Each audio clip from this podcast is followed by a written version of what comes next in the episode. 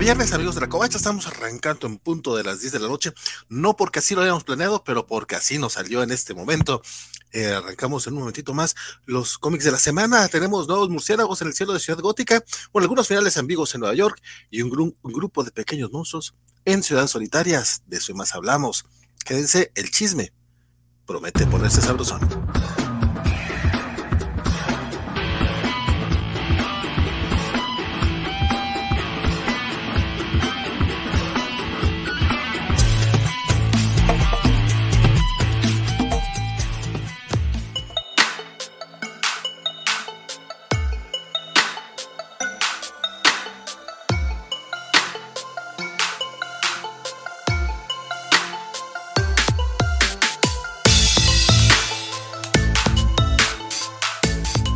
Saludos a todos. Eh, mi nombre, mi nombre es Valentín García. Sí, lo sigue siendo, por si tenían ustedes dudas, resulta que sí, sigue siendo Valentín García. Y desde la, la Pela Tapatía me acompaña mi queridísimo amigo. Muy buenas noches, Bernardo Tega por acá. Me agarraste distraído, solamente voy último. ¿Qué pasó? ¿Qué pasó? Dice, dice Axel. Ah, hiciste un spoiler ahí. No, no dice Axel. A mí ya me quiero platicar ya. Ah, fue Axel. Ya, pero Axel, espérate. no, no, bueno, ¿Qué estás haciendo? ¿Qué pasó? ahora, sí ya lo metí. Yo digo, ya, total. Véngase, Axel, ya. Vamos a cambiar la presentación. Bernardo Ortega, mi, estimado amigo, y Axel Alonso se suman al chisme de esta noche de los cómics de la semana, porque ese ¿Cómo salieron cómics esta semana, muchachos? Muchos. una semana muy, eh, muy concurrida eh, y desafortunadamente se nos atravesó la vida y no leímos tanto como de costumbre, pero creo que lo que leímos era lo que era clave esta semana. Sí, creo que se van a quedar unos cuantos números uno por fuera, pero les voy a ser muy sincero, no llamaba mucho la atención tampoco, así que no se pierdan de mucho. No sé, a mí, a mí se me quedó, a mí personalmente se me quedaron algunos por ahí en el, en el tintero, pero mira, ¿qué, qué se le va a hacer? Sí, sí, no, perdón por la abrupta interrupción, pero sí, ya, ya, ya, ya había que platicar este. Perdón, chicos, me equivoqué de, de, de, picando el panel de control. Este, pero sí, la verdad es que esta semana había muchas cosas que platicar, pero pues también había muchos pendientes que atender. Entonces, sí, como diría el, buen Francisco, se nos juntó el lavado con el planchado. sí, eso sí es. Pero no te preocupes, a, mí me pasó una vez que saqué a Isaac de una transmisión, o sea que hay, hay maneras peores de equivocarse. Mira, a mí se me han salido en plena transmisión, luego te cuento, ¿no? Saludamos. Yo también estaba ahí, amigo. Saludamos, ah, cierto. Saludamos este a buen Mr. Max, que se hizo presente desde temprano, dice que eh, viene de ver el nuevo capítulo de Strange New Worlds y The Boys, y dice, pinches finalazos se aventaron. No soy yo el que lo dijo, lo dijo Mr. Max. Este, no he visto todavía el de Strange Worlds, pero sí, sí, sí le tengo, sí le traigo ganas sin decir nada más para no spoilear a quien los haya visto, sí están descorazonadores, pero muy buenos. Entonces, la verdad, qué buen nivel, ¿eh? También eso, muchas ocupaciones porque había mucho que ver esta semana entre comiquitos, entre lanzamientos, entre series. Entre... Películas. y, no, y, no, ves anime, que, se está, que estamos en estreno de temporada y estoy viendo puros números, puros primeros episodios de pura porquería, por cierto, hasta ahora. Eh, Qué mal. sí. Qué mal, sí. El miércoles sí se estrenó Made in Abyss, que, por cierto, eh, Valentina, ¿a ti te encantaría esa serie? No, casi que no parece anime. Pudieras darle una oportunidad. Creo que es una de las mejores cosas que he visto en muchísimo tiempo. Eh, y la segunda temporada que estamos esperando desde el 2018. Sí, bueno, tuvimos una película en el 2019, desde el 2018 más o menos esta segunda temporada. Y finalmente la tenemos y una, una maravilla. Y, vi ayer este Thor, que logré entrar un ratito a la transmisión de, la covacha en vivo. Eh, bien. Bien. no, estuvo bien la película, pero ahorita hablamos de eso. Como el señor de Chernobyl, ¿no? Not great, not terrible. Más o este, menos, sí. Mira, yo esta semana he estado en un frenesí de, maratónico para llegar a Stranger, a Stranger Things. Y ya estoy en el último capítulo. Solamente he visto media hora porque pinche capítulo que parece película. Sí, pues es una película. Mm, parece ñoñoticia, más bien. Algo así. debería aprender a cortar las, cosas a la mitad. No, depende. Eh, está muy bien, pero no se, justifica la, no se justifica las dos horas y media porque lo pudieron haber picado más episodios. O sea, no tiene ni puto sentido más que sacarse el pito y decir que lo puedo hacer. porque sí. Yo leí una justificación, yo leí una justificación, que es que a los actores Don Axel, parece que Netflix no quiere que digas la razón. No, señor Simpson, no. Bueno, este, echando, a perder el, el, chiste, del buen Axel, Axel, ya estás horas con... No, sí, se nos está, se nos está trabando mi querido Axel. Ah, pero básicamente, la justificación, porque se la leía a Axel, era que como Netflix te paga a los, a los actores por capítulo y no por temporada, entonces pues, seguramente se ahorró una ah, lanita ahí. No, mames, qué mal. No, lo que va a sacar la próxima vez es un capítulo de 12 horas y ya. Total, que Básicamente. Este, por acá. Por eso se enoja James Cameron. Lo tenemos a James Cameron todo enojado porque nadie quiere ver su porquería de tres horas. Compadre, no es porque dure tres horas. Aún no sabemos cuánto tiempo dura. Tres horas, ya dijo. dijo. que más de tres horas. Pero no exactamente cuánto no. O sea, puede ser tres horas y un minuto, tres horas y cuarenta minutos, no sabemos. Eh, pero volví a ver, volví a ver el trailer, volví a ver el trailer en IMAX y en 3D eh, y el atractivo sigue allí, que es eso, o sea, esa fue la razón por la que todo el mundo fue a ver la primera película, porque fue el primer gran evento en 3D, pero la trama es tan olvidable que, bueno, no es olvidable, es que es poca junta. Pero vas a ver, vas, pero vas a ver tres horas y garra de una película solo porque se ve bonita, o sea, pues para eso, dos es James Cameron, amigo. James Cameron hizo Avatar, hizo Titanic. Él te ha demostrado varias oportunidades eh, y con décadas aparte que puede sorprenderte. Entonces, no digo que no, no, no, digo que no vaya a ser su primer flop. Avatar no sorprendió. ¿Cómo decir que no sorprendió la película más taquillera de la historia, Valentino? ¿Te habrá sorprendido a ti que no la has querido ver? No, no, yo, yo, la vi en su momento, la vi una vez, no voy a verla más de una vez. Pero la película más taquillera de la historia, todo el mundo la fue a ver. No importa si fue una sola vez, no importa si se les olvidó, pero de que hizo un montón de lana lo hizo. Lo que quiero decir es que el tipo entrega. O sea, eh, Titanic, todo el mundo estaba diciendo que iba a ser una, un fracaso, que se había, se había agotado no sé cuántos millones, que era la película más cara de la historia. Era básicamente este, la película esta de Kevin Cornell, la de Waterworld, creo que se llamaba. La que fue, la que fue el mayor fracaso de la historia. Waterworld. O sea, se, veía como de esa escala, o no sé si fue, fue después, pero recuerdo que el, el, el, el boss alrededor era similar, exactamente, y para nada, pues, o sea, se convirtió Titanic en el clásico que es. Igualito con Avatar, está gastando demasiado dinero, quién sabe qué locura está haciendo, estás, eh, está grabando puros actores, pero va, va a poner a personajes animados encima, ¿qué es eso? Oh, no, no. Y fíjate, fue una revolución, técnicamente hablando, eso sí. En comparación con sus otras películas, ciertamente Avatar, en cuanto a historia, pues pues nada. De hecho, hay unos cómics de Avatar que no vamos a comentar, by the way. Sí, que no estamos leyendo porque no nos captura. pero, técnicamente fue asombrosa. Que pueda ser 10 años después, va a ser técnicamente asombrosa. No sé, también es el director de Piraña, es, también es el director de Piraña 2, pero bueno. Oye, cada que lo pienso, ¿por qué no son en 3D los cómics de Avatar? Oportunidad perdida. Con tus letecitos de cartulina. por, bendición de, nuestro Señor Jesucristo, compadre, por eso. No hay, tinta ni papel para eso, Dice, dice el buen Mr. Max que, si, que él quiere saber si Francisco lloró con el final de Strange Worlds, compadre, para saber si eso sucedió, tendrás que ver Kobayashi Maru este domingo, ve a darle amor al programa y... Por favor. Y, esperemos continúen, aunque, aunque se tomen un descanso, de aquí a que salga Lower Decks o lo que sea, pero Ah, no, si hablamos de Lower Decks, hay que hablar de Lower Decks. Tengo que hablarlo con la tripulación, pero Lower Decks es increíble. Vean Lower Decks. ¿Por dónde va a salir Lower Decks? Paramount, ¿no? Está en Paramount, tristemente, ah. sí. Pero como dice Loki, hay otros caminos para llegar a Asgard, entonces. Mira, si tienen Infinitum, tienen Paramount. Hay chance ahí. No, a mí no se me cae el internet, por eso no tengo Paramount. Pues, qué mal. Tengo un buen internet, pero no para ver Paramount. No, pues, ¿qué más? Es que son demasiados, demasiados servicios, amigo. Y acuérdense que yo pago además por. ¿eh? Ya el adicional ya lo tengo. Shame, shame, shame, shame, shame on you. Dice el buen Fercano, ya se, hace presente por acá. Javier Saurio, saludos a todos a los cobachos. Aquí dejando like y procurando seguirnos hasta que se les cierren los soclayitos. Mi querido Javier, un abrazote. Eh, Carlitos Parque dice que está eh, lluviosa la ciudad de Guadalajara. Y eh, saludos también al buen Alex Guerra. Dice a ver qué maravillas tenemos hoy.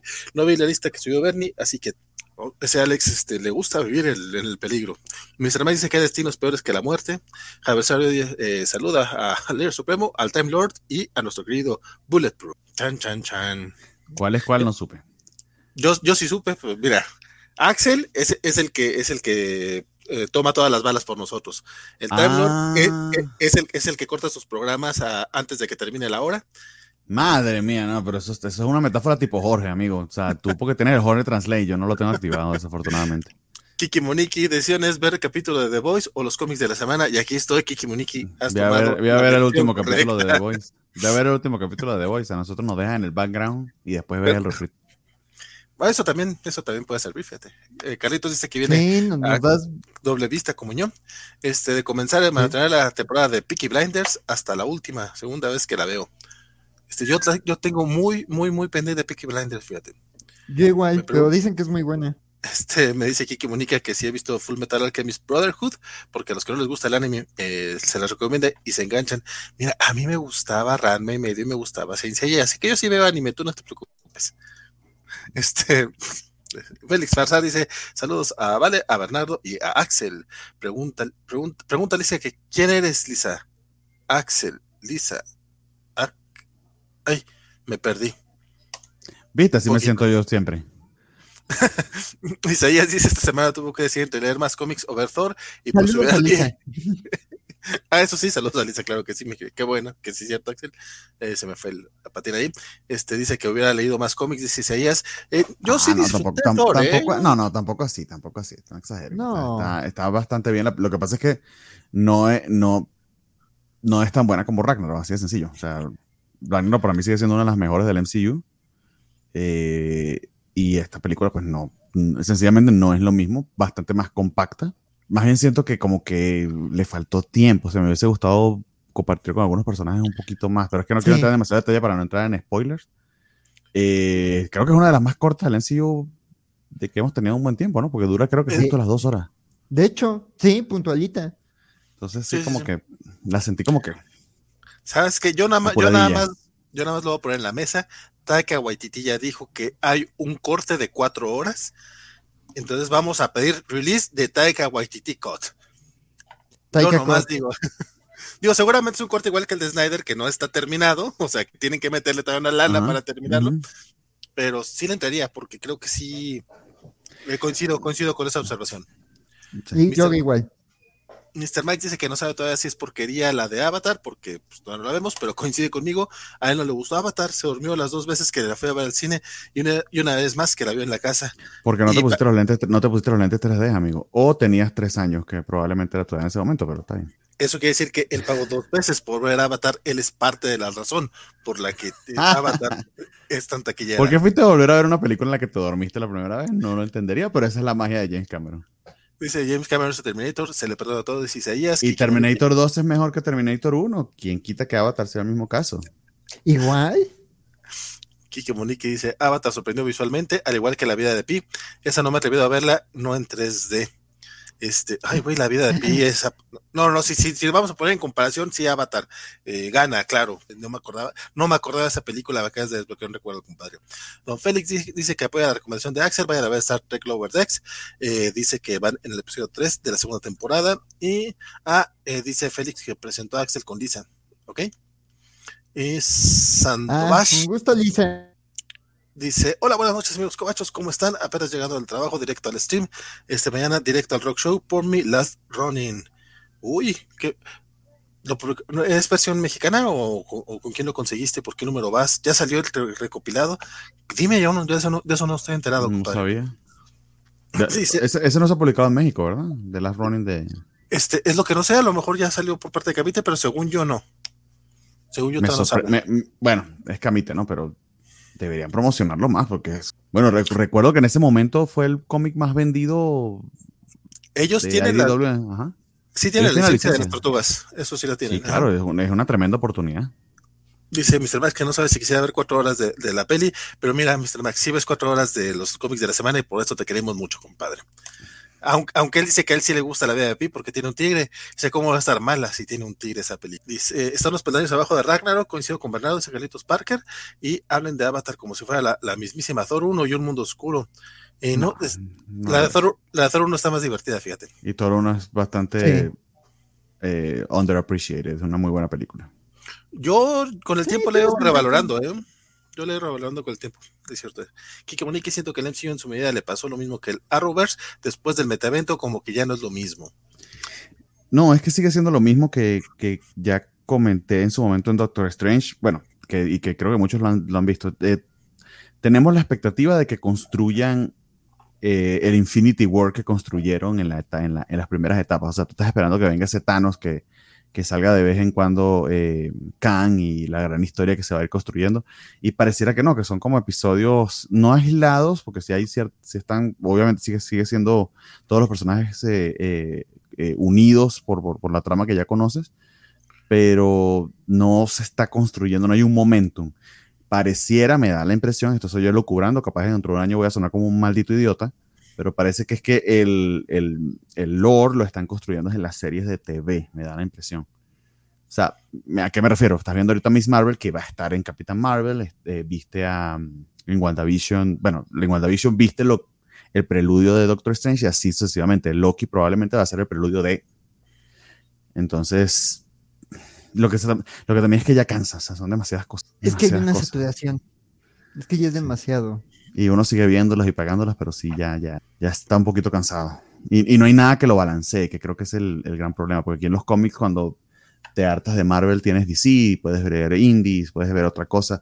Siento que, o sea, no hay algo que tenga el tamaño del MCU que, que, que distraiga en cierta medida. O sea, estoy aquí pensando mientras digo, o sea, probablemente diga tonterías. Star Wars, Star Wars. no, Star, Star, Wars cuando arrancó, o sea. Tom Cruise. Este. Tom nada más, se está viendo mucho. Eso es cierto. Este, nada más cerrando un poquito esa idea, eh, por lo que dijo Kevin Fisher, este, este verano nos vamos a dar cuenta hacia dónde van, o sea, parece que se van construyendo. Yo el único hilo conductor que estoy viendo es el, de los dioses, este, porque pues, en Ciudad de Potencia vimos Celestials, o sea, los Celestials son algún tipo de dios, este, en Moon ya vimos a los dioses este, egipcios, en Thor nos, nos hablaron también del, del, panteón azteca y del panteón griego, entonces quiere decir que existen los dioses, y a lo mejor por allá va el despapalle, eh, más no voy a más no voy a decir porque ya empecé a soltar spoilers de, Thor. Mira, ya iba, a decir la, escena post créditos. No, pero, pero, también está el tema de las guerras secretas. Que, sí, pues, sí, o sea, en Loki está el multiverso, este, la guerra de Kang, este, en Doctor Strange te hablan de las incursiones de Pero pareciera, pareciera que el world building, no es world building, que el, el, el momentum para el gran evento va a pasar en las series lo cual es medio raro, o sea, es una, apuesta, una apuesta medio grande. Es que Secret War va a ser una serie, Loki es una serie. Eh, yo en las otras no veo, no, no estoy viendo cómo se relacionan. De hecho, esperaba por la naturaleza de Doctor Strange que algo relacionado con Loki apareciera y nada que ver. De hecho, aún sigo dudando de qué carajo es el multiverso y qué carajo son eh, las variantes, ¿no? O sea, y eso que lo escribió el mismo tipo. No. para mí tienen una ensalada allí medio rara. Yo no sé dónde es donde van a mostrar todo o, o, si se va a ir revelando poco a poco. O si va a haber un este todo, o sea, si vamos a tener un gran, un gran evento como Avengers Endgame Infinity War, probablemente no. Probablemente tenemos solo dos mini eventos. Sí. Algo así. Puede ser, puede ser. Bueno, ya, ya, ya veremos. Por lo pronto en agosto estrena She-Hulk, que yo sí estoy emocionado. Este, y a finales de año tenemos Black Panther, que no me emociona tanto, pero ya veremos. A ver qué capaz que sorprende. Y bueno, vamos cerrando. Eh, que, ah, nos dice Sandovash que él está comprando los de eh, Last Running en inglés con Ministry, of Comics y va en el número 4. Kiki Monique nos ah. recuerda que el tigre se llama Richard Parker, lo cual, pues sí, cierto, es un detalle muy ñoño. y es el papá de Peter Parker. sí, sí. Y bueno, al menos ya son aliens nórdicos, nos dice ellas, y Semixli se hace presente por acá. Y bueno, ya pasamos 20 minutos acá nomás saludando. Y yo quería hablar de los de, de, las personas que perdimos esta semana, porque perdimos a muchos. Van a ser este eh, comentarios breves, ustedes disculpen por ello. Este, empezamos con Kazuki Takahashi, que fue el creador básicamente de, de Yu-Gi-Oh! El eh, eh, pues él escribió, el manga. Mangaka. Y, pues, Sí, es el mangaka que escribió el manga. Exacto, exactamente. Ah, es lo, es lo que hacen. Bueno, escribió y dibujó. Y a partir de ahí, pues se crearon las el juego de el deck y todo eso. La verdad es que yo, a mí, a mí esto ya me agarró ya un poco grande, ya tenía unos 20 años cuando se hizo popular. Y, pero, por ejemplo, a, a, mi, a mi hermano, que en aquel tiempo tendría 13 años, o sea, esto le voló la cabeza y le cambió la vida, ¿no? No sé, no sé ustedes qué tal. Eh, ¿Qué tanto les habrá tocado el Yu-Gi-Oh? No, pues yo tenía más o menos tu edad cuando eso pasó, entonces más o menos sí, pero sí sé que es muy grande y, y creo que fue uno de los primeros, eh, de las primeras eh, franquicias multiplataformas, vamos a decirlo así, o sea, que existía el juego como tal y existía el anime, ¿no? Pero poco más que eso, o sea, decir más que eso no lo sé. Lo que sé es que también el, el caballero murió, creo que fue un accidente de buceo o algo así, poco lamentable por, por lo accidentado de la muerte. Sí, sí, sí. Fue, fue, feo. Sí. Sí, sí, pues sí, pues digo, a mí por la edad sí me tocó mucho Yu-Gi-Oh! Este, pues sí me tocó cuando estalló, o sea, yo sí era chavito de, de, primaria cuando, cuando estalló la Yugimanía y que estaba en todos lados, ¿no? O sea, te vendían las cartas, que hasta estaba la leyenda urbana. Mi abuelita no quería comprarme cartas porque era lo de le ponen drogas a las calcomanías, es como nadie estaría regalando drogas, no inventes. Este, este, este, eso no es negocio. No, eh, no conoces el free sample, entonces tú no, no, no has ido al Walmart y pasas dos veces por el pasillo para que te den dos aparte de que, si uno, no, Sí, sí, y este, pero, o sea, la verdad es que sí era un fenómeno, sí también había, este, mucha histeria de que hay el demonio en las cartas y mucho de este pánico satánico, este, pero la verdad es que sí fue un producto interesante, digo, yo la verdad nada más vi la primera serie y creo que ni la terminé, este, bueno, el manga sí sé que, tiene sus diferencias al inicio, que, que, era más bien como más general de todos los juegos y que ya mira como más oscuro este, eh, que, en el anime, pero la verdad es que sí creó una franquicia muy importante. Todavía a la fecha tengo conocidos que juegan con las cartas, este, todavía hay torneos, este, este, entonces, pues sí, la verdad es que es una, es una pérdida eh, significativa, pero pues digo, digo, también está lo agridulce, ¿no? De que al parecer, pues el fallecimiento de, de Takahashi, pues fue ah, practicando su hobby, que era así alguien muy entusiasta del buceo y de la vida marina y que era como un, un entusiasta y que también en, en, los personajes y en las criaturas de Yu-Gi-Oh estaba muy metido ese, esa fascinación que sentía por, por, por el océano. Un ya ves, bueno, los que vieron el anime, pues recordaban que uno de los jugadores tenía como un deck de, de puros criaturas del océano, este Mako Tsunami, no me acuerdo cómo se llamaba. Entonces, pues sí, digo, la verdad está triste, pero pues digo, se le recuerda con cariño. Y digo, aunque yo ya hace añísimos que no topo Yu-Gi-Oh! O sea, sí lo dejé pronto, pero la verdad es que sí fue parte de mi juventud, entonces pues sí, deja un legado importante y pues una franquicia que sigue generando mucho dinero. Sí, no, sin duda. De hecho, al respecto, Kiki Morique por acá nos pregunta si Takahashi será de los mangakas con más ganancias, este, o será Kira Toriyama o Toriyama. Este, de hecho, no, ninguno, es Ichiro Oda, o Ichiro Oda de, One Piece, es el, el mangaka con más ganancias en, en los últimos años aunque bueno, algunos años gana más el de Demon Slayer, que la verdad no, me sé el nombre, para que te miento. es una mujer, de hecho. Eh, la, de Demon Slayer. La de Demon Slayer, sí. Pero usa un, pseudo, usa un pseudónimo, te digo. Este, Sí. Sí, ¿no? Que no está confirmada su identidad. Eh, Oyoharu Gotoge. Eh, ella es ahorita de las que está recibiendo más ganancias, pero de los últimos, es que pinche One Piece, ¿cuántos años tiene? O sea, él e, es el, es el, como mangaka, es el más. Eh, me imagino que también el, el caso de Dragon Ball, o Akira Toriyama y de Takashi con Yu-Gi-Oh! puede estar con, con, muchas otras cosas. No sé si en, si en, en esas sumas yo diría que Akira Toriyama nada más por, por, lo famoso que es Dragon Ball, porque esa chingadera en todas partes, ¿no? Pero no sabría decirte. Pero bueno, Kazuki Takahashi descanse en paz ese muchacho.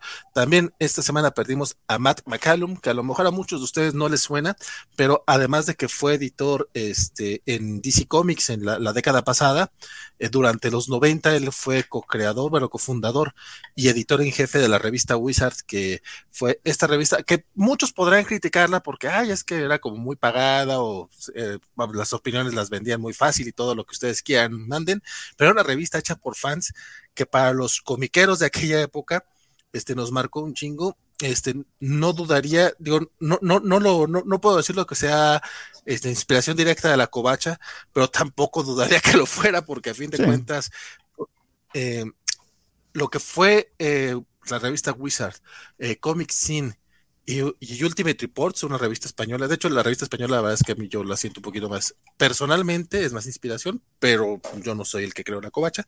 Entonces, el punto es: la revista Wizard fue un parteaguas para muchos de nosotros. Sí. Y, y McCallum pues, estaba, estaba joven también, bueno.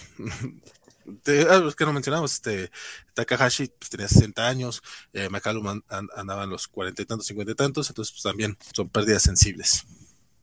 Sí, muy lamentable. Y finalmente, esto es, eh, a, lo, mejor no pega tanto en la ñoñosfera, pero yo digo que sí.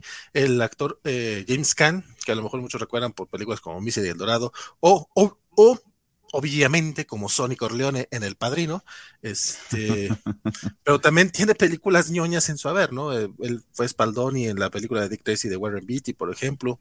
Este, por ahí estaba viendo una de Aliens que compartió Francisco en sus redes sociales. Honestamente, esa nunca la había visto. Este, y fue el, papá de Wilfer en, en Elf, ¿no? Sí. En Elf. Sí, sí, más recientemente, o sea que eh, si, han visto el especial este de, Netflix de las películas que nos hicieron, viene justamente una de Elf y hablan de, todo el mame que fue que James Caan estuviera en esa película, porque pues nadie creía que, que, se fuera, que, que, fuera a estar en esa, que, que, fuera película de bajo presupuesto y se hizo de culto. Yo la vi hace poco, la verdad tampoco me encantó, pero pues qué bueno por la gente que sí le gusta, ¿no? Pero sí, James Caan definitivamente este, pues, actorazo de, la de, de varias épocas. Eh, yo, el que, yo que veo el padrino por lo menos una vez al año, este, pues todos los años veo la, madrina que le pone a Carlo, entonces, pues sí, se, lamenta mucho. Se lamenta mucho su pérdida, sí, está re buena esa, escena. Momento legendario del cine. Sí, no, no, es que sí le, da con, con Tokio. Este, no sé si ustedes recuerdan otra película, nos decías tú, Elf, mi querido Bernardo, no sé si, si te gusta Elf. Eh, eh, no, o sea, no, es que sea así entre mis favoritas. en su momento la vi, me pareció graciosa, pero es un humor un poco bobo, absurdo. Eh, eh, y en esa época era como que recuerdo que era lo que estaba de moda. O sea, había muchas películas que se parecían a ese. Por supuesto, Will Ferrer era en ese momento la gran figura de la comedia. Pero de James Caan, creo que o sea, lo, lo, más memorable es El Padrino eh, y no recuerdo ahorita si, si tuvo alguna otra. Estoy seguro que sí, porque era un actor que siempre estaba presente. Pero no era alguien que, yo, que yo siguiera con demasiada frustración. Recuerdo es lo del padrino fundamentalmente. Misery también estuvo en Misery. Ah, mira, por ejemplo, fíjate que no la recuerdo. Sí, sí, sin duda. Sí, esa es otra de, la, del, de, las que es por, las que es muy recordado el buen James Caan, pero pues sí, definitivamente el padrino es, es Voy a, repetir la palabra aparte de aguas que la acabo de decir hace ratito, pero es que en serio también el padrino es ortopédico. Dice el buen este, Mr. Max que también se murió el panda de Chapultepec a un día de cumplir 35 años y romper su piñata. Bueno, sí, e, e, es el mismo osito panda que aún no anda. No, ella su hermano, creo ella era hermana de Togui, de la de la canción de Yuri. Ajá. Sí, sí, sí. Pero, pues sí, le, aplicó la David Bowie la pandita un día después de su. Sí. David Bowie. así se van los grandes, compadre, así se van los grandes. Sí. Y pues descansa en paz James Khan, este, Pat McCallum, eh, Takahashi y, el, y la, la pandita de, Chapultepec. Dice Alejandro Guerra que Kazuko Takahashi significó mucho para él, creó uno de sus mangas favoritos y su anime favorito por consecuencia. Su pérdida le duele más que ninguna actual y le dio, tanto, le, dio tanto sin saberlo y ah. lo extrañará. Este, sí, Alex, de hecho, es, es Sí, sí, sí. Me, tocó ver mucha, mucha, mucha gente joven que sí, le pegó muchísimo, o sea, toda pérdida de la uniósfera es sensible, pero sí como que hay, personas que crearon algo que significa mucho para, para miles de Para muchos. Sí, sí. sin duda. Y fue, fue, fue el caso. Humberto Menéndez hace presente. Eh, nos menciona que eh, Mr. Max, también un actor de Los Sopranos, acaba de ir. Eh, sí, cierto, también es, pero ahí, ahí, sí, ahí sí te la debo, compadre. Chiro Oda gana muchos supers, hasta tienen un tren y una jirafa, dice Mr. Max. Y pregunta, oh, Dice que quién creó la covacha, compadre, para saber quién creó la covacha, eh, te recomiendo que vayas a ver Covachando de 15 años, ahí eh, revelamos todos los secretos acerca de el porqué de la covacha, pero la verdad es que nosotros ya este, tenemos que ir arrancando este, este programita porque ya fue mucho chisme, mucho cotorreo. A Francisco no le dices así. No, a él no. ah, ah no, bueno, no, no, solo, quiero, solo quiero recordarlo nuevamente recordemos que aquí el único que puede hacer dramas es, es Francisco o quizá el muchacho. Este, pero arrancamos los cómics de C de la semana.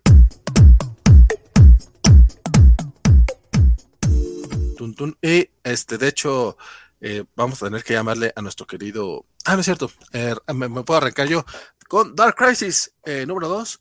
Este, esta maxi serie, bueno, serie limitada para hacer siete números, que pretenden ser el gran evento de DC para cerrar el año. Y les quiero decir, este, el spoiler más grande, bueno, no, ni cuenta como spoiler. Este pinche cómic lo leí el miércoles porque tardaron un poco en salir las copias de reseña de, de, de DC. Entonces. Que, que, desconsiderados con nosotros. La verdad es que sí, o sea, yo estaba preocupado, dije, ¿y, y, qué vamos a hablar el viernes? Afortunadamente sí salieron.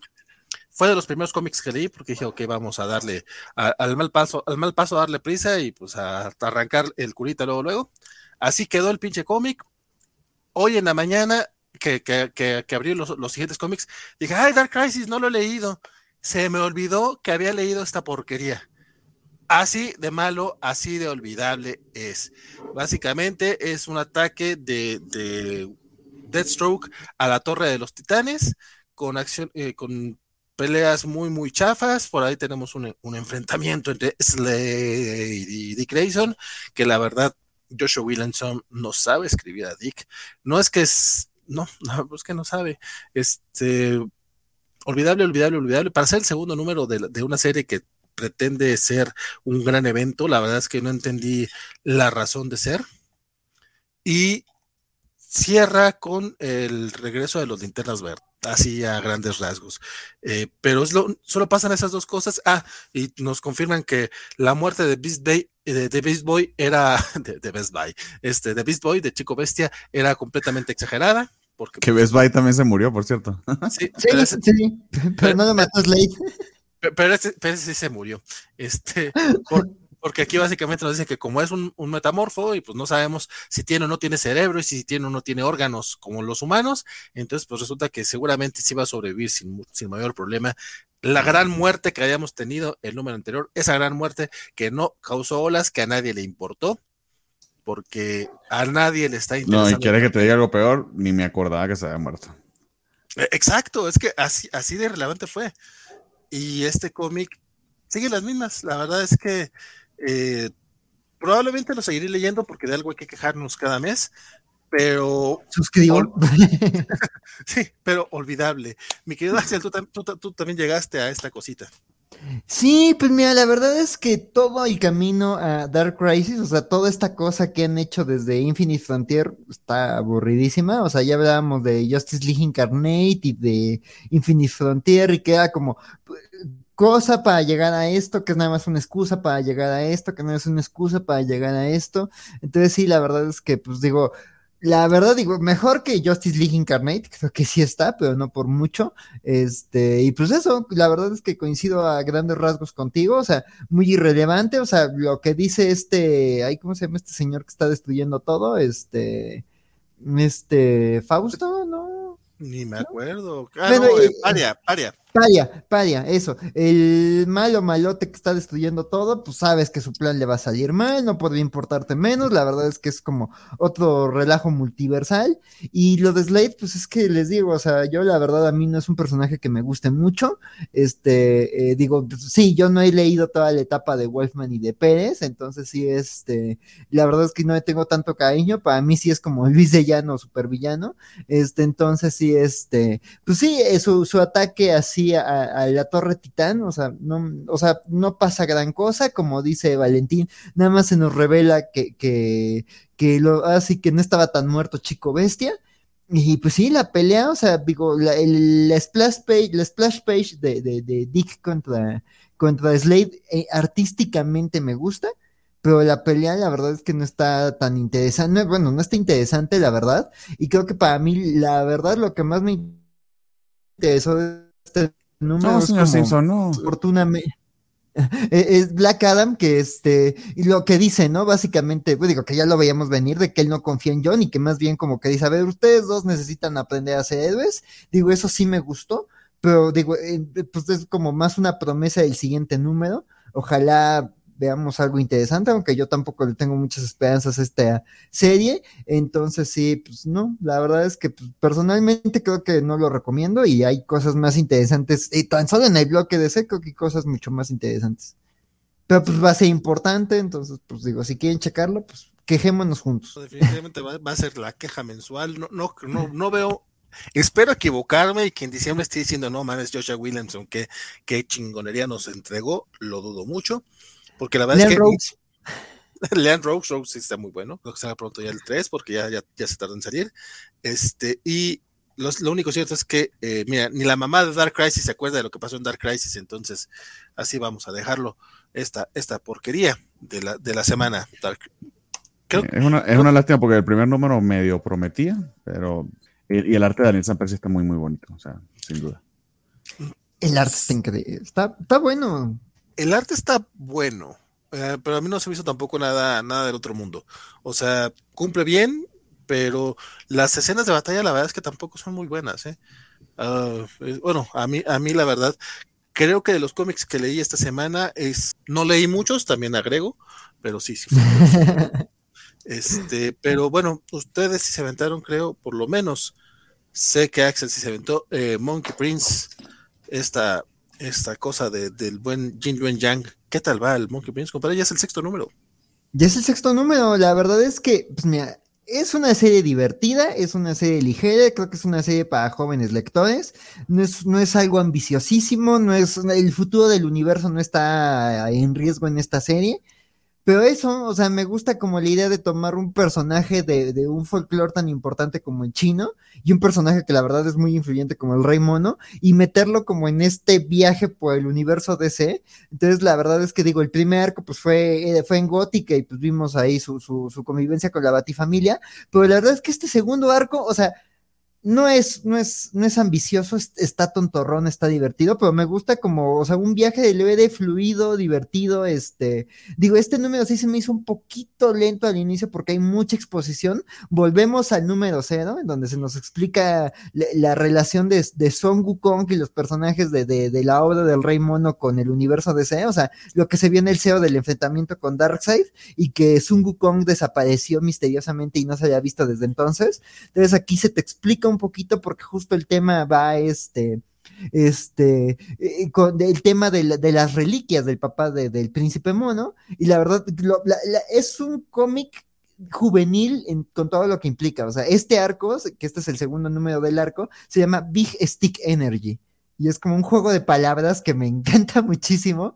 Entonces, porque gira en torno al báculo, al stick de, del rey mono. Entonces, pues la, verdad es que, eh, digo, la, la, versión de, de, de, Trench de Yen Jack está rarísima. Yo no me acordaba que fueran así de, de conscientes el, el Trench, pero pues sí, está, está tontorrón. O sea, sí se ve que el guionista se está divirtiendo con los conceptos. Y pues la verdad, aquí están construyendo una confrontación ahora con los mitos de la Atlántida, ¿no? O sea, ya vimos que pues los papás de, del protagonista trabajan con, con los matones con más mala suerte del mundo, ahora trabajan con Black Manta y, eventualmente eso implica que, que, Arthur y Mera van a entrar a la ecuación. Este, es un número disfrutable, si tiene su dosis de drama juvenil. Quizás este número sí hay mucha explicación, pero aún así pasan muchas cosas. También está padre, se aprenden nuevos poderes del personaje. Y pues la verdad, la dinámica del príncipe mono y su mentor, este Pixie Shifu, eh, eh, ya, ya va ganando más fluidez, él ya le tiene confianza y la verdad su mentor también le enseña a pensar fuera de la caja hay una batalla que se resuelve con una lata de refresco, entonces sí, la verdad es que está tontorrona, divertida, creo que sí es una serie como muy ligera, ¿no? O sea, sí disfrutas, es, es un personaje nuevo disfrutando de las maravillas del universo DC, entonces la verdad es que sí, estoy gratamente sorprendido, digo, no es la lectura más sólida, no es un imprescindible, pero si quieren algo así con, con ambiciones, que su, cuya mayor ambición es divertirte, está padre. Y la verdad creo que, o sea, eso, ¿no? O sea, Goku, Ang, este, la ópera de Damon Albarn, o sea, hay muchas versiones de, de, del mito del rey mono, pero esta está interesante, inventiva, y creo que tiene sentido, eh, le están, le, está fusionando bien este, con el universo DC, además de que hay una revelación muy interesante de, de, qué pasó con el papá del príncipe mono, eso, eso ya entra en terreno spoiler, pero ya se nos da información de qué pasó con el rey mono, este, y la verdad digo, está interesante. Además me recordó a cierta subtrama de Justicia Joven cuarta temporada, entonces la verdad promete y ya ve a dónde llega este arco, porque sí hay, hay muchos platos este, girando sobre, sobre palos, pero la verdad es que yo creo que Jinlo Yang lo está manejando bien, pero sí, definitivamente no es tampoco es su mejor serie, pero está divertida, está gozadora y eso, ¿no? Es mucha diversión y yo creo que, que, que un lector joven o alguien que busque algo ligerito la puede disfrutar mucho. También, pues habrá que echarle el ojillo. La verdad es que yo la he dejado pasar porque creo que, que pues, por lo ligera que es, como que un numerito no me va a saber, pero ya terminó el primer arco, ¿no? Sí, sí, sí, sí. El primer arco fue en Gotham y ya el segundo arco es en otra ciudad, ya, ya con Aquaman y compañía. Es de cuatro números el primer arco, bueno, incluido el número cero y este que continúa, empezó en el... Cinco. Cinco, sí, supongo. Ajá, sí, pues sí porque este es el segundo del arco. Sí. Igual, igual me echo el primer arquito un día de estos. Bueno, Axel, pues discúlpame, pero vas a tener que seguir hablando, compadre, porque DC vs. Vampire número 7 ya también este va, ya, ya vamos a más de la mitad de, de esta maxi serie coescrita por este James Tanyon y por ¿Quién es Ed Brisson? No, es este Matthew Rosenberg. Ah, creo que sí. Sí, Matthew Rosenberg, sí. Sí, sí. cierto, cierto. ¿Qué, ¿Qué, tal este número? Pues mira, aquí ya cambia, cambió el tono. La verdad es que los primeros seis números, pues recordemos que fue una historia de suspenso, de, de averiguar quién era el rey de los vampiros y esta infiltración. Y pues como recordarán en el número 6, digo, bueno, ya no es spoiler porque hasta hubo dos números en medio, pues hay la gran revelación de, de, de, del rey de los vampiros y hay un giro y pues vemos que, que los vampiros pues ya tienen una victoria definitiva, ¿no? matan a Batman, matan a buena parte de la Batifamilia, que hay como su resistencia más, más fuerte, este, y pues, y, con Diana y con Hal infectados, y, bueno, el número 6 además había terminado con que estaba, tenían a un Clark vulnerable ahí a sus expensas, entonces pues sí, aquí se nos cuenta eso, ¿no? O sea, digo, yo también los one shots nos lo habían dicho, ahí no hay mayor revelación, los, los vampiros ganaron, pero aquí ya se nos explica un poquito de cómo se fue construyendo el mundo que ya vimos en el one shot de Harley, en el one shot de, de Demian. Este, y pues ya se nos explica eso, ¿no? O sea, pues vampiros superpoderosos pueden causar incendios, tapar la atmósfera y, tomar a los humanos como ganado fácilmente, y pues ese es el mundo en el que se vive, ¿no? Este, y pues más bien este número es una historia de resistencia, o sea, vemos este eh, un de, de, de, persona, de personajes de categoría B y C de, del universo DC, eh, Peacemaker, este, este Saba, este, no, este Adam Strange, este, hay el tipo de la máscara de hockey que no me acuerdo cómo se llama, este, así varios personajes ahí, este, categoría B y C, este, pues llevando una carga a un lugar determinado, una carga misteriosa de la que depende este, muchas cosas de la resistencia y pues básicamente en el camino se enfrentan a, las tropas. Ah, mira, también está este, este, ¿cómo se llama? Eh, bueno, el de la Doom Patrol, este, negativo, este, y este, entonces, pues, el hombre negativo, sí, sí, sí, sí. Y pues vemos a este grupo de, de, de, supervivientes este, llevando una carga misteriosa a, este, a un destino específico, pero pues obviamente como pasa en este tipo de historias, pues son emboscados por vampiros, eh, llegan a una trampa, este, y pues básicamente buena parte del número es como este grupo intentando resistir a, a, a este, a, los embates de, de los vampiros este, y pues la verdad creo que el tema de los vampiros superpoderosos, pues sí da para pa, peleas interesantes. Este, cómo se combinan este, sus distintas habilidades y, debilidades con, con, con, las de un vampiro. El Plastic Man vampiro también este, está aterrador. Este, y pues digo, no voy a quemar mucho, pero digo, uno sabe cómo suele terminar estas historias de supervivientes llegando a una emboscada. Este, además, mira, aquí como se ve en la imagen, llega Dayana, entonces no, no, eso no, no, no, no da muchas oportunidades de, de, de, ganar, pero como spoilería también la portada, pues eventualmente vemos qué pasa con la resistencia y quiénes llegan con la resistencia. Entonces, si se quedaron con las ganas de saber quiénes sobrevivieron después de lo que pasa en el número 6, pues sí, aquí ya vemos quiénes este, están en la resistencia y cómo establecen como su base. Y, así que eh, lo que sigue del número, digamos, la primera mitad es esta historia de, supervivencia de, este convoy y la segunda es ya más bien como la resistencia ya cuando reciben este paquete, cómo se organizan y cómo planean responder, ¿no? Que creo que es lo que van a hacer los próximos este, este, cinco números, este, de, de, la respuesta que van a tener, este, esta resistencia de héroes para vencer a los vampiros, ¿no? Ahí hay un plan para, para despejar el cielo, pero digo, ya hay más cosas que, que, que, se revelan conforme avanza la historia. Entonces, la verdad es que, digo, la primera parte me estaba aburriendo un poquito, pero la verdad es que ya después se, se, se, se construye algo interesante y los personajes, o el personaje, lo deja de la interpretación, que sobreviven. Este, eh, la verdad es que está interesante eh, de dónde vienen de, tomando en cuenta cómo empezó esta serie y si hay un personaje que, que, lo hemos visto en segundo plano en los primeros seis números, para aquí parece que va a tener un rol muy importante. Este, entonces la verdad es que está interesante, o sea, lo que los one shots no me gustaron, ni el de Demian ni el, ni el de Harley. Creo que aquí la serie volvimos a lo que nos importaba. Digo, los one shots sirvieron para contar algunas cositas de, de, de, del rey de los vampiros y de la sociedad vampírica y cómo se organizó el mundo, pero creo que aquí volvemos como a la historia central.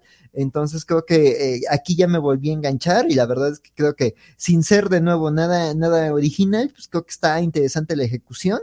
Este, y pues a ver qué tal termina. Ojalá sí termine al nivel de las expectativas, porque la verdad es que los primeros seis números me, me gustaban mucho y la verdad es que el final del, del, sexto número es muy dramático. Sí, ojalá, ojalá repitamos esto en los seis números que queden. Bueno, los cinco números que queden. Sí, no, definitivamente tengo que, dar, que llegar a ese numerito, porque sí, la serie me va gustando mucho. Incluso el primer one shot, entonces yo sí, sí pienso seguirla, nada más esta semana. lo que decíamos, ¿no? Se complicó un poco. Dice el tío que, eh, que deja un saludo, un abrazo, va, vale, va a escuchar este programa después, igual dejamos el saludo. pero, gracias, nos, pero nos deja el comentario que quería que Batman fuera su cómic de la semana y casi lo fue. Hasta que llegó Joker a quitarle el lugar, compadre, calla, calla, ahorita, ahorita spoilers, spoilers ahorita tenemos que hablar de eso. Luchamex dice que de menos, que al menos qué bueno que Yara ya está en el territorio de las Amazonas y no en la zona de sacrificios. Y dice que ese es el peor cómic de la semana. Y como veo, Nubia la va a proteger como reina de las Amazonas. Este, pues de hecho, no leímos Nubia esta semana, compadre. Ahí te la debemos. Christian Baca y Rambler Stark están preguntando qué onda, que, que si ya vamos a hablar del, del Batman de, de, Chip Starkey. Es el último cómic del bloque de Si no han aprendido nada en la covacha, va a ser en la hora 5. Entonces, espérense más o menos, aguántense un ratito, pero ya estamos en el bloque de Seguita y de hecho no solamente eso, vamos a arrancar ya el, el Batibloque. Sí. Batman, sorry, pero si no me va a dar piquiña cerebral. Y no, y no solo eso, para arrancar el batibloque, yo propongo que Bernardo, que ha estado muy callado, nos diga qué, qué tal estuvo el segundo número de Hiedra Venenosa de G. Willow Wilson. Muchas gracias por la propuesta, Valentín, teniendo en cuenta que fue el único que lo leí y no leí las otras cosas. Eh, esta semana va a estar eh, un poco escasa, amigos. Lo chido es que van a tener mucho Axel. Que Axel se hizo bien la tarea, un tipo responsable. Eh, esto continúa bastante, bastante bien. de hecho, me sorprende un segundo número tan. A mí se me hizo impactante y fuerte, porque usualmente en las series el segundo número es donde o sea, tratas de enganchar a la gente con el primero y el segundo ya empiezas a, a desarrollar tu historia, que eh, J. Wilson está sin duda haciéndolo acá, pero también se toma su tiempo como para tener un episodio con Pam en medio de este viaje que está haciendo para, para este, esparcer estas esporas y sin revelar o sin dar demasiado detalle, porque es un poquito de spoiler de este número en particular, también sabemos la naturaleza de su misión, qué es lo que quiere lograr con eso. Eh, vuelvo y repito, esto se me hace tan interesante como la serie de Joker que terminó esta semana, de la que vamos a hablar en un ratito, eh, en, el en, el sentido de que trata sobre un villano, pero eh, tiene un twist interesante donde puedes conocer muy bien al villano y, e inclusive en cierta medida simpatizar con ella. pues ciertamente conocemos el amor que siente por Harley y eh, embebido en, la situación climática actual, pues eh, las luchas de, Poison Ivy pues también tienen algo, algo, algo de sentido, eh, pero no dejan de ser macabras. Pero dicho todo eso, no deja de ser una villana, no deja de ser una misión bastante, bastante cruel con la raza humana y no deja de cometer actos verdaderamente cuestionables, por decirlo menos. El arte de Marcio Takara está impresionante. Aquí pueden ver algunas de las páginas, sobre todo capturando esa, esa atmósfera tan, tan eh, escalofriante pero luminosa al mismo tiempo, que es algo complicado. Me recuerda a esta, esta película de horror del mismo director de Hereditary, que se me olvidó el nombre, probablemente Axel se recuerde, eh, que ocurre en Eh, el... ¿Cuál? Midsommar, Midsommar. Midsommar. Ajá. Exactamente, que es una película que ocurre en, en- en espacios muy luminosos, pero es una película de horror. Entonces, yo siento como la misma vivirita con el arte de Marcio, de Marcio Takara acá, porque es un, en, eh, en cierta medida es una historia de horror la que está contando acá. Eh, y nada, o sea, continúa, continúa muy, muy bien. Entonces, si, si no han tenido oportunidad de saltar esta serie, se las recomiendo eh, bastante. Y en, y en particular, si quizá mm, les cansa tanta batimanía y, tan, y, y tanto villano de Batman, Front and Center, etcétera, etcétera, créanme que esto es un take eh, diferente, interesante y original. Entonces, muy, muy entusiasmado por Poison Ivy, por lo que J. Willow Wilson está haciendo eh, y la combinación con Marcio Takara, que de verdad está bastante, bastante bien. Ahora, a mí me, me está gustando bastante. Sí, no, definitivamente. De hecho, este, eh, este, el primer número de Hiedra Venenosa para mí fue mi favorito en el mes pasado. Bueno, de hecho, creo que no fue ni el mes pasado, fue hace como dos, tres semanas, porque No, la cosa está como loca. O sea, tenemos, de hecho, tenemos series que salieron eh, dos números seguidos entre esta semana y la, esta semana y la anterior. O sea, que el tema del papel ciertamente sigue afectando bastante el lanzamiento de cómics porque ya no tenemos un mes espaciado. Esto fue hace tres semanas, sí, tal cual. sí, sí, más o menos. Este, lo vi, me sorprendió y también es de los que tengo ahorita en mi lista para leer terminando el programa o mañana en la tarde. Pero bueno, Hiedra Venenosa, qué bueno que sí bien, porque la verdad, Don Axel, este no lo leyó, pero si mal no estoy, sí leyó el siguiente que se trata de eh, Batman 89. No solamente es este el sexto número de la, de la de la serie, sino que fue el último, es el último, que según yo esta iba a ser de 12 números, lo, la recortaron o algo así. ¿Cómo, cómo, cómo termina, compadre? ¿Se siente acelerado? ¿Se siente bien? ¿Qué pasa con Batman 89? Cuéntame.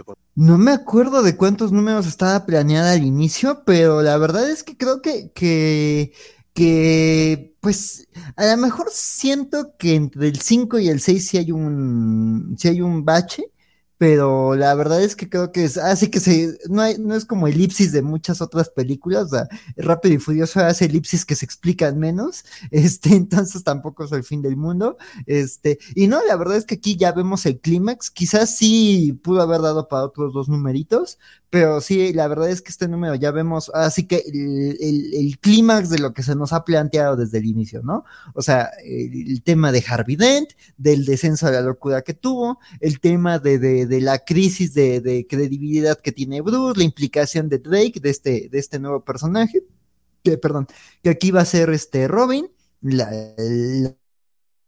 los planes de Gatúbela también, este, y cómo es que Gatúbela, digamos que, por qué Gatúbela ha actuado como ha actuado a lo largo de, de- de esta serie, este, y, y todo el tema de, de que, que puso en marcha toda esta historia, que es, digamos, el trato de, la gente rica de Gótica a, la gente de los suburbios, y específicamente de las zonas donde viven los afrodescendientes. Este, entonces, la verdad es que aquí ya vemos este el plan de Dent en, marcha, vemos este, lo que él quiere hacer y también digo, llega un punto donde la trama me recordó un poquito a, a la última película de Batman, porque el meollo del asunto es como de la ciudad está podrida por ciertas razones, este, y yo me voy a encargar de, de esa gente, este, pero ha estado interesante la serie, este, la verdad, yo fue un, viaje que disfruté mucho, yo no le tenía muchas ganas a este producto y quedé emocionado. Digo, esta serie me pone muy triste que no haya sido una película. Yo creo que hubiera sido una gran tercera película de Tim Burton. Este, y, y la verdad es que, o sea, esta serie ha sido este, dos caras. La verdad que también qué pena que no vimos a Billy D. Williams hacer esto, porque la verdad es que la historia prometía. Y creo que aquí la construcción de dos caras ha sido un. O sea, no es nada que no hayamos visto en The Dark Knight, en The Long Win, en un montón de, de, de historias de Harvey Dent pero la verdad es que creo que su descenso a locura está contado de una manera muy creativa, muy interesante y tiene momentos muy dramáticos. Además, la, la, relación que aquí tiene, que también no es un personaje nuevo, pero aquí es Bárbara Gordon, aunque es otro personaje en The Long Halloween y es Rachel en The Dark Knight, eh, también tiene su dosis de tragedia, ¿no? Entonces la verdad es que aquí ya vemos, eh, eh, eh, se cierran los hilos, vemos qué pasa con Harvey Dent y qué pasa con, con, con, con Batman y compañía, con el nuevo Robin, con, Catwoman, pero la verdad es que creo que sí es un cierre redondo, eh, particular, o sea, sí te, te, dejan algunos hilos de lo que podría ser una historia, que podría ser una cuarta parte de, de, de, este Batman, pero creo que aquí si fuera una película, yo creo que termina bien, a lo mejor sí hay, hay, un, hay una elipsis ahí, este, eh, medio mañosona, pero tiene momentazos.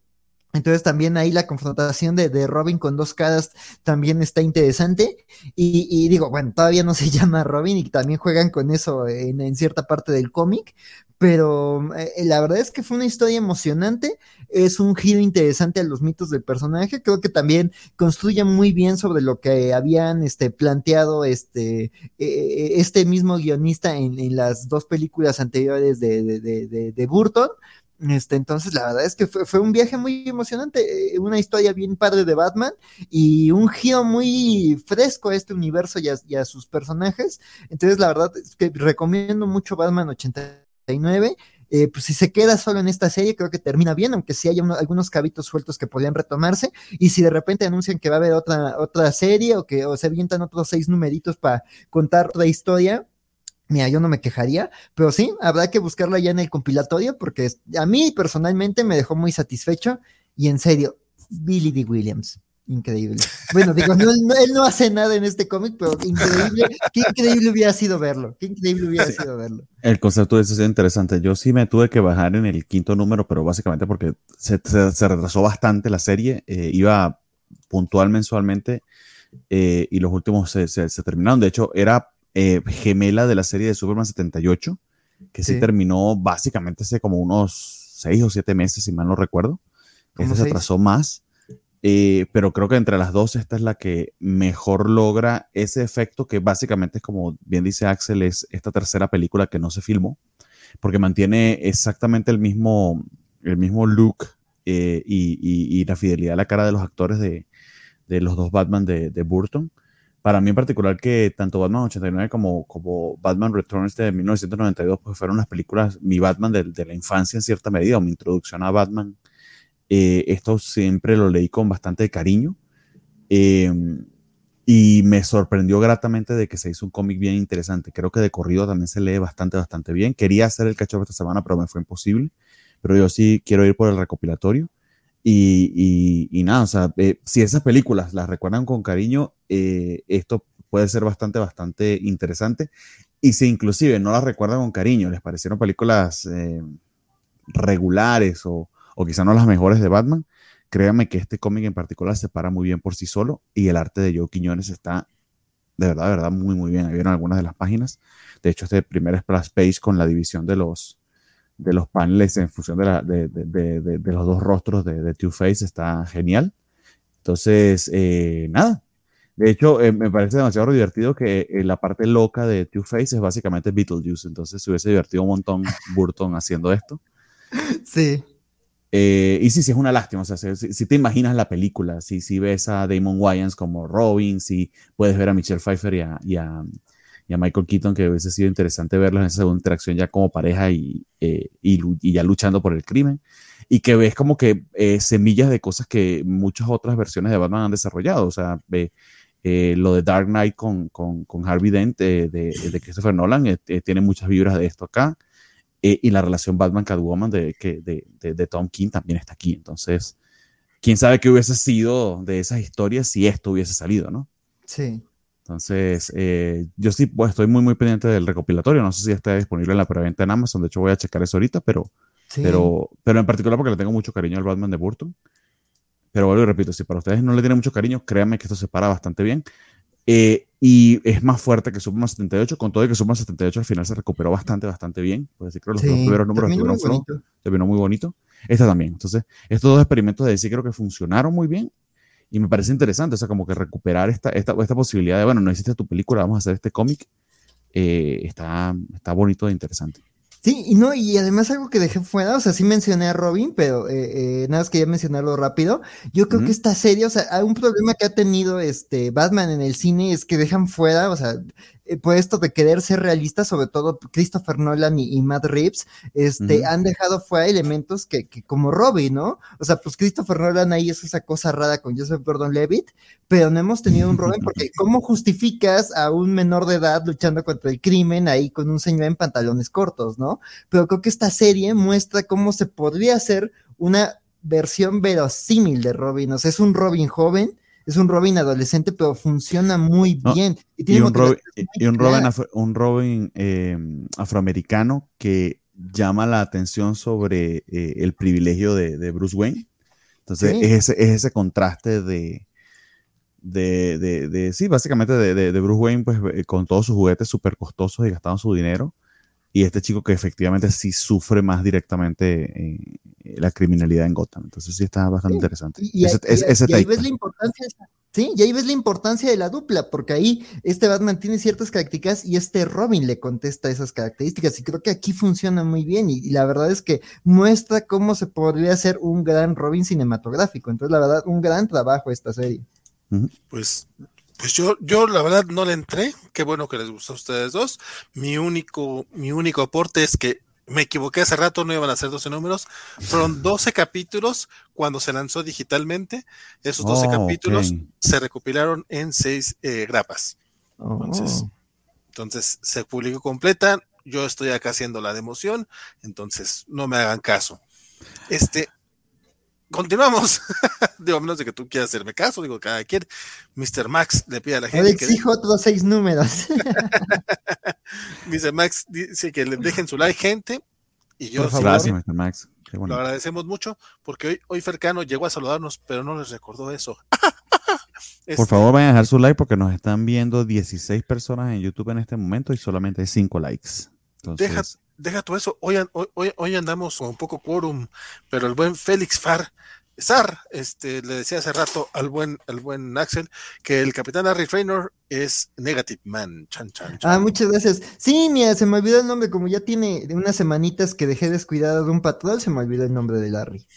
Yo, yo terminé la primera temporada y todavía no me armo de valor para ver la que sigue. Me gustó un chingo, pero sí, es para verla poco a poco. Sí, sí, sí, sí. Joker número 15.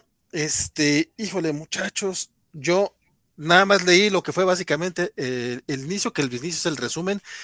Eh, quiero, quiero comentar nada más ese, buen detalle de parte de James Tannion, que para el número 15, o sea, ya han pasado tantas cosas en esta serie que creo que ese pequeño resumencito muy bien utilizado, o sea, como, como recurso narrativo.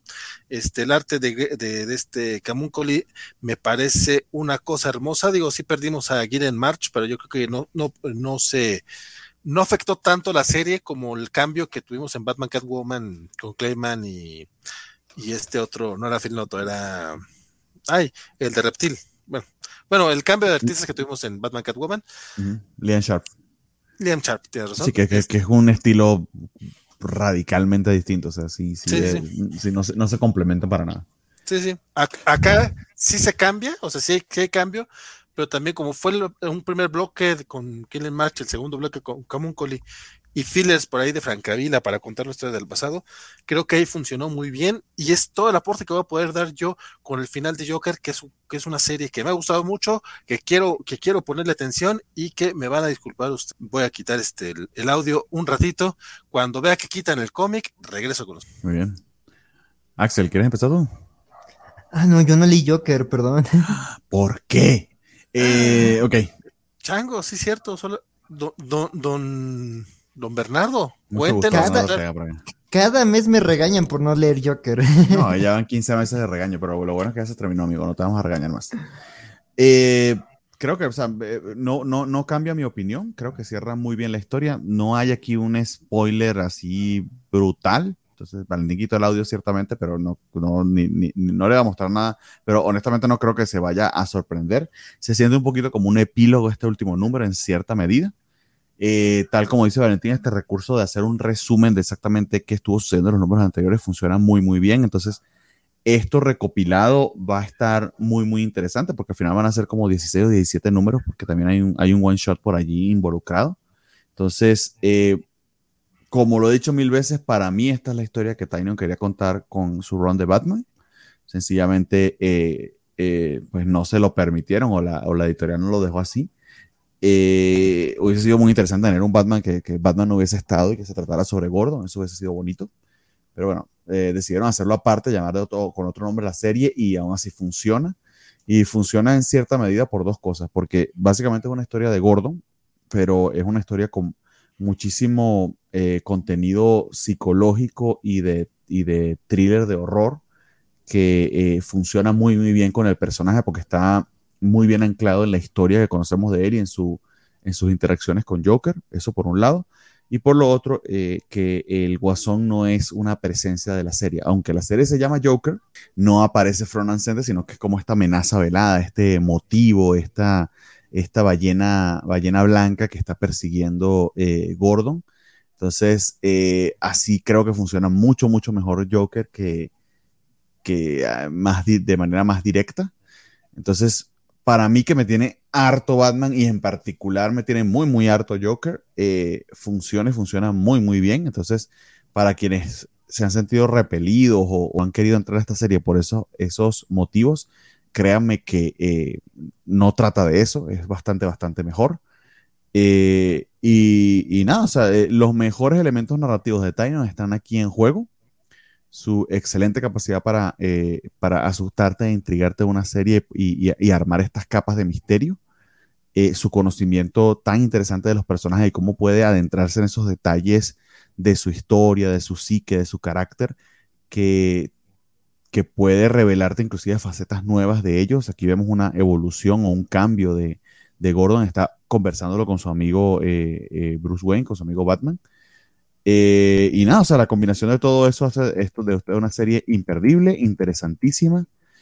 Y, y para mí, eh, en cierta medida, está fundamental. Va a estar, eh, está bastante, bastante interesante. Y ojalá que el éxito que ha tenido haga que se replique o que, o que aumente o que consiga más lectores ahora que salga en recopilado. Porque creo que si tiene el peso de las mejores historias de Batman, por decir Killing Joke, por ejemplo, etc. O sea, este es un estudio bien interesante del personaje y, se para muy, muy bien al lado de, esa serie. Entonces, en nada, súper recomendadísimo, muy, muy bien el cierre. Y tal, eh, como dijo Valentino, voy a agregar más, el arte de, de, de Camoncoli eh, comulga muy bien con lo que en su momento empezó Gillen March. Y, nada, lean de Joker, en serio. O sea, eh, sé que a algunos les repulsa, por, les, perdón, lo repudian por, por, por, todo el tema de que hay el WhatsApp, etcétera, pero créanme que no se trata de eso, es mucho más profunda que eso. That's it. Oye, eh, Bernardo, al final sí vivía en una sociedad de Joker. Ajá. ah, bueno. no es el Joker de nadie, eso sí, sin duda. Pues hasta ahora, oye, que por cierto, yo recuerdo, también yo, luego yo me invento cosas como decir que Batman 89 iban a ser 12 números cuando eran 6 realmente.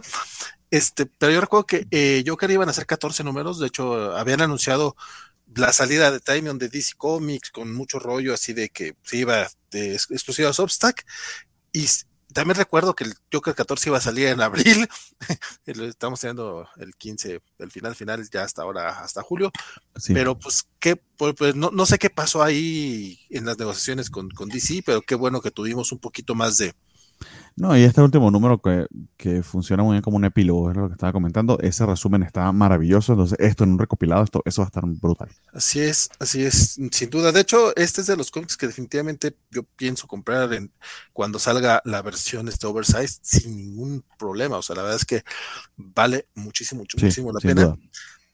Y de hecho, creo que este es de los que más le he recomendado a, Isaac porque él estaba muy renuente a, a leerlo. Todavía no empieza a leerlo, o sea, dice, bueno, es Tinyon, igual lo compro, porque al, muchacho le gusta este, arriesgarse comprando. Y no, no, no, no entrarle porque era un cómic de Joker. Y es que, güey, es que no es del Joker. Neta. Ese es el tema. El título está mal puesto. De... No, no. no de, hecho, de hecho, hubiese sido genial y capaz que ser una idea de Tanyon haberlo puesto en los números de Batman. O sea, esto hubiese funcionado muy bien en un Batman sin Batman.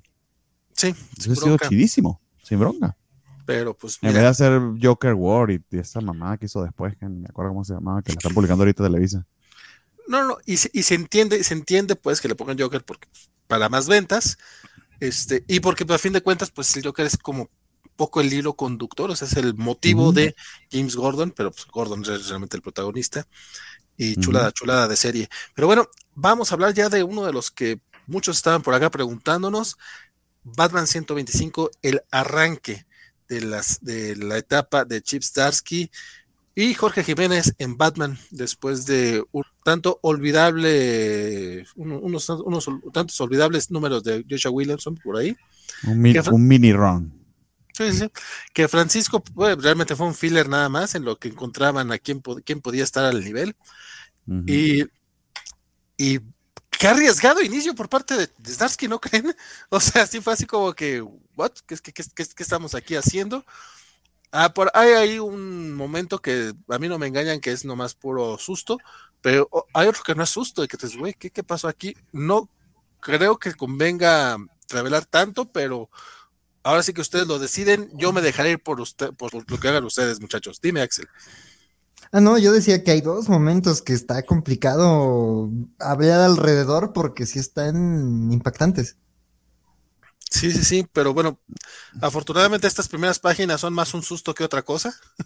que, de repente vemos a los tres Jokers por ahí, es como que, ay, no, Darsky, por favor, no vayamos por ahí, no, no, no. Y después nos, presentan el, el batipaquete. El batipaquete. No, el batipaquete y el hecho de que no solo está separado de Selina, sino que se están, que Selina está, acostándose con otras personas. Entonces están separadísimos. Oh, pues eh, tienen relación abierta.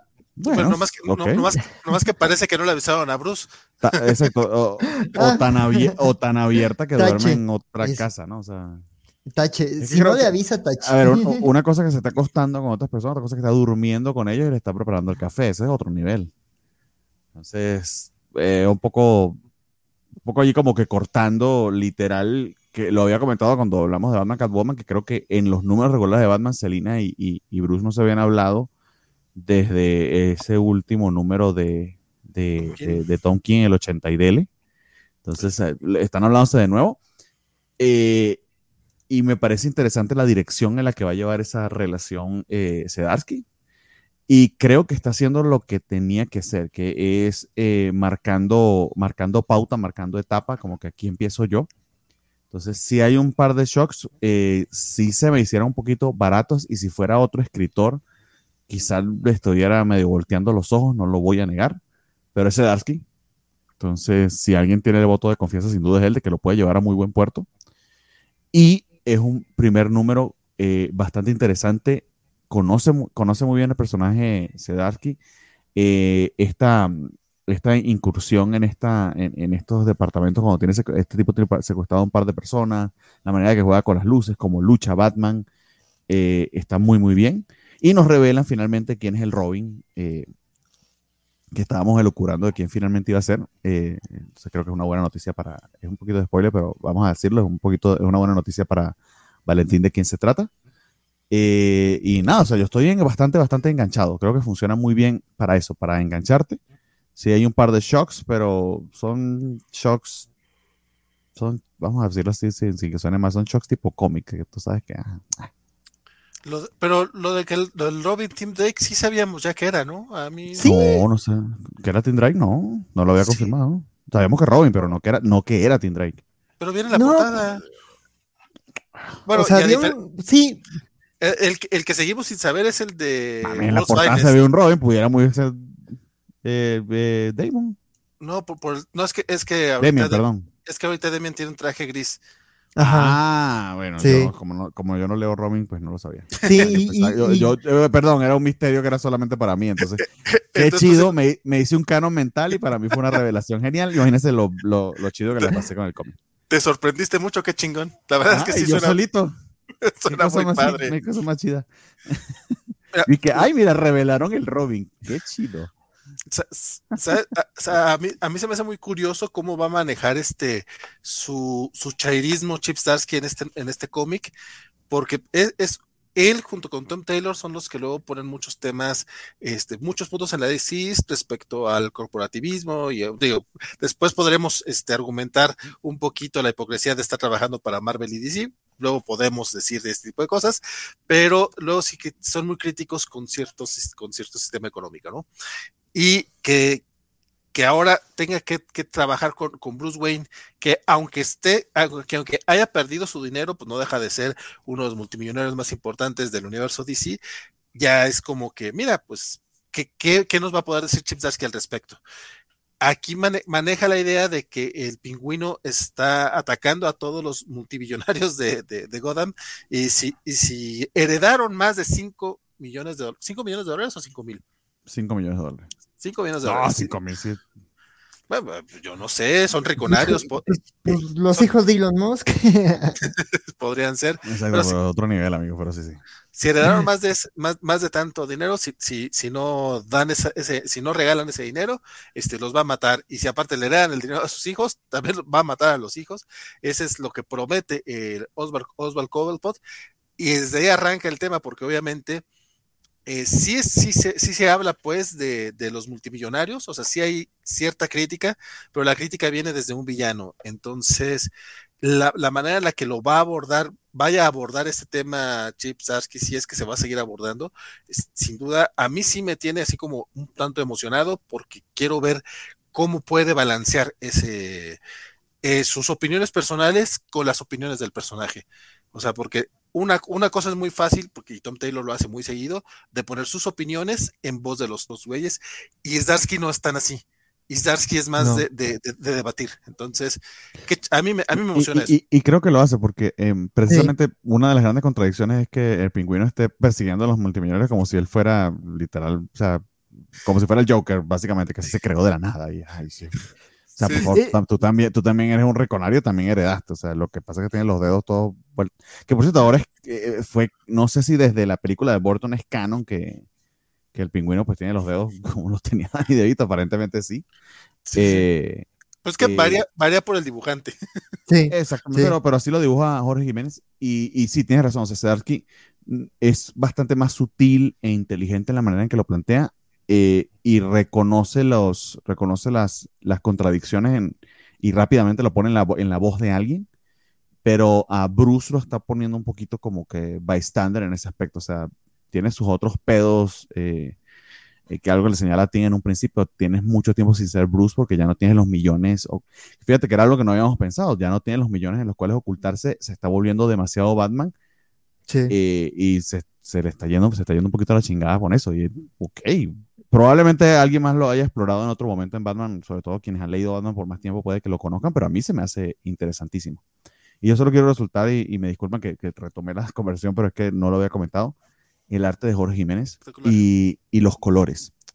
Comparo este Jorge Jiménez con el de James Tynion, eh, que también está haciendo un muy buen trabajo, eh, pero ciertamente el guion no lo ayudaba, pero los colores eran bastante más brillantes. Aquí es un poquito más, eh, no voy a decir opaco porque no creo que sea la palabra, son como más terrenales los colores. Me, me, cuesta, no, no, no, no, no hallo muy bien las palabras, pero si colocaran una página al lado de la otra, creo que notarían la diferencia. Le queda muy bien al mood y le queda muy bien a su arte.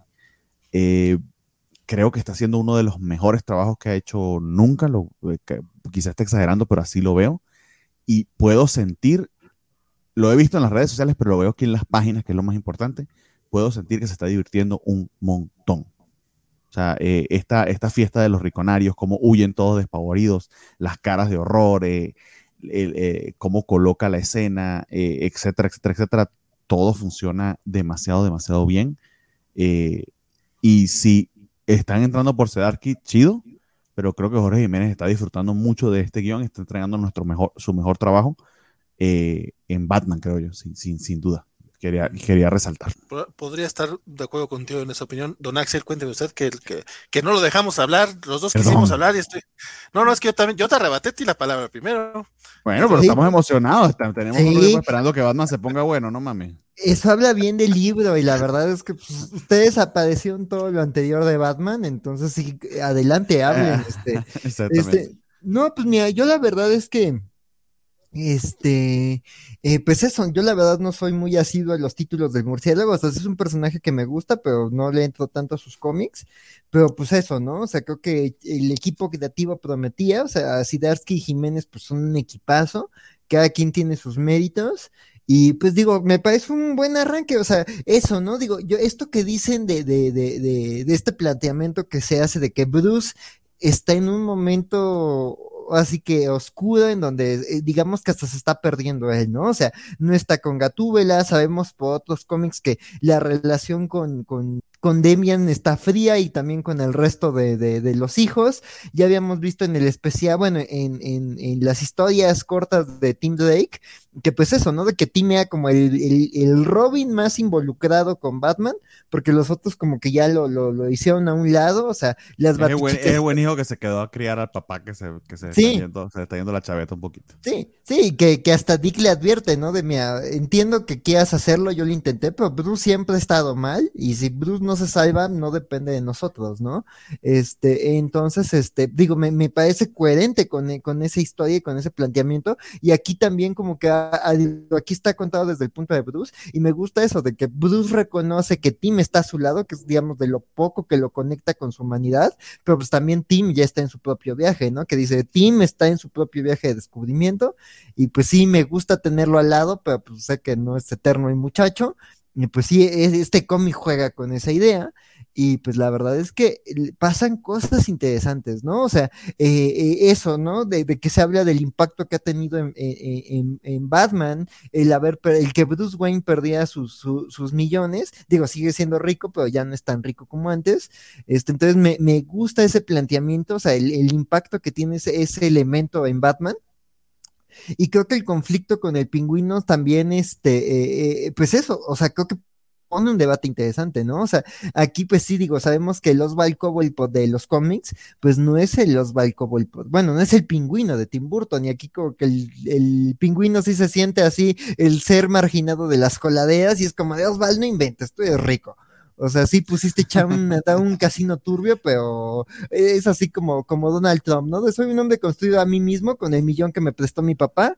Este, este. y, lo, y, lo, es igual, o sea, cuando él, todo lo ha hecho de cero, o sea, ah, okay, y, la, y las minas de, de esmeraldas que tenían su, su familia, o sea. Sí, pero lo mandaron a la universidad en Estados Unidos, y dices, pues esa ayudita, pues sí, o sea. Tengo, tengo, tengo, tengo, un amigo que es fan de Elon Musk, este, y, me, y, y luego me, me, sale con esa tontería, ¿no? no, pues que él, él solo él empezó a trabajar, es que en la universidad este, hacía fiestas, pero yo, y güey, ¿y cómo le hizo para entrar a esa universidad? O sea, no mames, o sea. ¿Cómo, tenía un lugar para hacer fiestas, para empezar? sí, no, no, o sea. Dile que si quiere admirar a un riconario que quizás sí se medio hizo sí solo, pero es un, pero honestamente es difícil de admirarlo porque es una porquería de persona, pues está eh, Zuckerberg, en todo caso Zuckerberg que, de que, de todas maneras es, nivel rico ahorita Bruce Wayne, ¿ok? No es multimillonario, pero ciertamente también conoció, todo el mundo fue en Harvard. Y, honestamente, créame, entrar a Harvard, eh, el 1% entra por becas, y estoy exagerando, quizás el 0.5, el resto es porque tiene dinero para eso. Sí. Obviamente, sí, sí, sí. Y en particular el Homos ahorita, echándose para atrás con lo de Twitter, que se vio que fue un Stone, le va a salir carísimo. Entonces. A ver qué pasa con eso. Pero pues hablando de Stones, pues la verdad está interesante el planteamiento de, de, de del pingüino. Digo, la verdad sí, o sea, ahí está, ahí hablándolo en voz alta, sí me recuerda mucho, digo, a ver si no pas, no va por esos rumbos, pero sí me recuerda mucho a la jugada de Otto Octavius, así de, pues me está pasando esto, ¿sabes qué? Me voy en grande. Este, entonces, este, eh, eh, eh, pues digo, creo que me recuerda un poco a, a, Otto antes de, de Superior. Este, entonces, pues digo, pero la verdad es que es un número tenso, creo que es un número que explica bien este, eh, eh, eh, las dinámicas de Bruce y de Robin. Este, y pues sí, este, digo, también como decía, ¿no? Creo que Sidarsky hace interesante hablar de esto, ¿no? De voy a hablar de la desigualdad económica en Gótica y de que sí hay gente muy, muy, muy rica en Gótica y sí hay gente muy fregada, pero pues eso, el villano es el que está dando el discurso como socialmente consciente Batman le recrimina, salud, salud, Bernard. Gracias, amigo, disculpe. Este, y justo Bruce le, recrimina eso, ¿no? De, güey, tú eres la persona menos ideal para hablar de esto, o sea, este, me gusta ese planteamiento. Digo, habrá que ver qué pasa con, digamos, los dos puntos que no queremos spoilear de la historia. Digo, como dicen, es, son shocks de cómics, entonces igual y se resuelven pronto, igual y no, a ver a dónde los llevan. Este, hay uno que se siente que va, que va, a ser más permanente, permanente en, el en cuestión comiquera, o sea, unos años, yo creo que sí, va, va, va, a mantenerse, por lo menos durante la etapa de que es muy probable que se mantenga. El otro lo han trabajado tanto el año pasado que es como, ay, no va a pasar nada ahí. Sí, sí, hay uno que yo creo que se ha visto muchas veces, pero hay otro que me preocupa porque es como de, regresas a, a cierto personaje para que le hagas esto. No, a ver cómo se resuelve, pero... Es lo que te digo, ese no va a suceder. Ese es medio, es de shock, que por cierto funciona para unas reflexiones bien bonitas que, pues que puede ser que sea spoiler. No, no, no. Ata con lo que ya le leímos de Darky sobre Batman, que tanto nos gustó. Entonces, sí, sí. O sea, eh, el, ómnibus de Batman by Chip Zdarsky va a estar bien chido hasta ahora el, arranque. Va bien, va bien, va bien. Va bien, pues, exacto. Sí, sí, no, creo que no. está haciendo cosas interesantes con la Batifamilia, muy padres. Es un, es un inicio prometedor se nota que conoce los personajes y aparte no, no hemos hablado de, de, la, de la historia complementaria, no sé si ustedes le entraron. Ah, Yo le entré y me, y, me gustó bastante. Ah, perdón, adelante, Axel. nada más antes de que pasen la historia complementaria que yo no leí, perdón, este, este, eh, pues el arte de Jorge Jiménez impresionante. La verdad es que como dicen aquí en los comentarios, ese panel de, de Bruce, este, en camisita con la máscara está padre, aunque sí es como de vaya manera de, de dar pistas de tu identidad. Pero pues sí, este, sí, sí, pero digo, se ve padre, que se ve interesante, se ve interesante. como que le, vale un poquito pito, pero sí, eh, la idea también son estos diseños que se puedan convertir en figuras bien chingonas. Esta es una. Sí, o sea, este va para McFarlane, ¿no? O sea, sí, pero este, sí, Bruce, este viernes casual, Batman viernes casual. Sí, sí, sí. Viernes de no llevar corbata. Este. Sí, cómo no. Pero qué arte, la verdad. No hay mucho que decir. Usted... Por cierto. No, señor Simpson, no. Por cierto, a mí me gustó mucho que eh, la máscara de, Batman no, tenga ojitos blancos, o sea, que sea, que sea una máscara máscara, creo que eso hace que se vea más impactante. curiosamente, ¿no? Regularmente lo que hacen es que se le vean que, no tenga pupilas y que sea todo blanco para que se vea más chido. Y la verdad, aquí Jorge Jiménez entrega algo muy, muy fregón. Eh, la segunda historia está relacionada con Catwoman, lo cual se me hace bastante arriesgado por parte de Zdarsky. Bueno, no arriesgado, pero es como que muy de. Mira, yo sé que tiene serie regular, pero yo también voy a escribir a Selina. Y ese ya, este, pues resolviendo la situación es sí casa directamente con el final del cómic, entonces es un poco spoiler, pero para no hacer más ruido, eh, mientras vemos que Oswald está en el hospital, hay gente que se quiere quedar con el Ice Lounge, con, con, su, con su bar, y básicamente Selina trata de tener esa guerra, guerra de, de bandas, de gangs, pues, de, de criminales, y de repente me encanta este personaje, no sea nuevo o lo hayan creado para este número. Esta, esta, este cortito, esta historia complementaria, la escribe Chip Zarsky y la dibuja nuestra queridísima Belén Ortega. La verdad es que el equipo español que está trabajando ahorita en Batman está que, como diría Francisco, no cree en nadie. Y me encanta lo diferente que es su estilo al de eh, Jorge Jiménez. Y, pero lo bien que se complementan, porque para la historia de Selina funciona muy bien esto que es más cartoon y me recortó un poquito a Sunny Boo, pero también es su propia cosa. Y está genial este personaje que eh, saca estas garras y escribe con una tablet en la parte de atrás y es un supuestamente un, abogado de los eh, criminales. Está, o sea, toda la idea está muy chida. Está muy, muy chida. Pero es un abogado robot, o sea, no mames. Yo, o sea, yo no sé por qué Axel no lo leyó, le encantaría el concepto. Este... exactamente, porque son ah, cómics y es Batman, no tiene que ser una cosa seria y broody. Lo voy a checar, chicos. Lo voy a checar. Sí, sí, está cortita la historia y pues básicamente eh, contratan a Selina para encontrar a 10 personas. Todavía no sabemos quiénes son bien, bien, bien esas personas. Entonces, sin, sin spoiler más. Sabemos lo que las une pero, y está genial también la idea. O sea, eh, en fin, amigos, lean esto, está chido. Sí, resultó un primer gran número bastante prometedor y ojalá Chip logre hacer algo muy, muy bueno. No he leído su Substack de esta semana, pero por ahí bien, algo mencionaba de Batman contra Daredevil no, se, lanzó algo graciosísimo eh, en Twitter. Eh, Jorge Jiménez, que ya sabemos es un tipo eh, muy, muy apuesto, salió, eso, sale súper emocionado promocionando el Batman. Hizo un video muy luminoso y muy, muy atractivo vendiéndonos a Batman. Y lo retuiteó Sedarki todo mal vestido, con, con una cámara mal puesta, haciendo, uh, haciendo sus chistes sobre que él no es tan bueno para promocionar como Jorge, pero si vayan a leer Batman. si pueden, buscan el, el, el, el, eh, Twitter de Chedarty porque es un tipo con un humor bastante eh, interesante. A mí se me hace hiper divertido. Sí, no, de hecho, eh, ah, yo, yo, río mucho con el mismo chiste que siempre ponen al final de, de Newborn. Igual yo río cada que lo veo.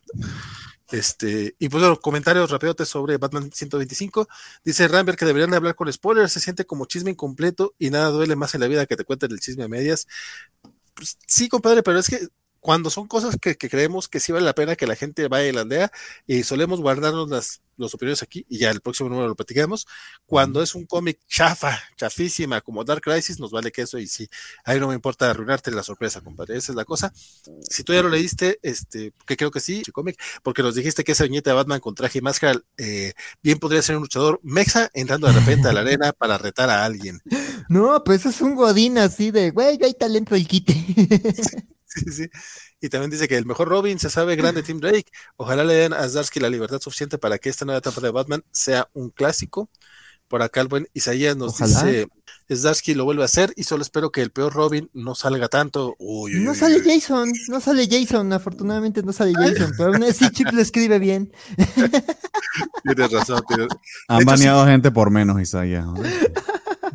De, hecho, sí es cierto, él eh, describió muy bien a Jason Todd en ese, en ese comiquito para Urban Está muy bonita su historia, está muy padre su historia. Y también nos dice que solo sigue reforzando el punto de que el acertijo en, The Batman no hizo nada malo y tenía razón. Chamex dice dos de Team y eh, septiembre de Team. Dice 50.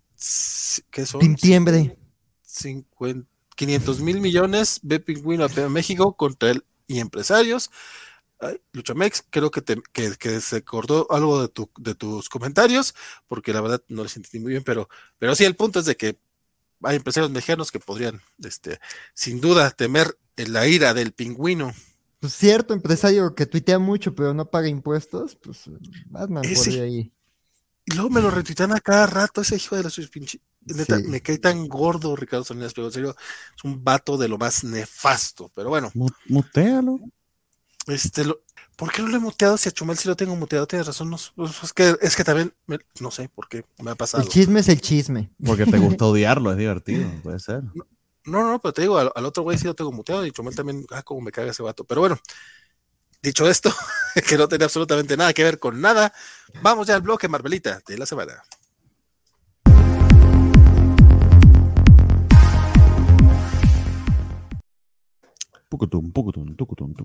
Y resulta que ve el Capitán América, el Centinela de Libertad número 2.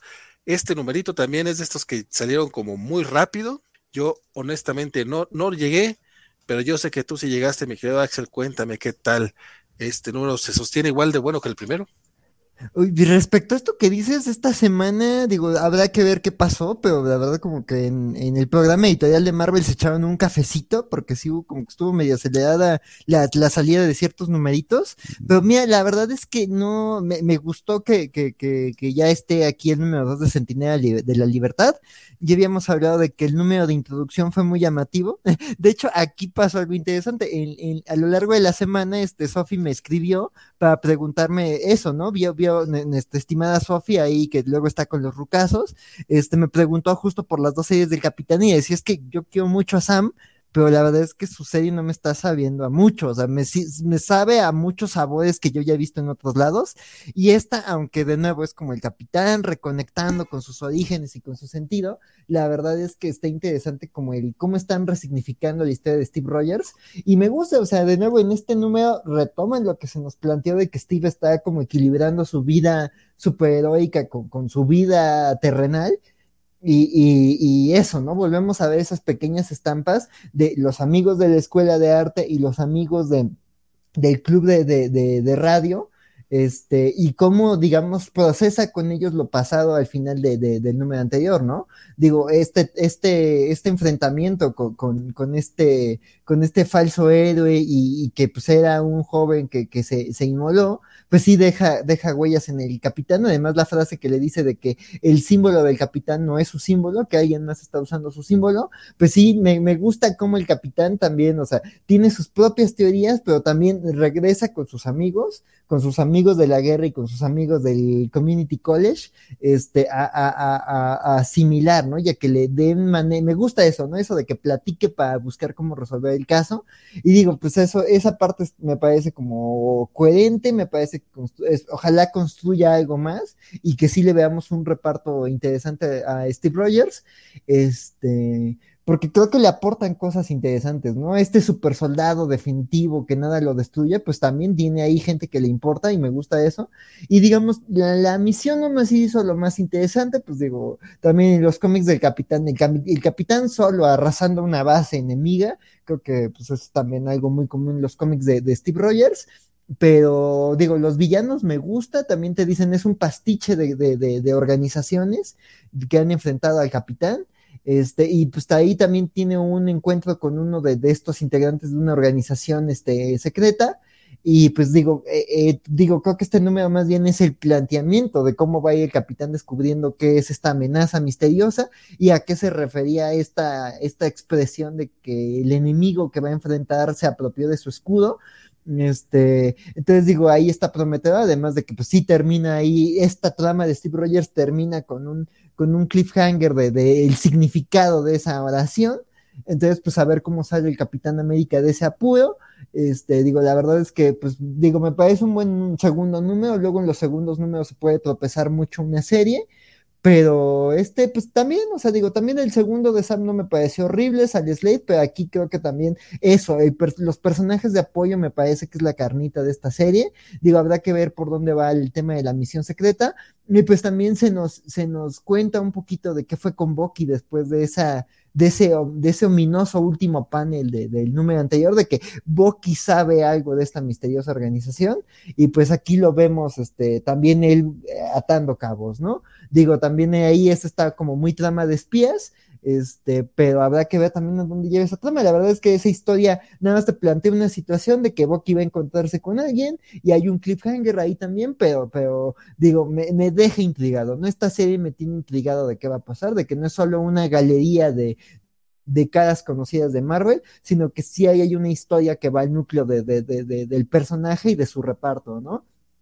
Entonces, pues la verdad, emocionado de, de, de, bueno, eh, con promesas, digo, también, digo, no es, mi, no es mi top de la semana, pero digo, creo que va a un buen ritmo, este, entonces, pues ojalá este primer arco sea satisfactorio y pues a ver a dónde llevan al Centinela de la Libertad. Don Bernardo, usted también le entró al Capitán América. No, interesante no que, que, que, yo le entre a Capitán América está interesante. Eh, este, De las dos series de Capitán América, sin duda esta es la mejor y por mucho. O sea, eh, lo lamento por RB Silva porque creo que está haciendo un buen trabajo en la otra serie de Sam Wilson, pero es que la serie está llena de clichés y no es nada interesante. Está en cambio, están intentando hacer algo diferente, algo interesante con el personaje. Eh, lo y lo están logrando, lo cual es bastante loable. Entonces el guion tiene la sustancia suficiente para atraerte eh, aterrizando a, Steve Rogers y pudiendo ver, ver interactuar en su día a día y cómo eso está afectándolo. Y aparte tiene este misterio que creo que está muy bien armado de, de, cómo que básicamente el, símbolo que ha cargado en el escudo, cómo puede ser que signifique otra cosa. ¿Cuál es un misterio medio pendejo, pero, pero está bien, funciona. Carmen Carnero creo que está haciendo un trabajo extraordinario, con la excepción de esta portada, que creo que le quedó un poquito medio gordito Steve ahí, medio raro en la motocicleta pero creo que es el, el, único caveat que tendría porque el arte interior está maravilloso. Estaba mostrándoles un, splash, un splash page de cuando invade esta base en Alemania, que, o sea, no mames, la manera en que sigue la acción y la pelea está trepidante, maravilloso, como utiliza el espacio está brutal y genial. Eh, diría yo que al nivel de las escenas de acción que le vimos a, Elena Casagrande en Black Widow, que creo que está haciendo un trabajo aquí carnero eh, eh, superlativo, interesantísimo. Entonces, Nada más por ese componente valdría la pena, pero aparte tienes un guion eh, interesante y cumplidor. Eh, y tal como dice Axel, usualmente los segundos números, que también lo dije con Poison Ivy, los, segundos números se caen en la serie, aquí en cambio dobla la apuesta y, aumenta el misterio, lo está haciendo de verdad bastante, bastante bien. Entonces, de, si me preguntan cuál leer de las dos, eh, obviamente la recomendación es esta, pero inclusive les diría en líneas generales si, si le han perdido un poquito el rumbo a Capitán América, creo que esta serie vale la pena para, para montarse, para ese jumping on point. Pues sí, sí, la verdad es que este, este cómic también fue de los que me quedé ahí con, con pendientito de lectura. Me gustó mucho el primer, el primer número y como bien mencionas, Carmen Carnero andaba brutal, entonces... Sí. Lo que puedo decir es que aquí no, no baja el nivel en lo absoluto. Resalta el nivel extraordinario. Sí. No, y está, está muy bien el nivel que tiene tanto en las escenas tranquilas de gente hablando en la cafetería y hasta las escenas de acción. Chun, chun, chun, chun. Sí.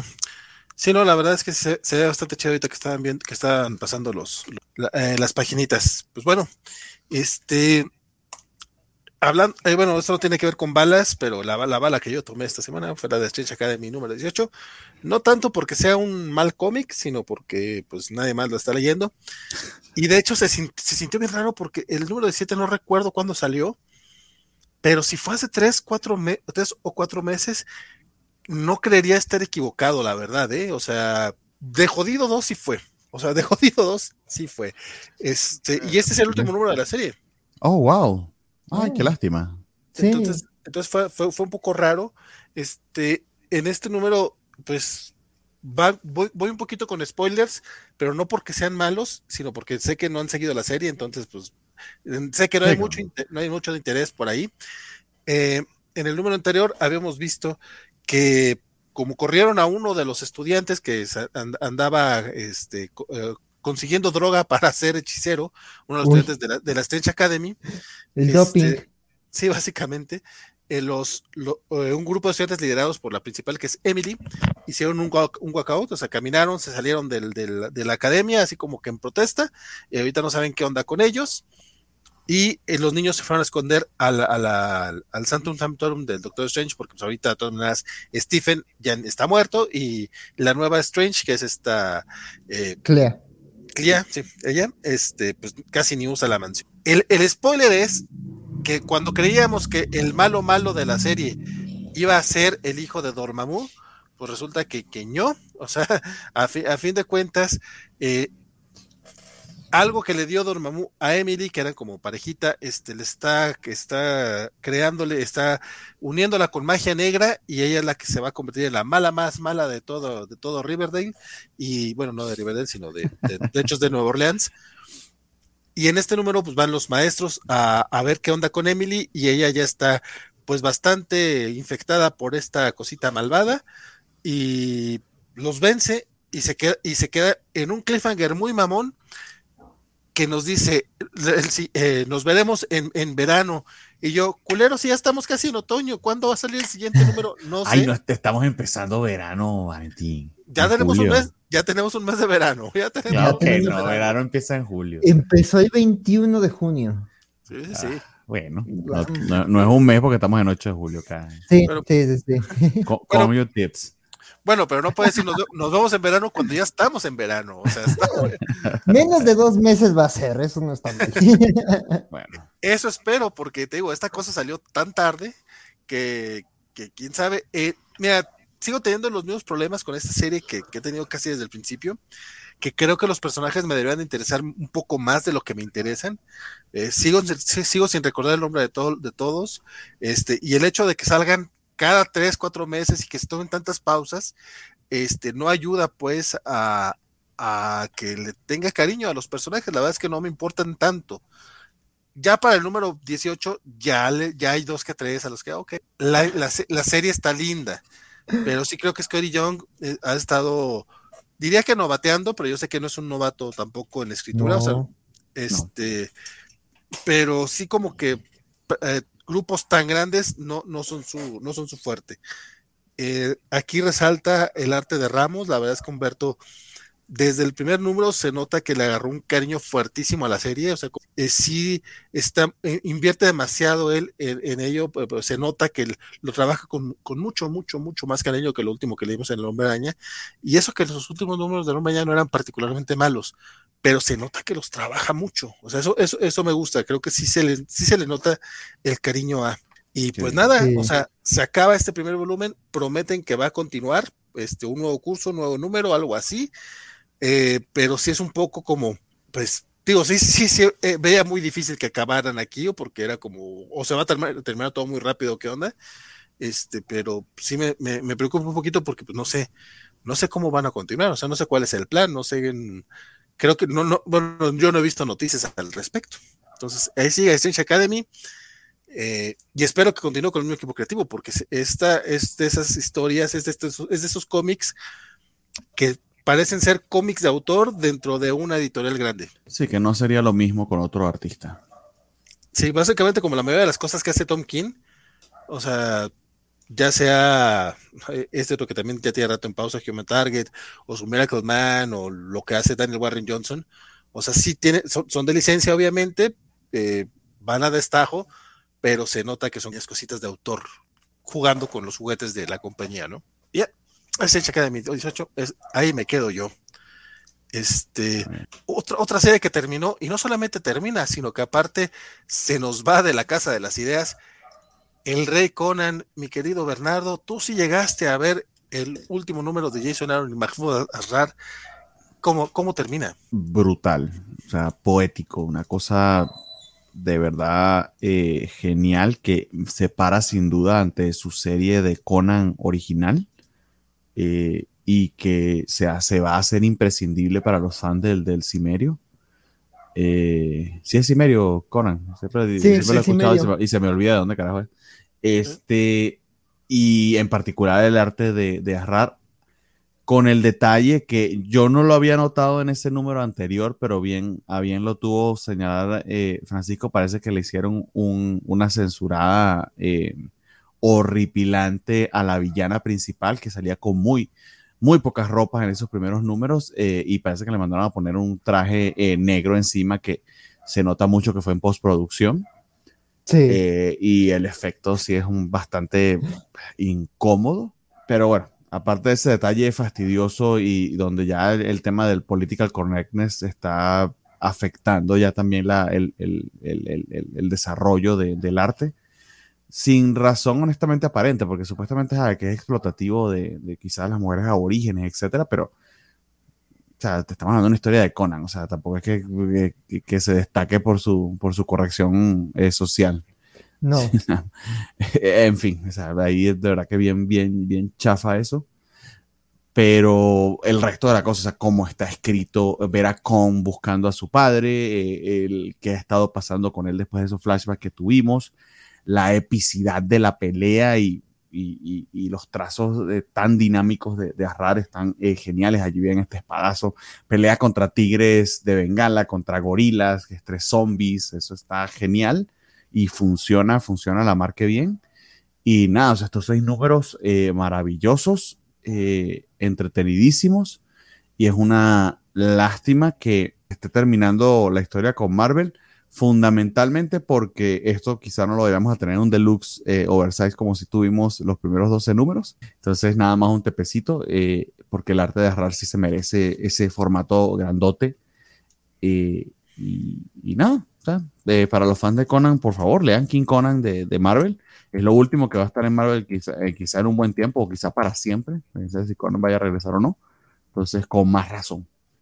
Con más razón, porque eh, Aaron y Arrar han hecho un trabajo maravilloso con el personaje y, creo que cierra con broche de oro, sin duda, la estadía de Conan en, en Marvel, al menos con el nombre de Conan en el título todos sabemos cómo cómo va a funcionar ese, ese rollo. Por lo pronto ya sabemos que los siguientes cómics los van a publicar a través de Titan, la editorial inglesa. Entonces, pues a ver qué, qué pasa con... Y que, y que Conan sigue saliendo en Savage Avengers, al menos por ahora. ¿Sí, sí, sí va a seguir? Sí, lo dice el editor en la carta final que allí lo va, pero que, pero lo que, lo que es eh, las aventuras de Conan como personaje principal, y que creo que lo fundamental es el título, eh, eso ya desafortunadamente ya no va a seguir. Creo que si van a publicar algunos más recopilados eh, Marvel, no sé si es hasta este año o a qué fecha en específico, pero series originales, esta es la última. Qué mal. Es que de hecho, lo, que sí es que, por lo que entiendo, pues no podrían poner ya el nombre de Conan como tal. ¿Quién, sabe si Marvel haga la triquiñuela de ponerle nada más la espada salvaje y that's it? A lo mejor. y que en Savage Avenger lo llamen de Barbarian y ya Es que ya creo que es a Blaze o alguien se está publicando una serie que se llama El Cimerio. De Cimerio. Son reversiones en cómics de las historias de Robert E. Howard y publican la historia de Robert E. Howard ahí mismo, que está interesante. No, nunca le he entrado por completo, pero está interesante la idea. Eh, de hecho, son eh, reimpresiones de cómics este, europeos, si no estoy mal, porque habléis. Mm. Que, ah, es lo que, lo que maneja. Es, eh, es, especialidad. Sí, sí, sí. Pues bueno, este King Conan, la, la, ah. ¿qué pasó? ¿Qué pasó, mi querido Axel? Ah, no, pues eso, la verdad es que coincido en grandes rasgos con Bernardo. la verdad es. También lo leíste, perdón. ¿No lo, no, no, marqué? No, no, a ver, amigo, te, da como Francisco, si no lo marca. Ah, mira, bueno, perdón chicos, este, sí, la, verdad es que eh, fue, digo, yo, este, eh, o sea, sí me, me, he enganchado con etapas de, de, Conan, pero la verdad es que no le había entrado a, a, a lo de Marvel, y pues nada, muy satisfecho con King Conan. La verdad es que digo, polémicas aparte de, de, de cómo se retoman estereotipos de las historias sobre las mujeres indígenas aparte, este, pues creo que es una historia muy coherente, muy redonda, que sí te habla de, de, de, de un hombre que ya llegó, así que alguien que ya llegó lo más alto que hace después con su vida y este, y me gusta, o sea, el tema del hijo, el tema de, de, Conan, incluso el, el, uno de los antagonistas, este hechicero, este Amontoso, no me acuerdo cómo se llamaba, este hechicero de Seth, el número anterior que, que lo leí porque hice catch up del 5 y 6, se me hizo bien interesante su historia. O sea, es un personaje insoportable, pero creo que su historia está muy bien narrada y entiendes por qué es tan insoportable y su manera de ver el mundo. Y creo que esta incómoda alianza que hacen está llamativa. También vemos cómo los dos antagonistas llegan a su perdición. Y la verdad es que el final está muy bonito, está muy poético. Y como dice Bernardo, pues sí, tiene, tiene mucha poesía y reflexión. Y, es bonito ver ahí cómo te construyen la relación de, de, de, Conan y con este, con, cosas muy, con mucha economía de lenguaje. Entonces, la verdad es que es una historia muy, muy agradable de Conan y la verdad es que digo, va a seguir habiendo historias de Conan, como decimos, o sea, de, los dueños de los derechos, a lo mejor eventualmente Conan llega a algún otro editorial o regresa, llega, regresa a Dark Horse o, o así es el tema con los derechos, ¿no? O terminen de ser, quién sabe qué magias cósmicas pasen, mm, este, este, pero la verdad es que este sería una bonita historia de despedida del personaje, porque te cuenta cosas de su historia y además esas últimas páginas donde te cuentan como dónde empezó Conan y dónde termina, están muy bonitas, muy conmovedoras, entonces pues sí, sí, échale un ojito, como dicen, qué mal que no va a llegar en deluxe, pero pues eh, de, la manera que llegue creo que es una historia que vale mucho la pena. Perfecto, bueno, el, buen, el buen Conan, con el rey Conan cuyo tomo llegará acá en México, si no estoy mal, por lo que han dicho la gente de Panini, llegará para agosto o septiembre, o sea, no se tarda mucho en salir el tomo, pero eh, también lo han anunciado como un TPB, lo cual, si me preguntan, es una muy mala decisión. Pero bueno, no me preguntaron, entonces, ¿qué, les digo? Este, vámonos al bloque arácnido porque fue un comiquito que todo el mundo leyó esta semana, porque al parecer nos está gustando el hombre araña.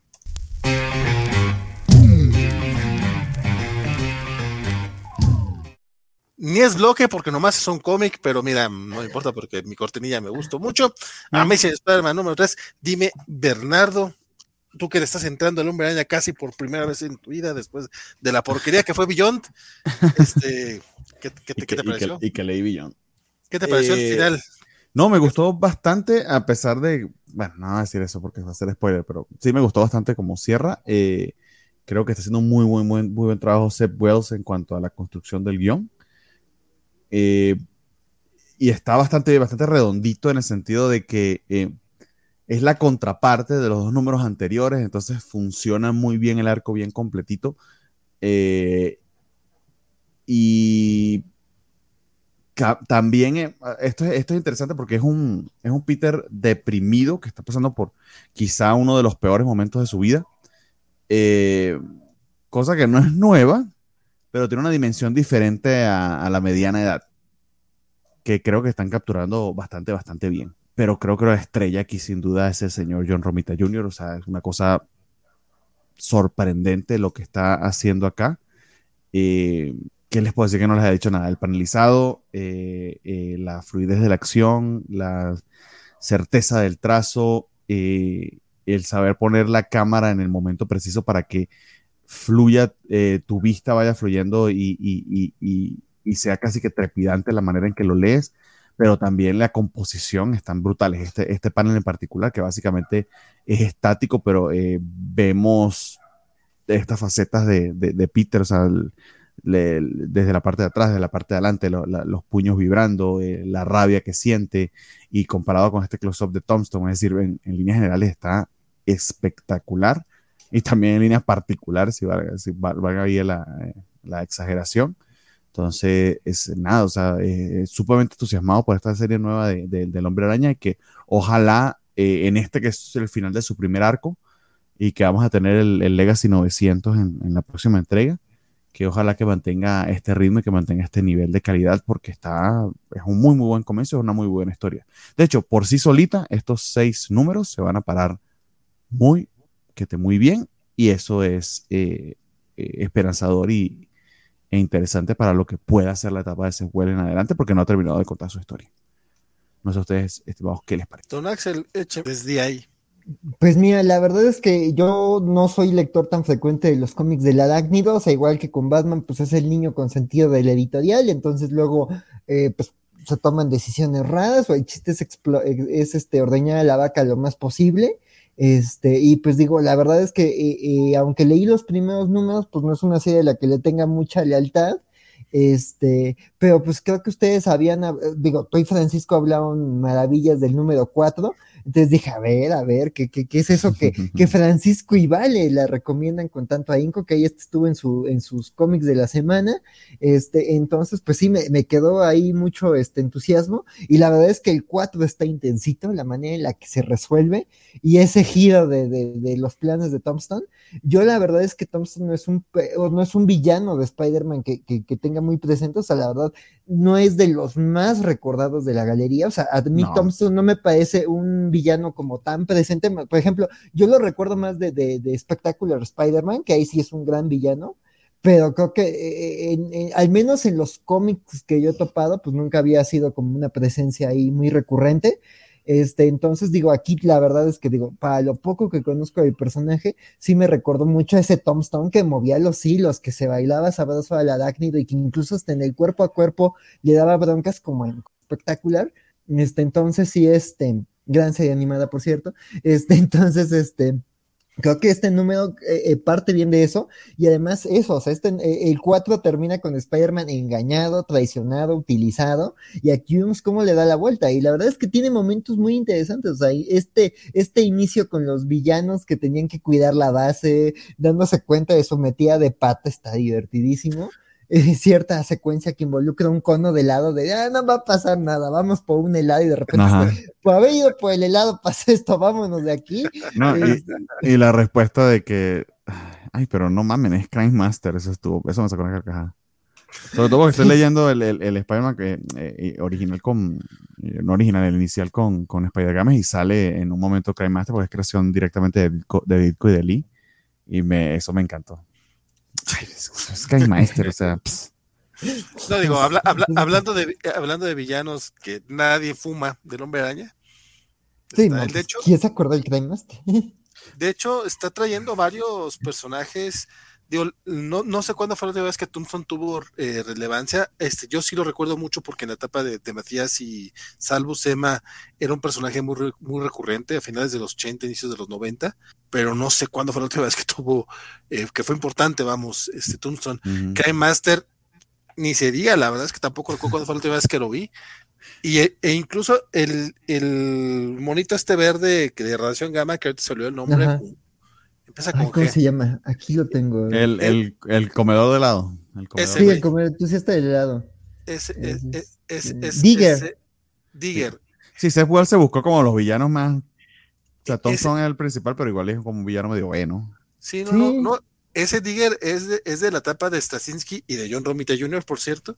O sea, estamos hablando de un personaje que tenía como 20 años y que después de eso casi no se usó.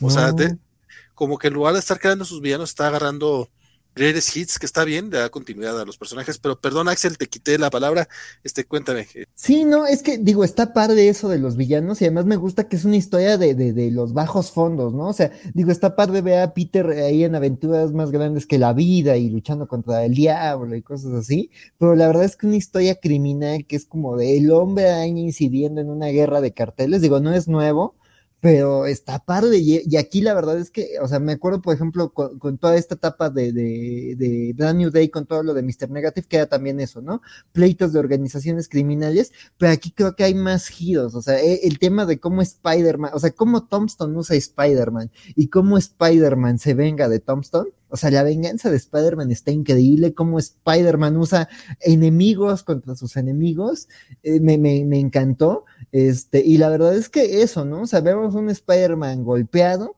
pero que sabe responder, ¿no? Y sin ser brutal, sin ser edgy, sin ser oscuro. Entonces, la verdad es que e, esa parte de la historia me gustó y la verdad es que cierra redondito. También ese, ese cierre del número se me hace bonito, como que cierra por el momento la historia con Tombstone, pero pues muestra que ahí hay algo ocurriendo en los bajos fondos.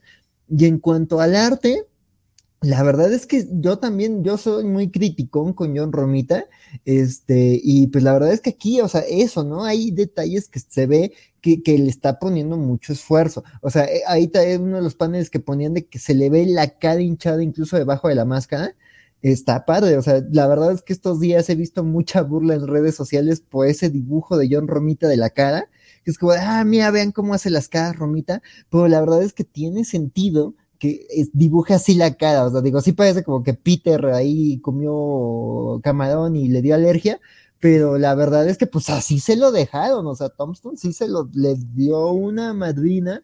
Entonces no, fue, no, fue, besitos lo que le dio. Pues. No, no fue besitos, entonces me gusta que se mantiene por todo el número la cara hinchada y, digo, sí está chistoso el resultado, pero tiene sentido dentro de la historia, porque si hay un panel que es como de, ay, Peter le entró sabroso ahí a, los cacahuates, este, pero este, le picaban las abejas, este, onda Macaulay Culkin, pero no, la verdad es que este, este, eh, está muy bien, como dicen, la vibración, los moretones se ven muy bien y la verdad es que el colorista le está ayudando mucho porque hay un panel donde este se ve, hasta se ve el, sutilmente el verde de los moretones y dije, qué bonito arte, la verdad, la verdad, este, cuando Romita le dan, bueno, no, lo que decíamos, ¿no? No sabemos cuál es el factor que distingue un buen Romita de un mal Romita, pero creo que aquí la historia está llamativa, creo que sí está yendo a algún lugar y creo que sí se ve este, eh, pues, ganas de los artistas de contar una historia interesante con alguien tan querido, ¿no? Y digo, más Romita que pues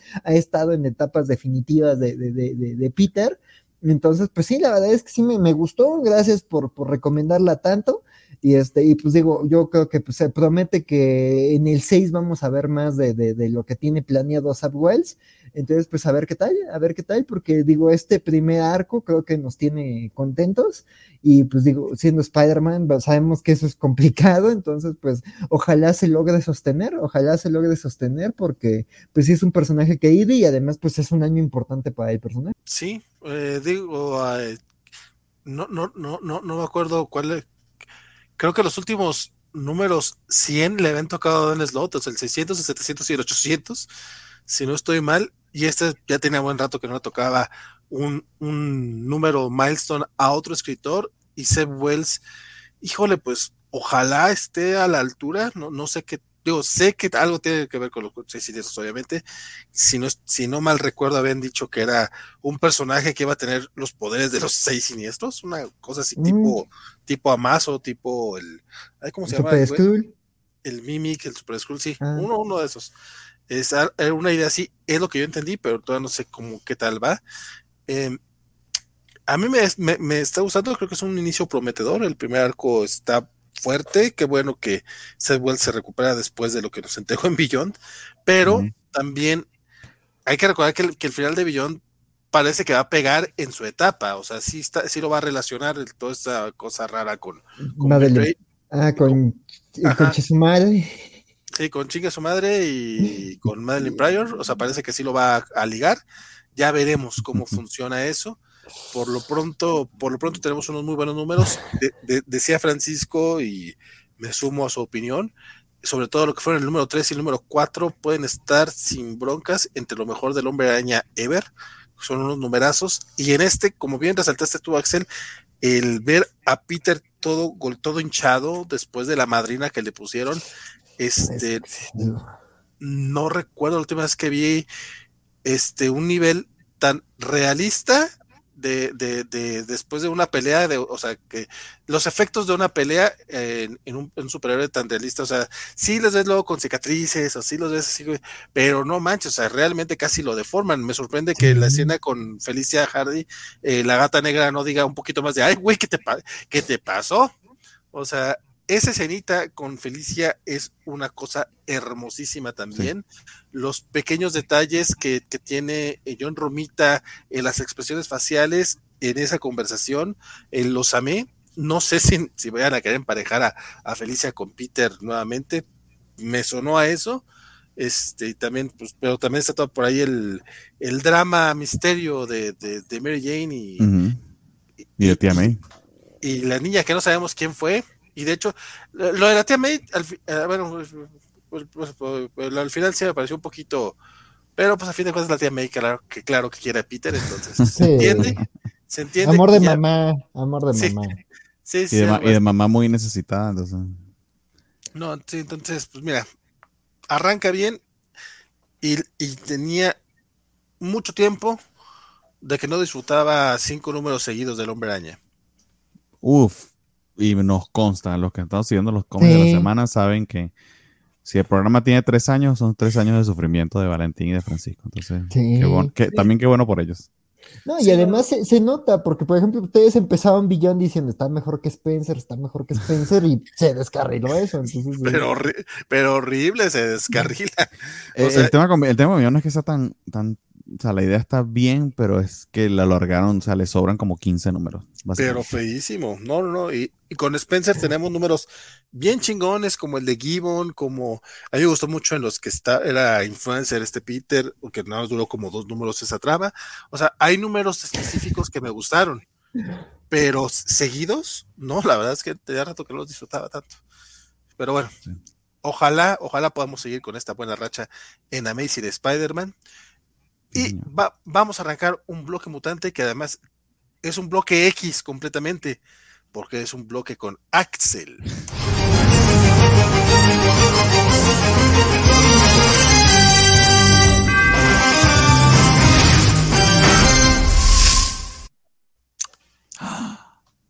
Y arrancamos con Legion of X, mi querido Axel, que que, en serio, que creo que estos tres cómics, Legion, Sabretooth y Excellent, salieron hace dos semanas. A mí no me engañan.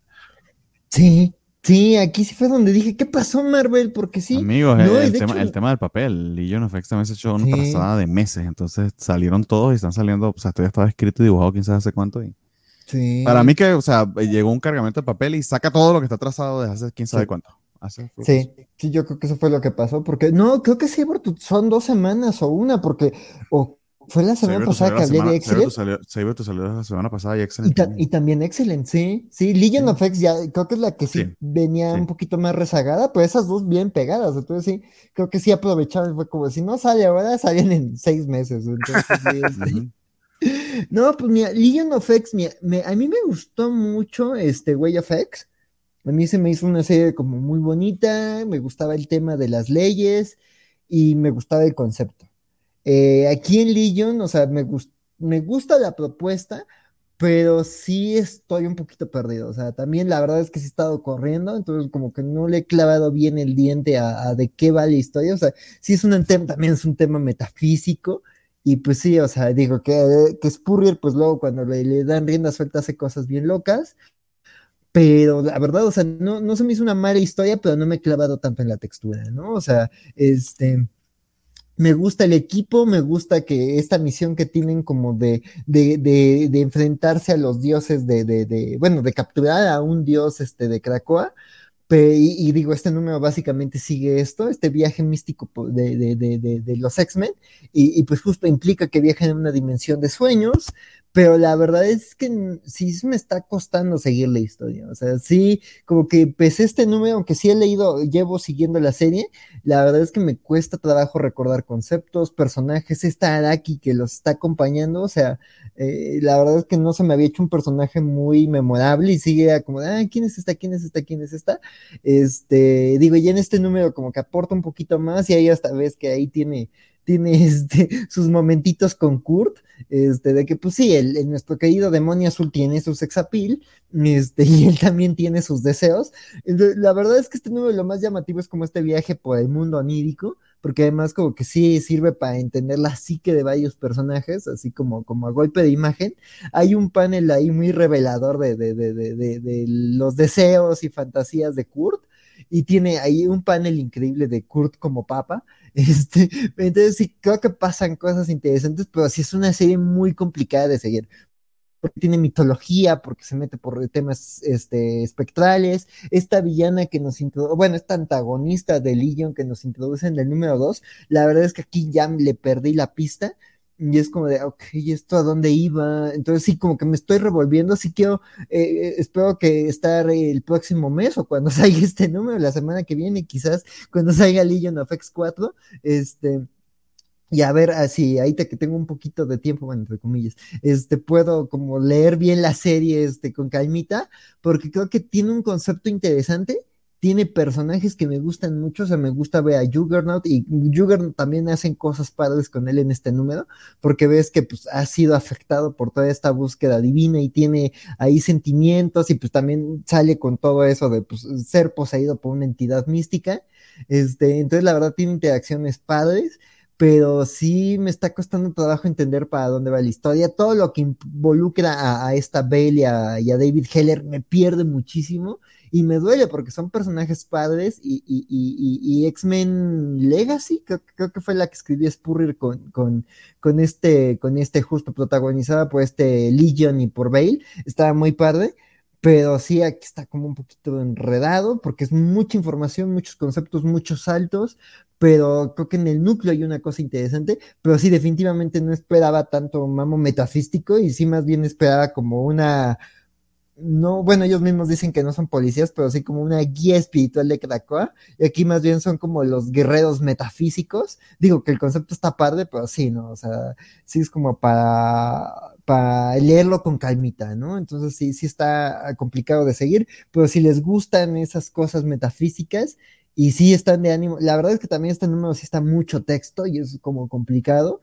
o sea, no es como Aliwin que te maneja cosas místicas así loquísimas, pero se junta con artistas que saben plasmar eso, ¿no? Este, por ejemplo, esta es Defenders, este, que sí también manejaba conceptos muy densos y muy metafísicos de, del primer mundo y el segundo mundo y el mundo de las ideas y todo esto, pero como todo estaba en el peso del arte, es muy fácil seguirlo. Y aquí son muchos, muchos, muchos diálogos explicando conceptos. De este es el Dios que funciona así, en este plano, y así se conecta con el altar, que en realidad es la mente de no sé quién. es como, ah, ok, pero me vas a tener que repetirlo de nuevo. Pero digo, no, no es una mala serie, pero no es una serie amigable. Entonces, sí, este, eh, está buena, pero sí tienes que saber, o sea, si les da flojera Eternals, esta no es su serie. Entonces, este, es de porque sí está más densa todavía, pero, pero está padre y además es Kurt. Entonces está padre tener a Kurt viviendo aventuras y liderando un equipo. Y creo que con Kurt hacen cosas muy bonitas. Entonces habrá que ver cómo avanza Legion. Que aparte, pero traje de, de pirata, eso está bien chido. Sí, sí, sí, es que aquí tiene varios outfits, porque como están en el mundo metafísico, ajá. Sí, sí, ok, va. Este, no, y, el arte está bonito, la verdad, también hay unos paneles increíbles y muy bien resueltos. ¿Sigue siendo Basaldúa? Sí, sigue siendo Jan Basaldúa.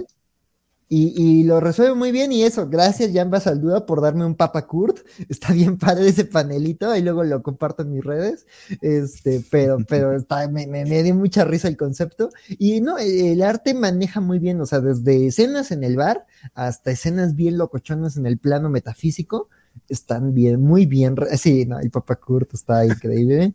Este, tengo fe ahí, momento Vin Diesel, tuve fe. Este, Francisco II será. Francisco II, sí, sí, sí, sí. Este, pero, pero pues sí, o sea, bien resuelto, pero sí está complicado, sí está como para, para echarte tus marihuanas. Sí, el primer número Está, o sea, tienes que confiar y dejarte llevar. Los primeros dos fueron así. Entonces, imagínate continuar lo mismo. Yo la verdad, yo sí, después del primero sí me bajé del barco. Qué bueno que sí, que, hay gente que le gusta. Y está bien, o sea, no todo me tiene que gustar. Yo la verdad es que si no, no le entré a ese aro. A Mauri Sánchez dice, hola, buenas medias noches.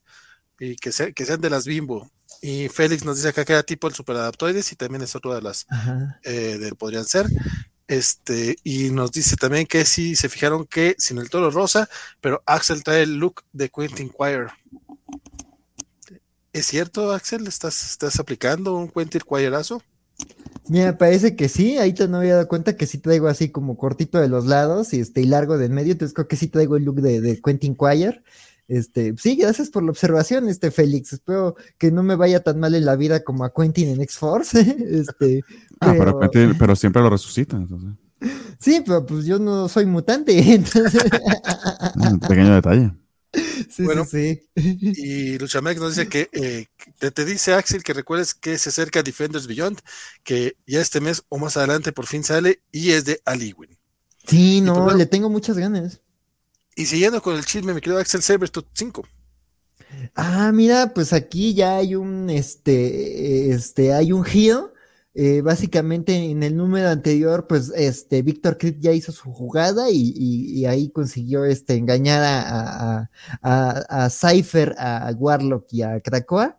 Y pues ya, o sea, eh, lo que habíamos visto desde el primer número, así digamos, en 4 y 5 vemos la conclusión de esa idea eh, eh, Sabertooth quería escapar del vacío en el que lo encerraron y se convirtió como en una especie de virus, este, ahí creando su inframundo mutante, infectó a Krakoa y tiene cierta incidencia sobre, sobre la isla. Sí, ya aquí ya vemos que, que, que esto de que creó un infierno mutante ya es un lugar fijo, así como Wanda ya crearon como lugares este, en la esfera mutante, y pues por lo mismo, este, pues ya hay jugadores moviendo sus piezas, ¿no? Y digo, me, me, no sé si, si lo vayan a conectar directamente con el final de, de, Inferno, pero pues aquí tanto, tanto Irene y, y, Raven como, como, como este Cypher, este, pues tienen intereses y reacciones al escape de Sabertooth del vacío. Entonces, pues ahí hay un plan, este, Sabertooth, eh, por parte de Irene y de, y de, y de, y de Raven, este, pues sí, ya le, facilitan este, su escape de Krakoa. Este, y básicamente le dan una encomienda. Y por otra parte, pues justo este, este Cypher decide que en primera no está de acuerdo con el tema de, cómo están tratando a, este, a, los, a los mutantes.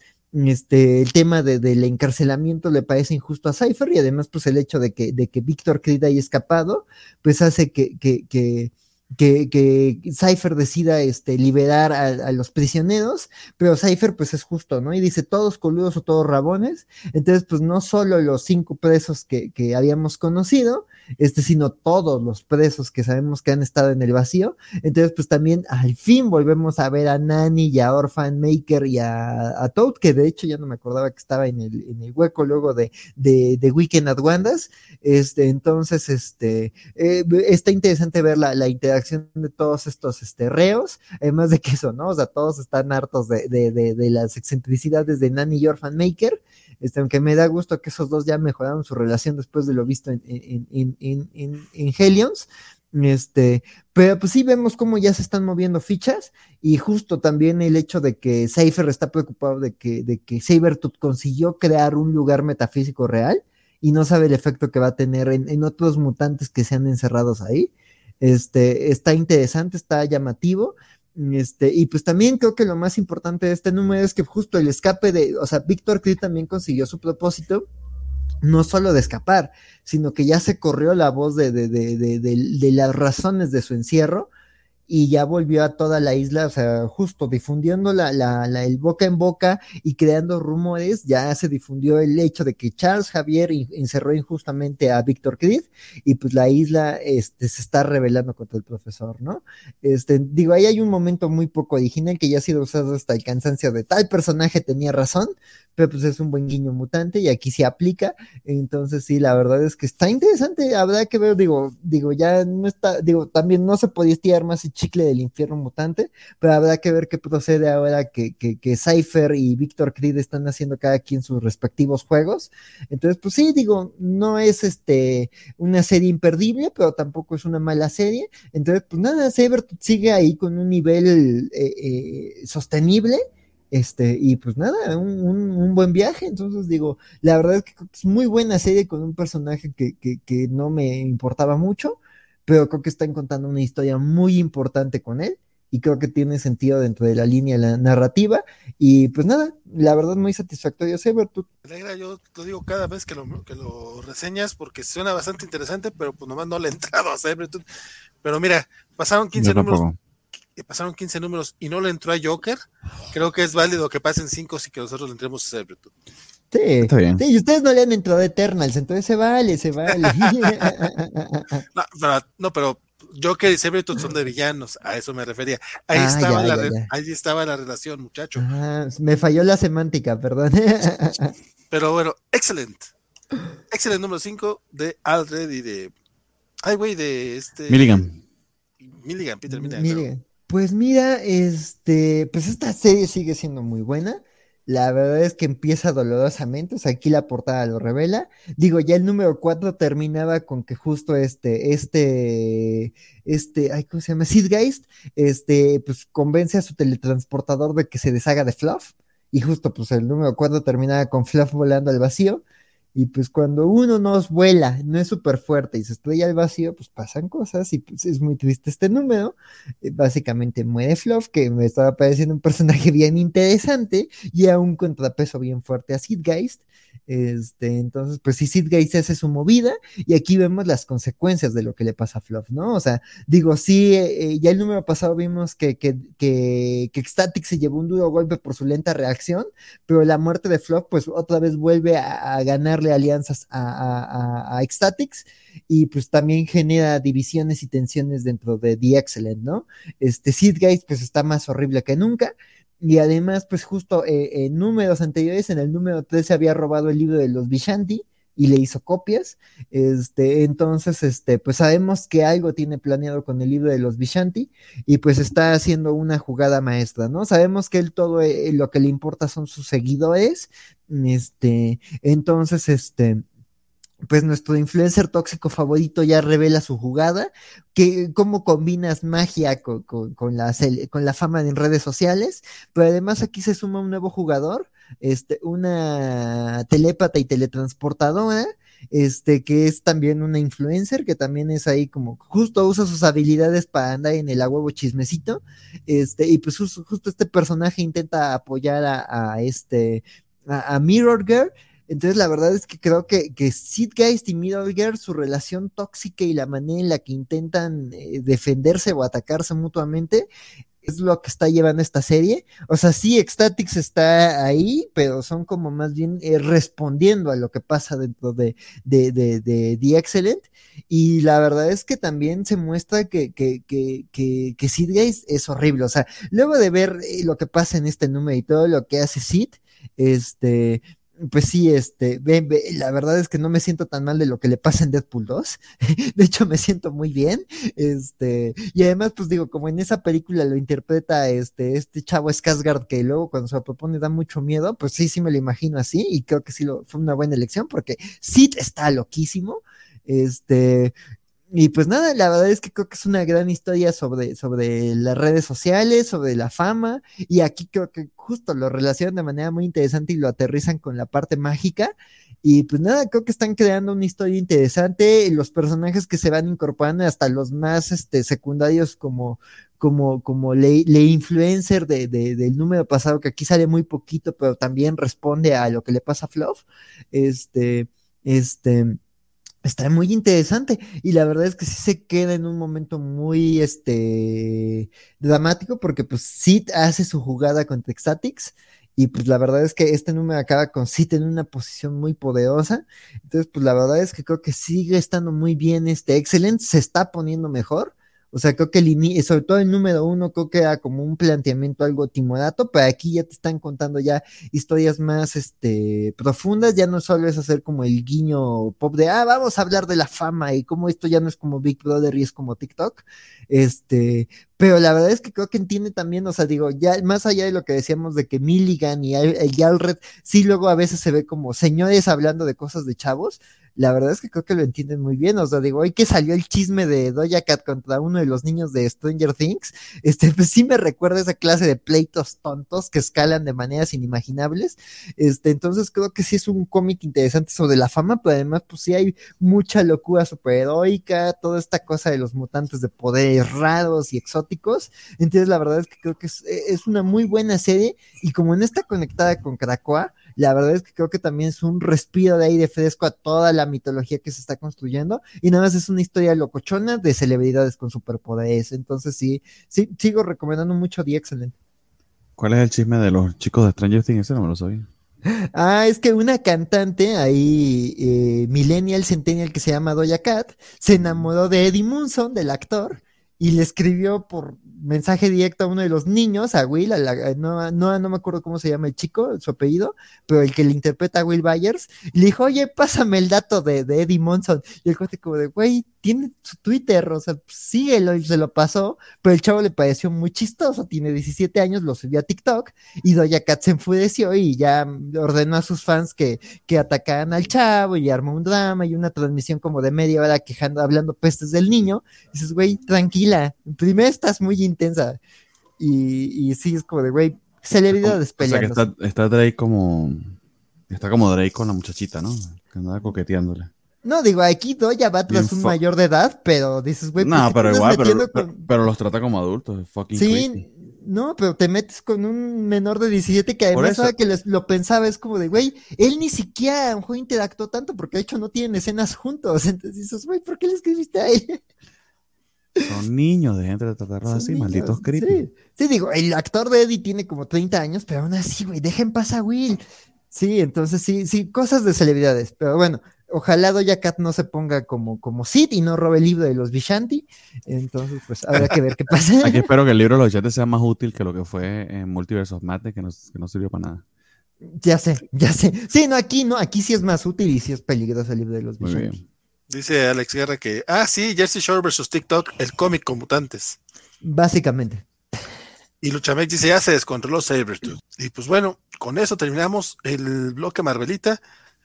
Y vámonos, vamos de lleno ya a los cómics indies de la semana.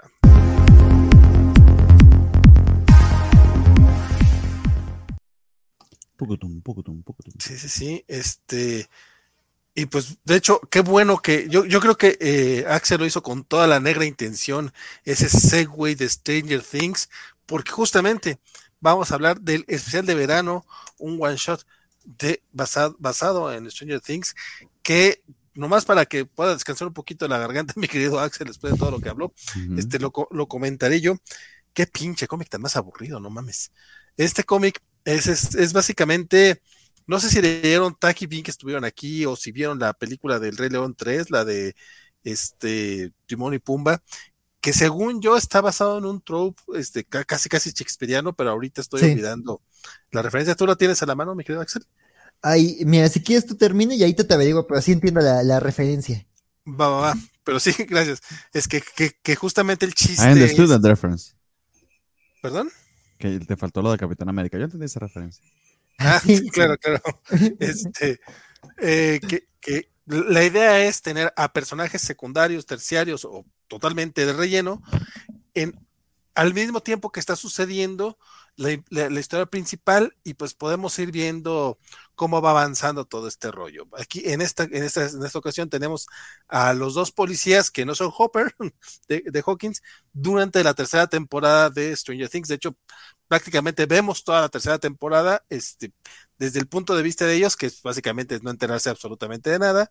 Este, van y visitan a, la señora que se come el estiércol, este, por ahí también se topan eh, a, Billy, están buscando a Billy porque creen que está metido en cosas raras, no tienen idea de qué cosas tan raras este, se metieron, los vemos incluso en el festival del 4 de julio, este, minutos antes de que le disparen al pobre ruso buena ondita, este, yo la verdad, como, como la tercera temporada de Stranger Things, me la chuté entre el domingo y el lunes de esta semana.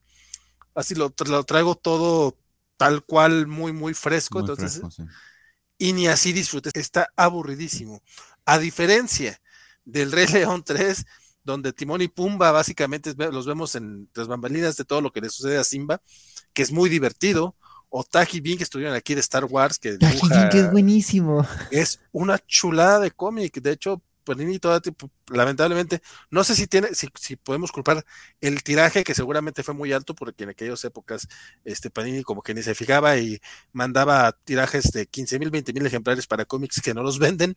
Este, ahorita es muy fácil encontrar todavía cualquier edición y aparte lo sacaron en TPB y en HC al mismo tiempo, entonces pueden oh. encontrarlo pasta blanda, pasta dura.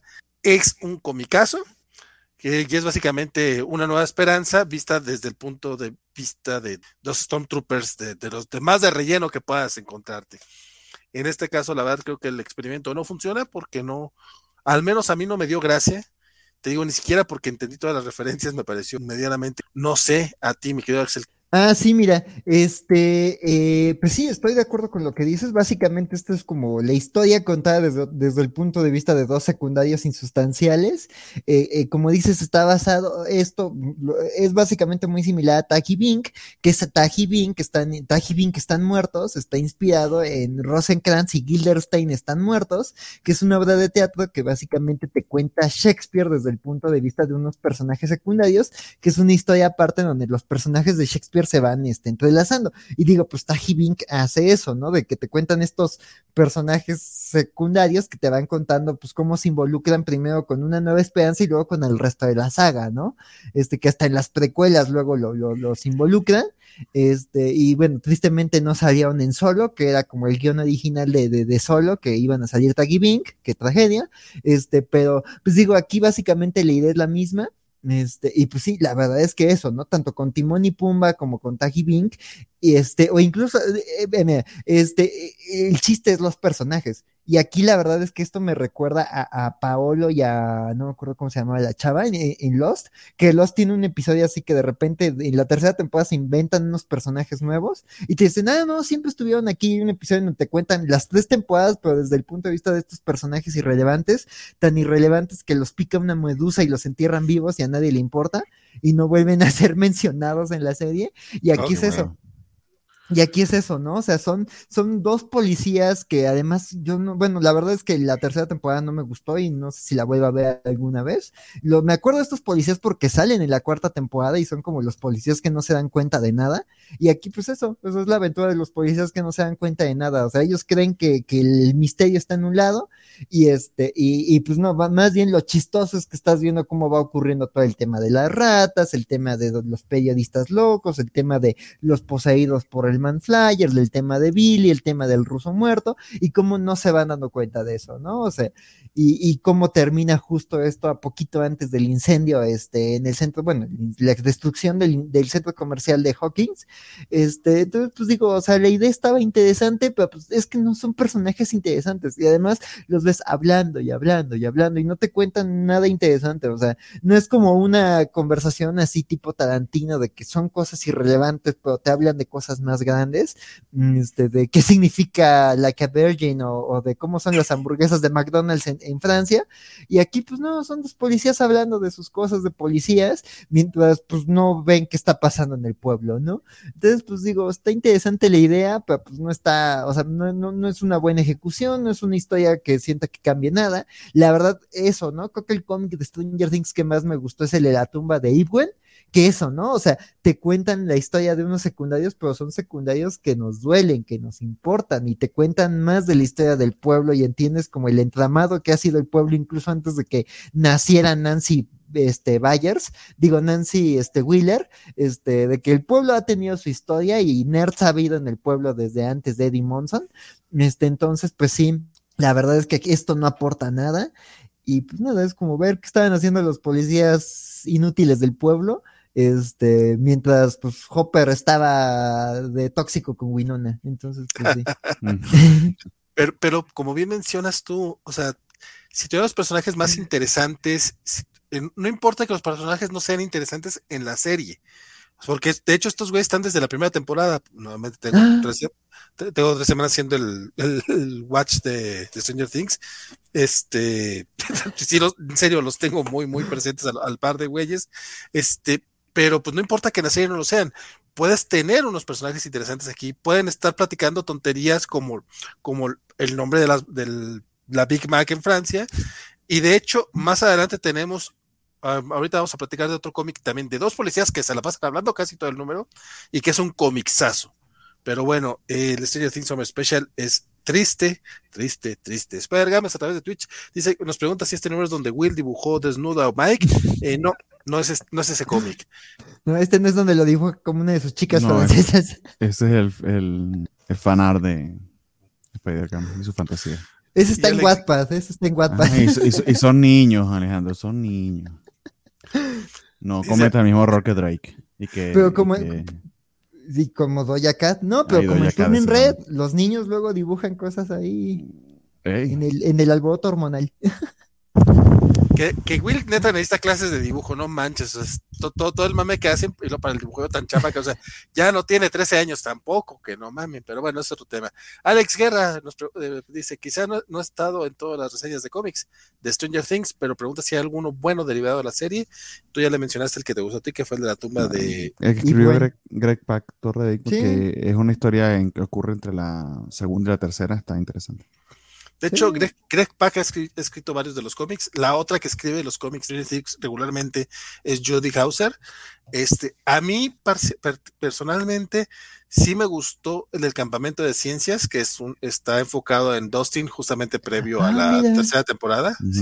está divertido. Sale Susie, por cierto, que Susie. Ah, mira.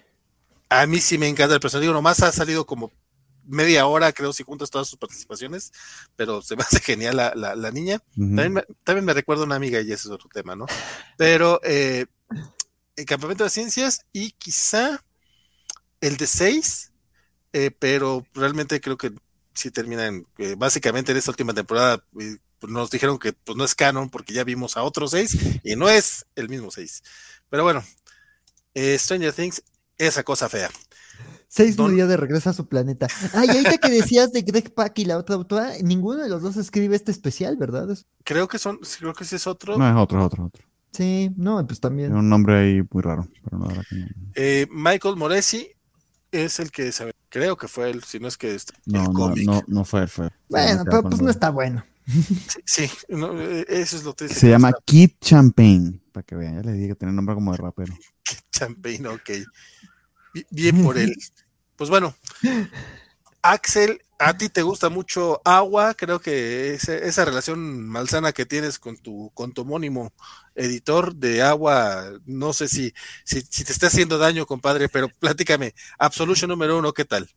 Ya ves lo que hace uno para que el senpai lo notice. Mm. Este, este, no, pues mira, eh, eh, pues bueno, otro, bueno, también aparte de que es el cómic de, digo, la editorial del Tocayo, este, pues también lo escribe Peter Milligan, el otro cómic de Peter Milligan de, de, de, de la semana. Y pues mira, la premisa está padre, pero me gusta más excelente, mucho más. Este, pero eh, digo, esto está un poquito Black Mirror, es, básicamente es una super asesina, te cuentan su historia en, en, en, todo el número. Es una mujer que, que, que por muchas razones este, eh, se ha vuelto una, una asesina este, que ha cometido muchos crímenes y por eso pues justo la, la, la capturan, a lo largo del número te van contando la historia tanto de sus crímenes como de su captura y pues como en un episodio de Black Mirror, pues hay un castigo y ese castigo es mediático. Entonces, pues ahora ella está como en una especie de reality show en donde ella tiene que cumplir ciertas tareas y digamos que tiene que matar gente de cierta manera para, para ver si consigue puntos como de absolución. Y si no, pues al estilo Suicide Squad le, le, le van a volar la cabeza, ¿no?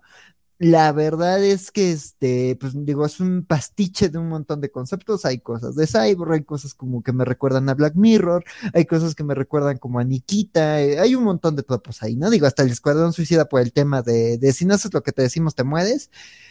Pero creo que la verdad es que no se me hizo un mal número. La verdad es que lo, lo, lo digo, lo leí de rapidito, pero lo disfruté creo que no se me hizo pesado y el hecho de que ese girito, ¿no? O sea, digo, la, historia de la asesina pues no, no es nada nuevo, pero el hecho de que, digamos, esté condicionada de cierta manera, este, me, me gustó, digo, no, no, digo, eh, no es como el tipo de, digo, que ahí tienen sus, sus, sus, conexiones, este, Matt Russell y Peter Milligan luego, este, no son tan diferentes, entonces, digo, me recordó como un poquito también como las escenas de Notal Robots, digo, también el hecho de que estén dibujadas por, por, por Mike Deodato también eso ayuda mucho, estas escenas donde, los, ah, donde hay como una serie de panelistas que te van dando contexto, pero aquí es más bien ellos como califican su, su pleito y eso va a construir, bueno, la manera en la que esta mujer cumple su misión, este, y eso también te va ayudando a, a contextualizar, ¿no? La verdad es que podría ser muy Talking Heads, pero creo que sí contribuye a que la historia fluya. Entonces te digo, en el primer número ya conoces muchas cosas de este personaje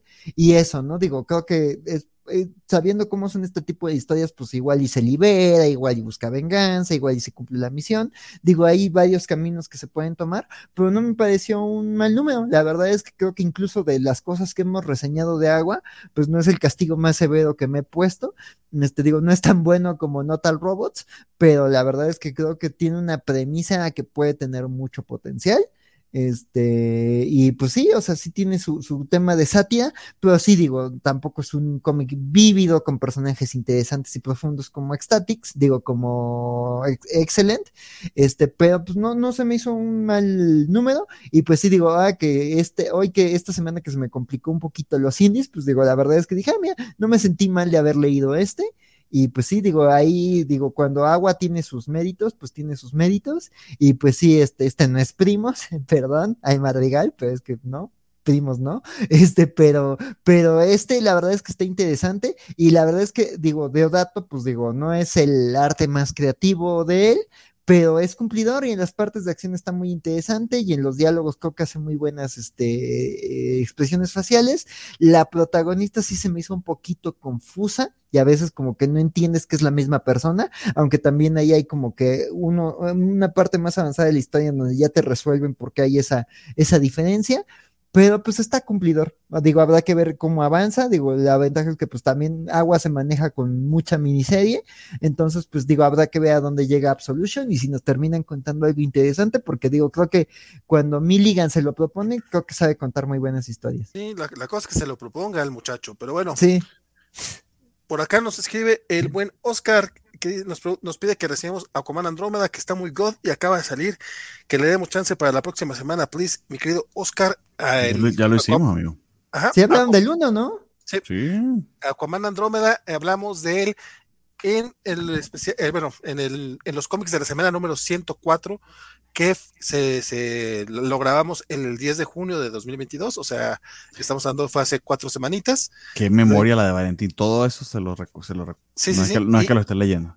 No, no, para nada. Y es más, creo, no estoy seguro, pero creo que lo encuentras en la hora 2, minuto 16, segundo 8. Creo.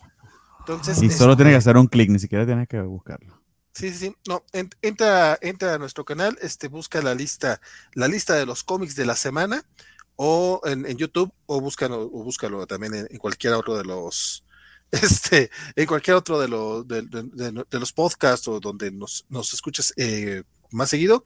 Uh -huh. Y los cómics de la semana 104, por ahí de la hora 2, número eh, por ahí minuto 15, minuto 16, este, ahí podrás encontrar nuestra reseña. Bueno, ni siquiera es mía, es reseña de Bernardo de Francisco, porque yo no llegué, pero sí, este, sí también usted dice que quedó, no, no, no, no para nada, me quedó Oscar. No, para nada, no, no, no, no. El, al contrario, no, no, no. De hecho, nos gusta que nos, que nos digan este, qué, qué, qué cómics les gustaría que, que, claro. que enseñáramos, que habláramos. Uh -huh. Nada más que en este caso, pues mira, ya hablamos de él, este, y ahí ya puedes checar ahí este, la opinión covacha. Y pues cuando salga el 2, pues sí, vente, Oscar, este, ven y lo, y lo platicamos este, en compañía. Yo la verdad es que no le entré al 1, pero sí he visto muchas cosas desde su publicación, entonces espero también para el 2 estarlo aquí platicando. Este, y pues ojalá nos puedas acompañar. Y si no, pues ahí en el diferido déjanos los comentarios y pues también en el 104, platícanos a ti qué te pareció si ya lo leíste. Sí, sí, sí. Y pues bueno, el, el, siguiente comiquito del que vamos a hablar esta noche me toca a mí es de Aftershocks y se llama There's Something Wrong with Patrick Todd. Y ustedes van, ay, ¿por qué eligió ese cómic, Valentino? Y no, no solamente eso, fue el primer cómic que leí esta semana. Primero, primero, por culpa de que de, las copias de reseña de, DC que no salieron a tiempo. No estuvieron en ascuas. Sí, un poco. Y luego vi la portada y dije, ah, mira, se ve coquetona. La verdad es que no sabía quién escribía. Después ya vi que es Ed Brisson, que la verdad, luego él no es que sea de, lo mejor que, tiene Marvel, pero pues es bastante cumplidorcito y dije, ah, que le voy a entrar. Resulta que es una historia bastante interesante, eh, un poco de crimen, digo, como podrán ver en esta primer, primera imagen, es un poco de crimen mezclado con sobrenatural que si les cuento mucho, la verdad es que terminaré spoileándoles el cómic. Este no es un cómic que te va a volar la cabeza, ni te va a cambiar la vida, ni mucho menos, pero es bastante entretenido. Empieza con, un, con un, asalto a un banco y la persona muy inteligentemente pide dos bolsas y les pide que, que no le echen esos este, bombitas de pintura para que no les echen a perder el robo pero resulta que pues, los bancos, para parecer, solamente tienen una por evento o algo así. Entonces, afortunadamente logra salvar una de las dos bolsas, va y se la entrega a un niño, pero un niño, un adolescente, que era el que parece que estaba eh, jugando con su mente y selecciona a en este caso era un, pedófilo, era alguien, este, un abusador sexual, pero selecciona como a criminales para hacerlos que roben dinero a su nombre y después que los criminales vayan y se entreguen a la policía. Entonces la policía mm. obviamente está viendo a ver qué es lo que está pasando y este chavito pues está también, este, tiene sus propios problemas, obviamente trae, este, eh, vamos, es un poco, no, no diría como Robin Hood porque no le roba a los ricos para darle a los pobres, nada más le roba a los ricos para ayudar a su familia, que pues su familia es pobre, entonces eh, no me gustaría platicarles más porque creo que sí arruinaría un poquito la historia. Y, el, y hay un giro al final de este número que a mí personalmente me gustó. Es una historia entretenida eh, y por lo menos este sí me llama a seguirla leyendo.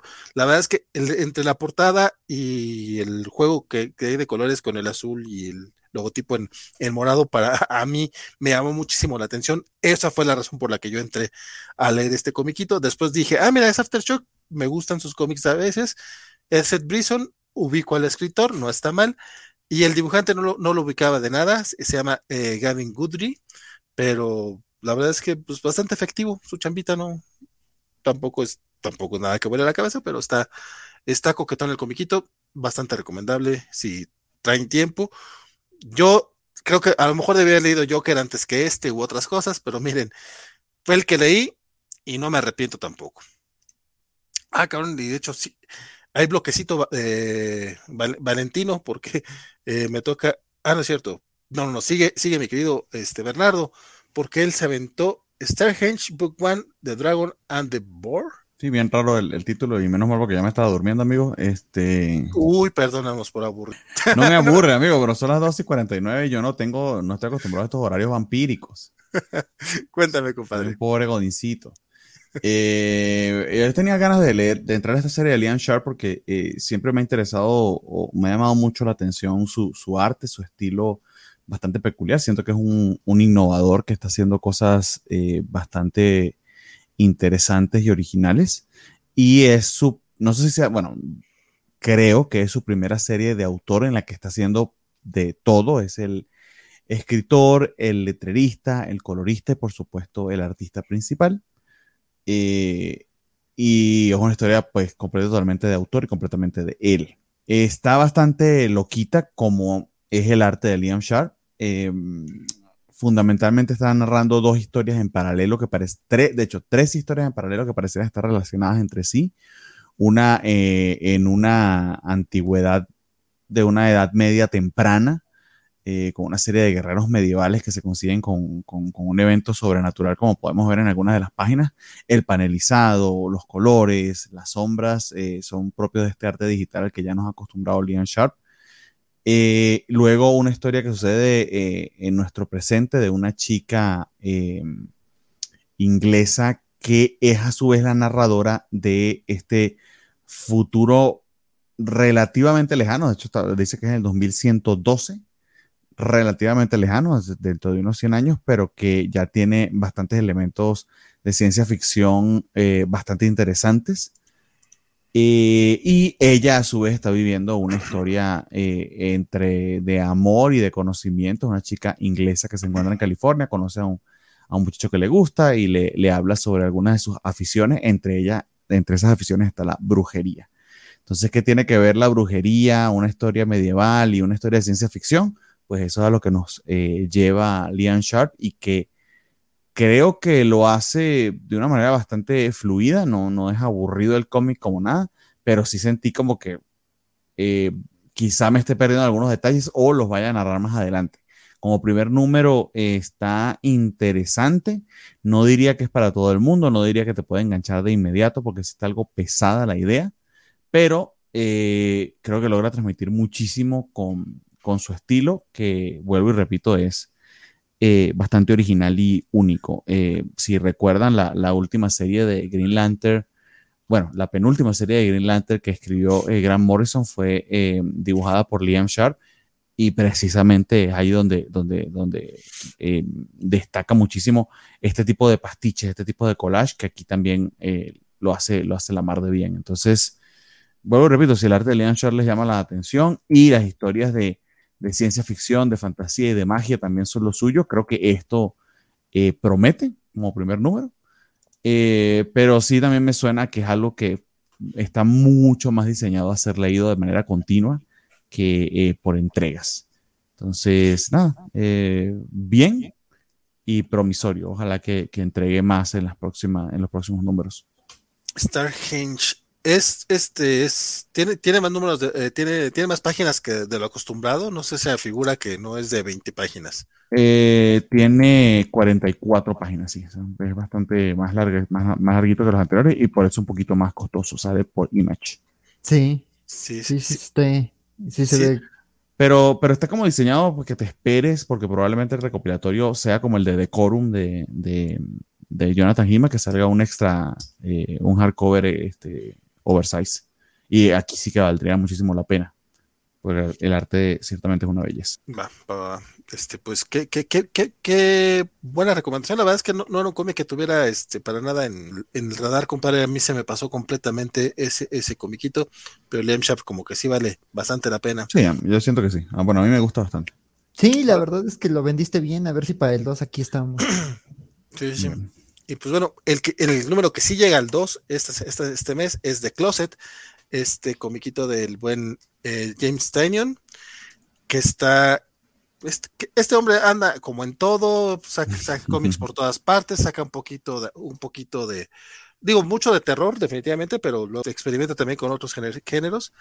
Este, no sé si recuerdan que el número anterior, básicamente habíamos visto al papá, a un padre de familia este, que de una familia que es esposo, esposa y un hijo, este, pasó medio número platicando con, en un bar antes de que se fueran a mudar, mientras el niño básicamente tiene, este, ve eh, eh, gente extraña, ve, ve, monstruos en su closet, y así quedó ese número. De hecho, ese número si se los cuento así, la verdad está muy aburrido, pero no, no lo está. O sea, más bien.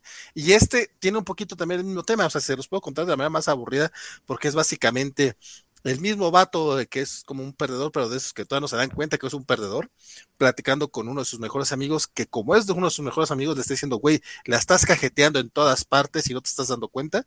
Y es una plática, de la gran parte del cómic, yo creo que tres cuartos del cómic, es una plática entre ellos dos, a mí me gusta mucho el chisme, entonces de entrada por ahí yo creo que fue por, lo que me gustó mucho el cómic, este lo, disfruté bastante, este, la, manera en la que eh, plantea las dos situaciones y, confronta a su, a su, personaje principal, que no es tampoco que, que esté siendo tan ojete con su familia, pero tampoco es buena onda. pues básicamente eh, eh, tuvo problemas con la esposa y el, amigo le dice, lo que pasa es que tú querías que ella se separara de ti, pero querías que la decisión la tomara ella. Como ella sí, como ella te dijo que estaba dispuesta a perdonarte y no tienes, y tienes a una pareja que no, que no te mereces, este, y no tienes básicamente los de estos para tú terminar relaciones. Ah, no es cierto, así no está la cosa. Y güey, pues no mames, se nota que sí es así. Este, y el vato está muy, muy frustrado porque tiene un hijo y porque tiene una familia y tiene otras cosas que hacer, mientras que y cree que las personas que no tienen hijos, pues la tienen más fácil. El mejor amigo, de hecho, es un ñoño cualquiera que tiene cajas de Legos y pósters de Batman en su cuarto y vive solo. Entonces, este, le dice, pues tú, tú como quieras, sin hijos, la haces fácil. No, güey, ese no es el punto. Este, para esto el niño se estaba, están visitando al, mejor amigo porque están haciendo este viaje eh, la, mudanza es de costa a costa en Estados Unidos, entonces en el viaje pues llega a la casa de, este cuate, de, su amigo, y su hijo se queda en, solito en, el cuarto y tiene más interacción con los monstruos del closet y la verdad es que sí, este Taño lo hace muy, muy chingón porque la tensión del drama personal que dura todo el rato de la plática es un tipo de, de, tensión, obviamente, o sea, sí, sí, sí te genera este, ciertos sentimientos, pero luego cuando vemos al niño peleando, bueno, no peleando, sino enfrentándose a este ser diminuto pero monstruoso que sale de su closet y que parece que lo quiere llevar a alguna parte, no sabemos a dónde, este, lo cambia todo completamente a un terror que para manejarte el terror en un cómic es muy difícil.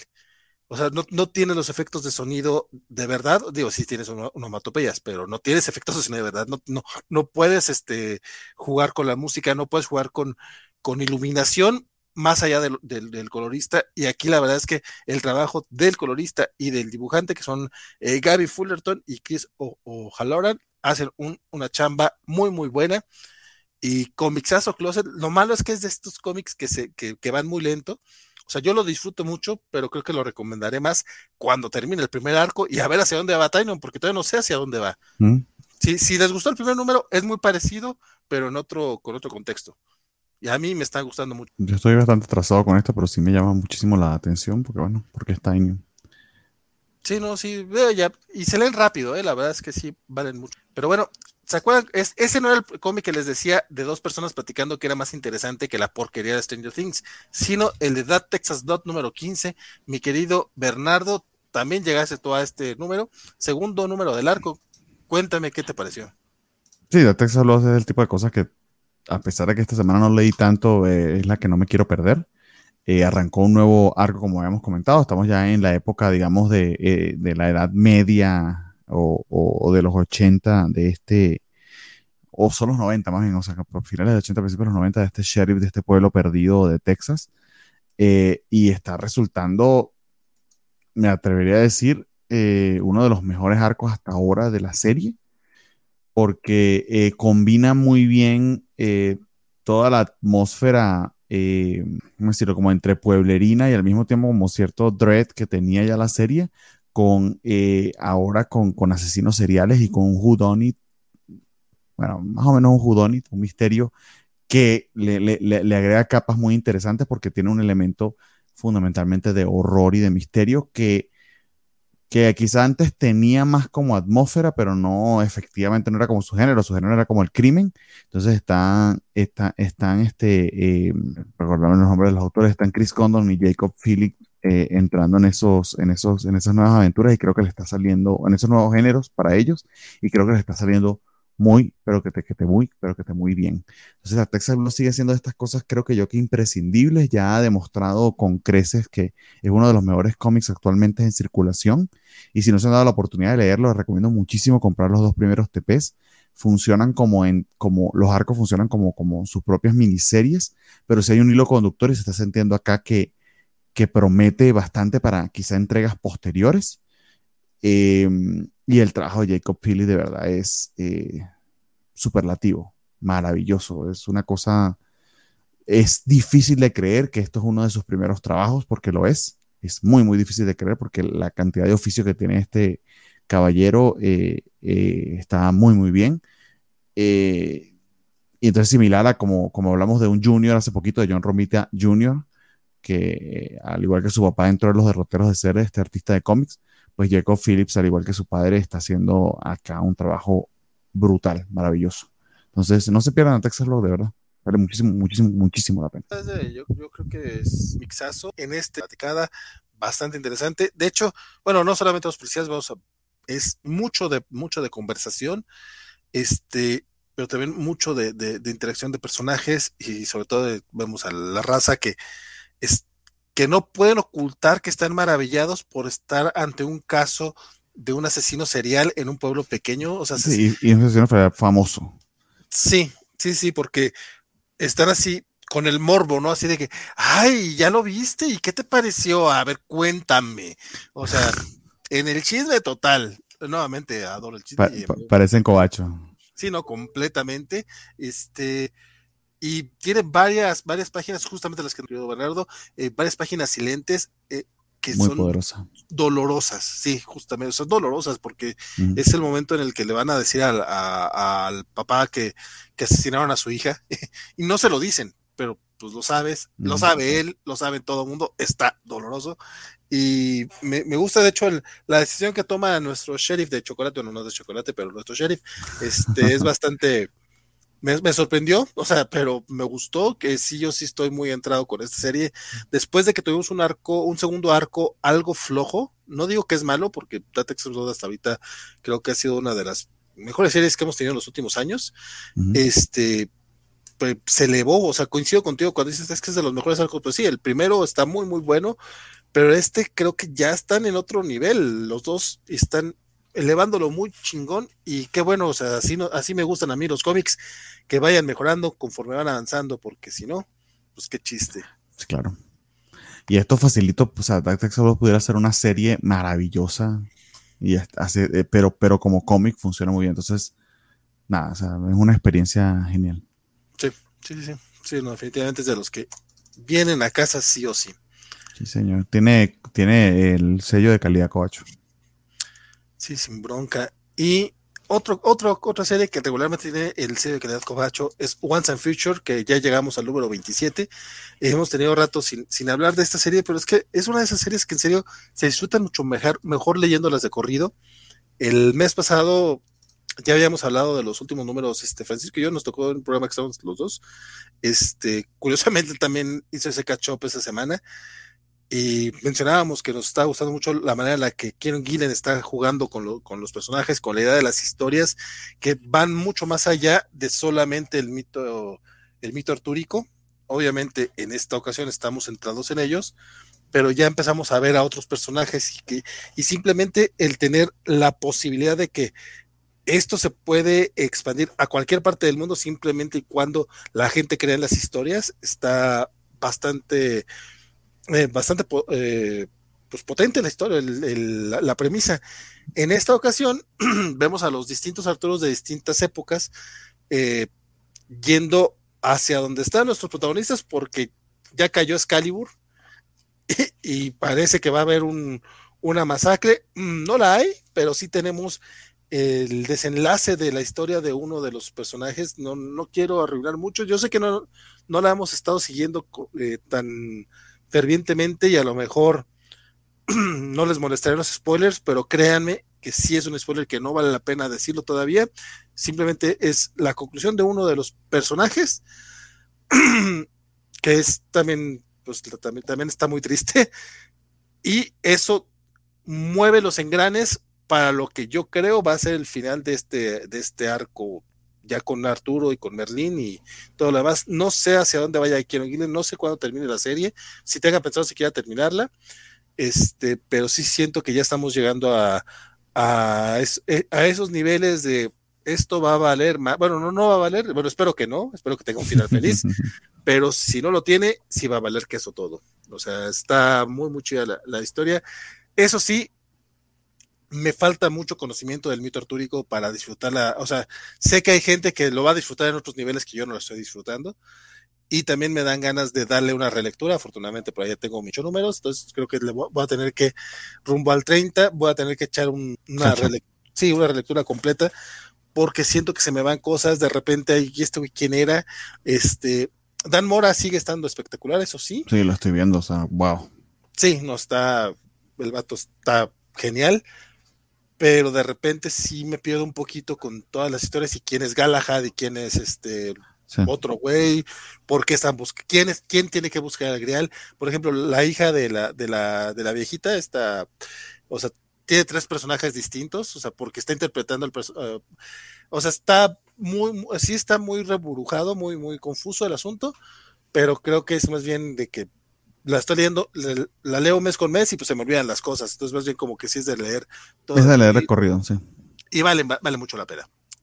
Once and Future, dice por acá eh, Alejandro, en la versión de Planeta también se llama Once and Future, o le trajeron el nombre a como algo está matando niños, no, eh, la, la, versión de Planeta sí se llama Once and Future también, que es el nombre de una novela de terror que se llama Once and Future King, que de hecho en este número en particular aplican el de, eh, dijeron el título del cómic, no lo habían dicho hasta ahora. En este, hay un momento donde dicen, es que ya, ya vienen los Once and Future Kings, y es como, ¡ah! ya lo dijeron.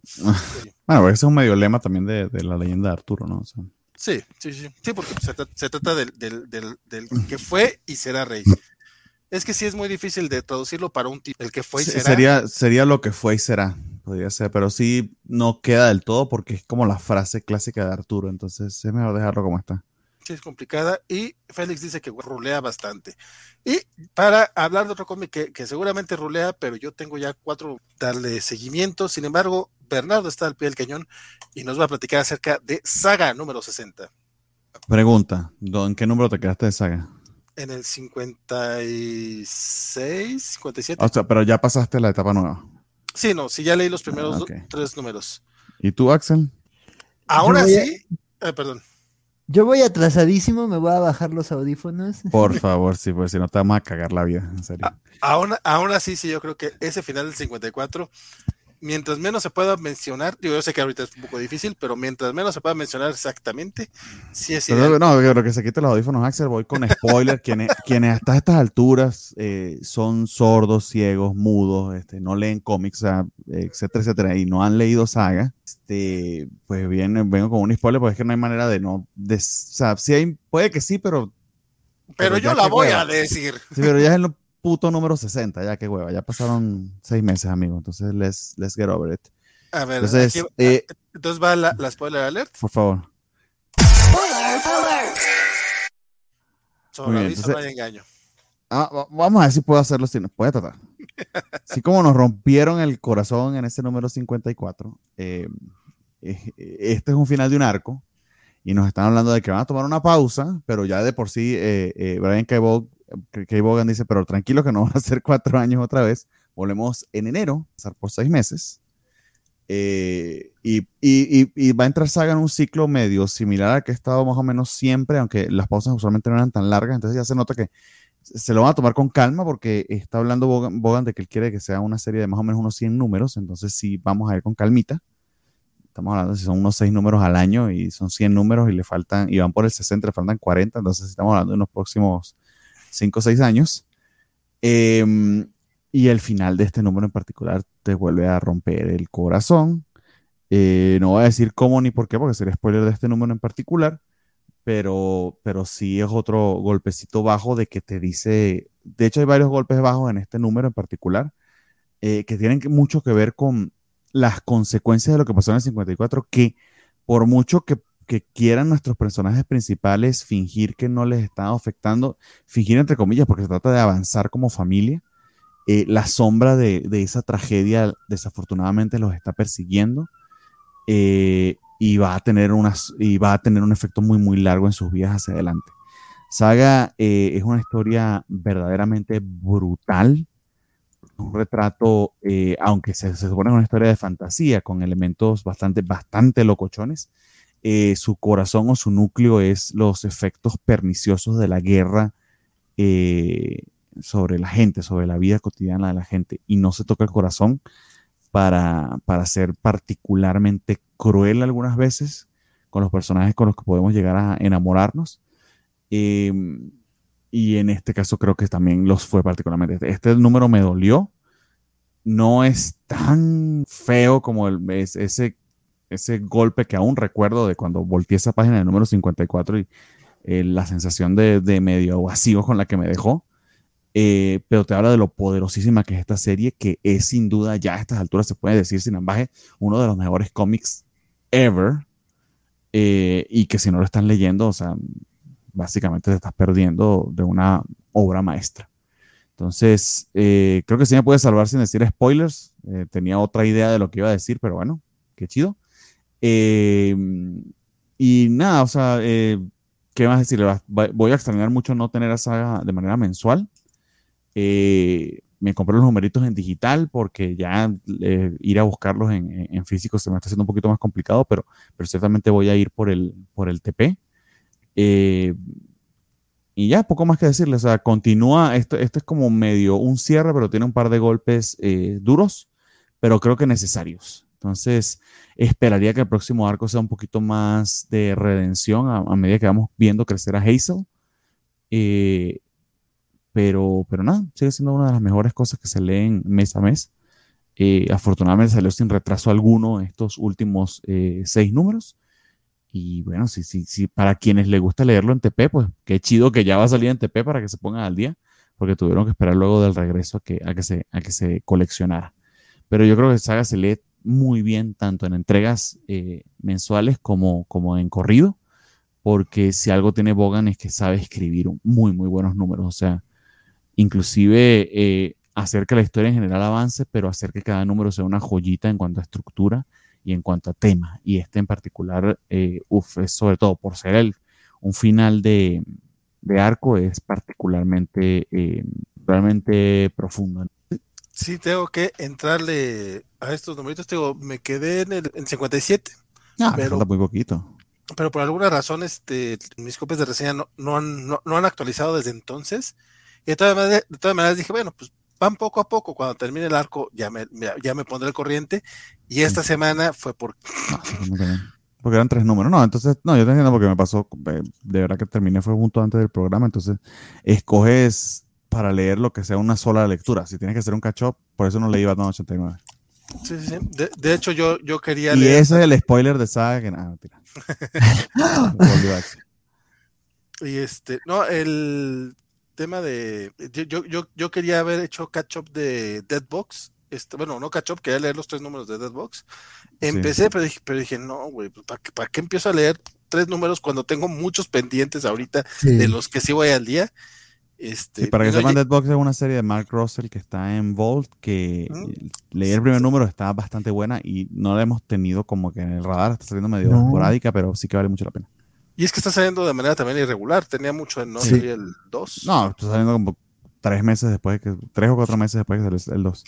Sí, sí, entonces, pues ahí está el tema de, de, de los catch-ups y demás, pero sí, definitivamente Saga eh, cuando, cuando, cuando hice, eh, pues me, leí los 54 números este año, digo, no tan rápido como nuestra querida Sofi, que se los aventó, creo, en un fin de semana.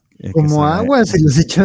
Es que es muy adictivo. No, yo, de hecho, yo ya lo había leído y lo hice para ponerme al día, eh, y, y, y, a Sofi pues se lo recomendé mucho y, de hecho, le tuve mucha envidia porque debe ser maravilloso experimentar esos 54 números, 54 números por primera vez. Sí, no, yo el no, no me acordaba dónde me había quedado yo. Ya fue, por ahí del número 40, 40 y tantos. Y de repente, yo cuando, ah, ya lo que sigue nuevo, ah, no, esto sí ya lo sabía. Ah, sí, es cierto, cuando están en esta como prisión, celda, pero que también es como escuela. Ah, también este, eso ya lo había leído y de repente, oh, esto sí es nuevo, oh, esto sí es nuevo, oh, no, ah, culeros. No, no, no sobre todo esos últimos cuatro. Pero ese último sí, arco. Sí, sí, sí, sí, ese último arco. Pero yo diría como unos seis, pero sí, sí. Uf. El, ritmo es... Sí.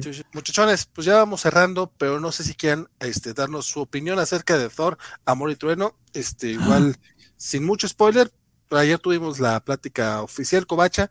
Si hay más gente que quiera platicarlo eh, full spoilers, pues seguramente buscaremos un espacio para otro programita cobacho de, Amor y Trueno, pero qué tal que no. Un martes a las 3 de la mañana, porque creo que es el único espacio de queda. Igual. Está, está, está, all booked, my friend, porque está complicada la cosa.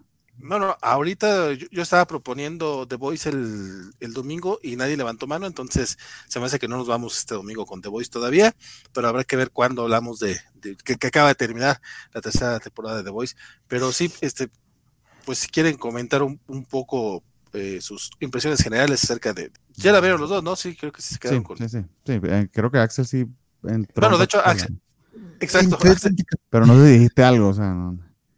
Si te dio chance de decir algo. Eh, sí, sí, este, pues me dio, di mis impresiones generales, entonces si quieres tú ve primero y yo amplío un poquito cositas que no puedo decir pues, sin spoilers. Creo que ya les había dicho en un principio, está bastante divertida. Me gustó mucho Christian Bell, creo que hace un villano bastante interesante. Eh, y maneja muy bien, porque sí me preocupaba eh, el tono eh, entre la historia de Gore, que es bastante dramática y pesada, y, la comedia que, es inevitable con, con, con Waititi, pero creo que hace un muy, muy buen balance entre ambas. Pero si la comparo con Ragnarok, desafortunadamente palidece y bastante. Entonces, en ese aspecto, es un poco injusto decirlo, pero sí me decepcionó un tantito. Em, porque es muy cumplidora. Creo que los puntos que quiere transmitir lo hace muy bien. La historia de, de, Jane Foster es creo que, creo que es lo que más resalta en la película en cuanto a eso, o sea, en lograr ese arco y esa reintroducción de Natalie Portman al, al, al MCU, creo que, que funciona. Eh, pero sí la sentí como apresurada, como que me, hubiese gustado disfrutar más tiempo con los personajes para, para que precisamente ese arco eh, emocional hubiese quedado un poquito más completo. Eh, dicho eso, tiene momentos supremamente divertidos, supremamente locos. desde, precisamente desde, creo que, creo que precisamente desde Ragnarok es que vemos que se soltó el moño los cómics de, de Thor y, y, y, abraza su lado más comiquero, loquito, en el que no, no confundes el tema de dioses vikingos y magia con, con explicaciones eh, muy rebuscadas de ciencia ficción, etcétera, sino que se dejan llevar por la, por la locurita eh, mística, que es, a lo que, es lo que nos gusta de las historias espaciales de Marvel. Em, y eso me gustó, me encantaron eh, ciertos elementos como las cabras gritando a cada ratito, estuvo divertidísimo. Pero creo, creo, creo que en, cierta vorágine que siento, cierto cansancio que, creo que es inevitable de tanto Marvel, eh, no tiene un elemento diferenciador que, para mí me diga, wow, quedé así como que, ¡ah! qué maravilla, como cuando salí de ver Ragnarok, por ejemplo, o, o en su caso eh, por supuesto, Black Panther, Endgame, Infinity Wars, que básicamente eso, ese es mi top de las películas de MC. Entonces, eh, esperaba un poquito más de Waititi volviendo a Thor, pero creo que estoy siendo como injusto también, porque es por una vara un poquito más alta. O sea, la película sin duda está entre, eh, es bastante buena y va a estar entre algunas de las mejores del MCU hasta ahora. Y, y nada, o sea, igual vayan a verlo, o sea, igual va a ser una experiencia bien, bien interesante. Eh, pero sí ya creo que está llegando a, un punto en el que, en el que todo esto, tanto, tanto, tanto Marvel está, está cansando. En particular las series ya me tienen un tantito fastidiado, entonces espero que She-Hulk me sorprenda. Así, así, así como que medio resumiendo, que ya era más o menos lo que ya había dicho en un principio. Don, don Axel, ¿usted cómo, cómo, cómo le expande? Eh, pues digo, eh, Uy. pues como necesite. Pues sí. este, eh, no, pues, eh, eh, pues ya había comentado antes de que me, me, me, parecía una historia, este, o sea, me gustan los elementos así aislados, pero en, en, el hilado siento que algo falta, además de que eso, ¿no? O sea, sí hubo cosas que funcionan muy bien, pero están muy chiquiteadas, o sea, eh, como dicen, ¿no? O sea, creo que sí es una película que, que dura dos horas puntualmente, pero creo que pudo haber durado un poquito más para mostrarnos más de, de Valkyria, de Jane, de, de, de, de, de Ciudad Omnipotencia. La verdad es que Ciudad Omnipotencia digo, también uno sabe que, que son actores caros y no, no salen mucho, pero sí esperaba más, no sabía yo que esperaba de Ciudad Omnipotencia, pero esperaba algo más de, ah, bueno, vamos a conseguir un McGuffin. Este, entonces, que pudo haber sido cualquier cosa, ¿no? Pudo haber sido el Darkhold, pudo haber sido el libro de los Vishanti. El libro, el libro de Vishanti, ah, pero aunque sea lo usan. Sí, pudo, digo, lo Perdón, usan. Perdón, spoiler, pero, pero sirve por una mierda, mejor dicho.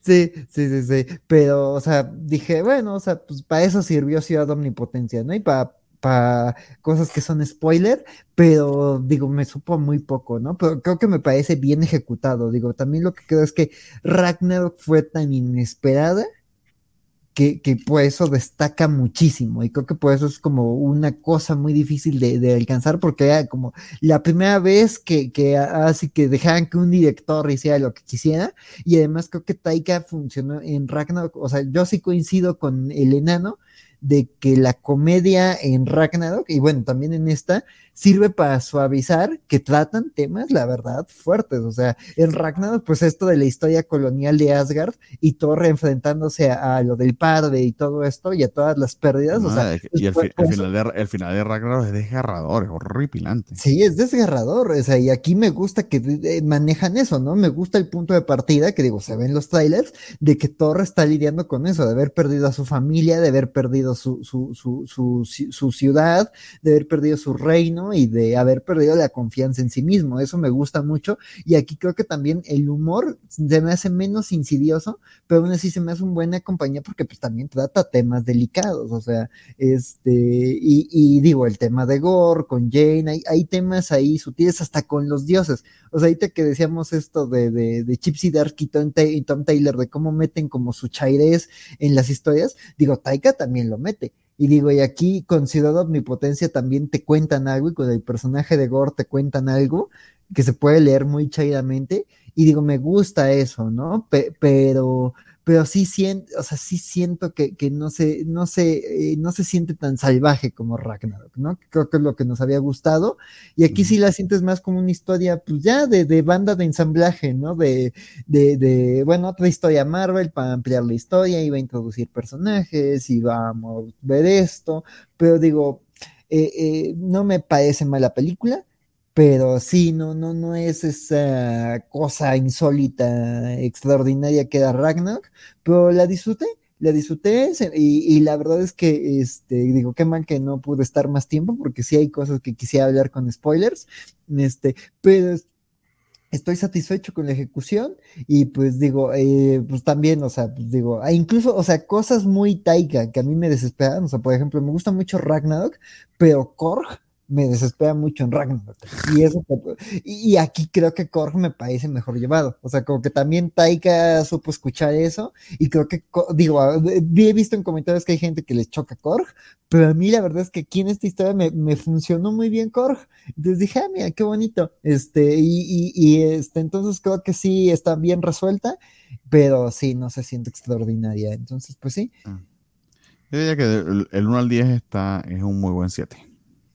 Sí, sí, yo incluso sí le doy el 8, pero pues es porque soy fan de, de, Taika, ¿no? Pero, pero no está mal, no está mal, pero tampoco es insólito y además sí coincido con Bernardo que la verdad me duele decirlo, digo, y lo llevamos diciendo años, pero sí, ya se siente una saturación de Marvel. Digo, ahorita creo que es la fase en donde están haciendo, intentando romper más la caja, pero otra vez, digo, parecía con WandaVision, pero ahorita Moon Knight y Miss Marvel tienen muchas cosas en común, entonces sí y está... y, no sé si fue la pandemia también, ¿no? O sea, este, no tuvimos nada en el 2020, creo que fue.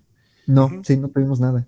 Entonces lo que va de 2020, cuando arrancó esto 2021 y hasta ahora este año es una cosa o sea, la última película fue cuánto, hace dos meses tuvimos Moon Knight en el medio, Miss Marvel ahora, viene She-Hulk, que es, una, es un non-stop, o sea, jamás deja de haber contenido del MCU.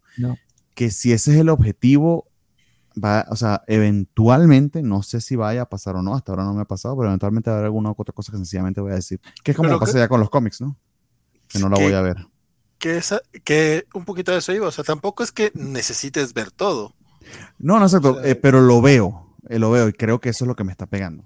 O sea, porque antes lo hacía, veía todo, pero es que no nada más la Pero antes era menos, antes era una película al año, dos a lo mucho. Yo es tres películas, cuatro series. Y, y para ser honestos, eh, se sentía medio pecaminoso hace dos o tres años decir que voy a perderme tal o cual película. Ahora, ahora como que sí, ¿no? Sobre todo las series. Eh, mis Marvel a mí se me, se me está haciendo.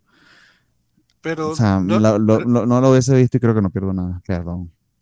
No, realmente no te pierdes de mucho. Este, la, la, serie, a mí me duele mucho decirlo. Este, creo que sí están desaprovechando bastante porque no tiene. Eh, tropieza, tropieza en muchas ocasiones, a pesar de que tiene una excelente protagonista y trae propuestas interesantes. A mí toda la parte que, que nos han, eh, que prácticamente son clases de historia, enseñándonos cerca de la cepa, eh, del, del de la, separación. de la India y la creación de Pakistán y todo eso. Digo, no es clase de historia como tal, aunque en el último capítulo sí hubo un poquito así. Este, esa parte se, siente prichizona, ese es el problema. Esa parte no, esa parte me está gustando mucho. Lo que no me gusta es que me cortan el tono y parece que como que se van, o sea, como que no se deciden por qué lado quieren ir y quieren todo y no les está cuajando bien y aparte mal de, bueno, pero ahorita no estamos quejando de Miss Marvel, para eso están las covacharlas de los miércoles. que no este, sé si están quejando, le están echando flores toda la noche, ¿verdad? Que no las he visto porque este tienen, la mala costumbre que los, los, programas duren más que el episodio. Nos quejamos, pero es que, es que no es nada más para quejarse del, del episodio es también para echar cotorreo y estar platicando acerca de comidas y cosas por el estilo. Por eso son covacharlas. Sí, no. no, las preguntas de Biscochan llevan eso a otros lados. Sí, sí, sí. Es parte, es parte del chiste. Pero, este, respecto a Thor, a mí también me parece, bueno, ayer di toda mi opinión general y, y, con, y, con, y con lujo de detalles también, entonces nada más diré, a mí, a mí sí me gustó, pero coincido con ustedes, está mucho mejor Ragnarok, por acá nos dice el, la partición. Gracias, Mr. Max. Así es como se dice la partición. Gracias. Este, él dice que, que cree que infló mucho a Taika Waititi, pero pues si ya la pagaste, pues aprovechalos. No, se refería a los actores, pero pues es que cobran por día, entonces sí también es como de, güey, tenemos tanto para, así, Russell Crowe dos días para filmar y si no se nos dispara los costos, entonces pues sí, también luego por eso los usan poco. Y mira, yo creo que en estas películas, o sea, a lo mejor no es el mejor Taika que ver, pero si quieres ver como, o sea, ver por qué el señor sí vale la pena, a mí me parece que vale la pena como creador, este, chequense sus series, o sea, creo que la serie se está contando cosas muy interesantes, Wild Within the Shadows, Perros de Reservación y sobre todo nuestras banderas de muerte, y dices, el señor tiene oficio. Sí, la, la, serie de piratas eh, es particularmente eh, valiosa. Sea, sí, es una de las mejores cosas que he visto en mucho tiempo. No, no la hemos comentado casi porque, bueno, no es muy ñoña. Este, por acá nos dice Mr. Max que, que sí, Bernie, es bien raro. Se salta un capítulo de 40 minutos porque no quiere perder su tiempo, pero ve una covacharla de dos horas. Pues porque, no, pues yo, yo, no la veo, amigos, desafortunadamente. Bueno. Por, porque, no, porque, porque, porque, no porque no tengo corazón porque es para platicarlo, es para platicarlo. Dice, Our Flag Means Dead está Birch y Perros de Reserva está muy divertida, dice Mr. Max. Y Oscar hace rato nos decía que eh, para Thor Love and Thunder él era 6 de 10. Dice, no ofrece mucho y Marvel va por lo seguro, un poco harto de lo mismo. Y eh, le da miedo que Waititi haga una full comedia con su película de Star Wars. De hecho, yo espero que haga una full comedia de Star Wars. Y yo estoy muy, muy eso, eso, sería algo diferente. O sea... Es que es lo que le faltó a Solo, es lo que querían hacer con Solo y Disney se acobardó. A eso iba. O sea, el, fracaso de Solo, estoy seguro que no tiene nada que ver con el episodio 8, ni con que haya salido seis o cuatro meses, no cuatro meses después de la película, ni nada de eso, no. El fracaso con Solo es que se fueron a, con Ron Howard, que lo que hace es irse a lo seguro. Eh, él sí, se va a lo seguro, por cierto. No, pero que además estaba cerrando un trabajo de otros directores que básicamente le cortaron todo y se hartaron y los mandaron a la chingada. O, los corrieron, no sé. No sé qué los corrieron porque estaban haciendo, que también, los corrieron porque estaban haciendo algo, que, que, no era como, como Star Wars. Yo, güey, ¿para qué contratas a Lord y Miller, que son gente de comedia y aparte de un oficio poca madre? Este, yo no sé para qué los contratas hasta entonces. O sea, neta, el solo de, de Lordy Miller yo sí creo lo veo perrísimo. Y en el caso de... en el caso de... Perdón, vas, vas, vas. vas. No, no, que, que, que pues, Marvel se arriesgó precisamente con Waititi su estilo y que lo estaba haciendo, lo hizo con Eternal, con, con, con, Shao, etcétera, etcétera. Eh, y eh, eh, a Sam Raimi en Multiverse of Madness, o sea, déjalo ser, o sea, si no, pues si no, contratas otros, otros directores que te pueden hacer precisamente tu, cuestión de, de, máquina de ensamble que quieres. Yo no consigo mucho en que, en que Thor Love no aporte, creo que sí tiene elementos diferenciadores, pero son poquitos eh, en comparación con lo que nos entregó Ragnarok. Entonces, creo que también en eso soy medio justo, porque le estoy poniendo un rasero muy alto, creo yo. No, y es que además la historia se siente en pequeña escala porque es una historia sobre Thor. O sea, no es una historia sobre, sobre el gran malo de la temporada, el gran, el endgame que va a haber después de la fase 4, 5 o 16, que Ragnarok, pues quieras que no, sí cerraba también cosas de, de, de la saga del infinito. Este, y esta, pues no, esta es una historia de Thor encontrando como significado en la vida y pues sí se siente muy pequeña en escala. Y creo que también eso, las películas y los productos de Marvel ya nos malacostumbraron y pues la gente ve Carnage nada más porque va a salir una escena que a lo mejor conecta con Spider-Man y dices, ay, no es que la película es mala porque no conecta con nada y dices, güey, hay que ver la película en su justa medida como película. O sea, por ejemplo, Moon, Knight es irrelevante porque no conecta con nada, pero pues tiene su viaje. la verdad de Moon Knight lo, lo, lo interesante es la actuación. Pero la verdad es que en otras cosas, pues está muy autocontenida y creo que esto también como que está autocontenida. Yo lo que creo es que Waititi en Star Wars no sería malo. Además, digo, él no se va full comedia. O sea, aun cuando Ragnar, que es full comedia, eso, o sea, cuando revisas la historia, es una historia bien dolorosa. O sea, sí se va full comedia, pero Thor lo perdió todo y el cuate está como en negación haciendo jijijaja con, con Hulk, pero es porque el cuate está destrozado como su martillo. Y, incluso esta, que sí es mucho, también mucho jijijaja, hay otra historia ahí de fondo que también está complicada y que a mí sí me llegó. Este. Y este, y yo creo que incluso en Star Wars, o sea, sí va a haber mucho jijijaja, pero también va a haber profundidad. Además, Taika Waititi ya hizo Star Wars. honestamente, si, algo, le hace falta a Star Wars es un poquito de jijijaja, porque no mames. Sí, y en el Mandaloriano yo creo que lo logra muy bien. O sea, el final de temporada del Mandaloriano, el primero, es cruel, es doloroso, pasan cosas fuertes, pero aún así es divertido, es entretenido. Fíjate que eh, lo que estás mencionando tú de que se tocan temas serios aquí en esta película, creo que es parte de la bronca que, que le falta exposición, tanto a la historia de Gore como a la historia de Jane Foster, porque las dos historias son muy grandes y muy fuertes, y al tener a los dos personajes en una sola película, en, no se logró expandir. Pero bueno. Porque además en los cómics son historias aparte. Primero termina la de Gore y luego empieza la de Jane, entonces sí. Y larguísima, o sea, desarrollar a Gore es algo que toma. Sí logra, eh, eh que tú sigue su arco, pero es como que tiendo a pensar, y creo que ya lo dijo Valentín, que dejó demasiado en, el, en la edición. O sea, creo, que, creo que podía haber explorado un poquito más. Pero entonces ahí donde te pones, ay, si hubiese sido una serie.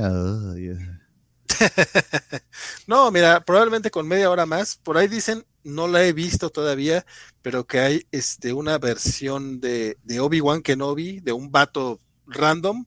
O sea, no random, alguien que sabe de cine y que, pero pues es fan que lo que hizo fue bajar los episodios y hacer una edición de una película de dos horas y media, dicen que funciona mejor.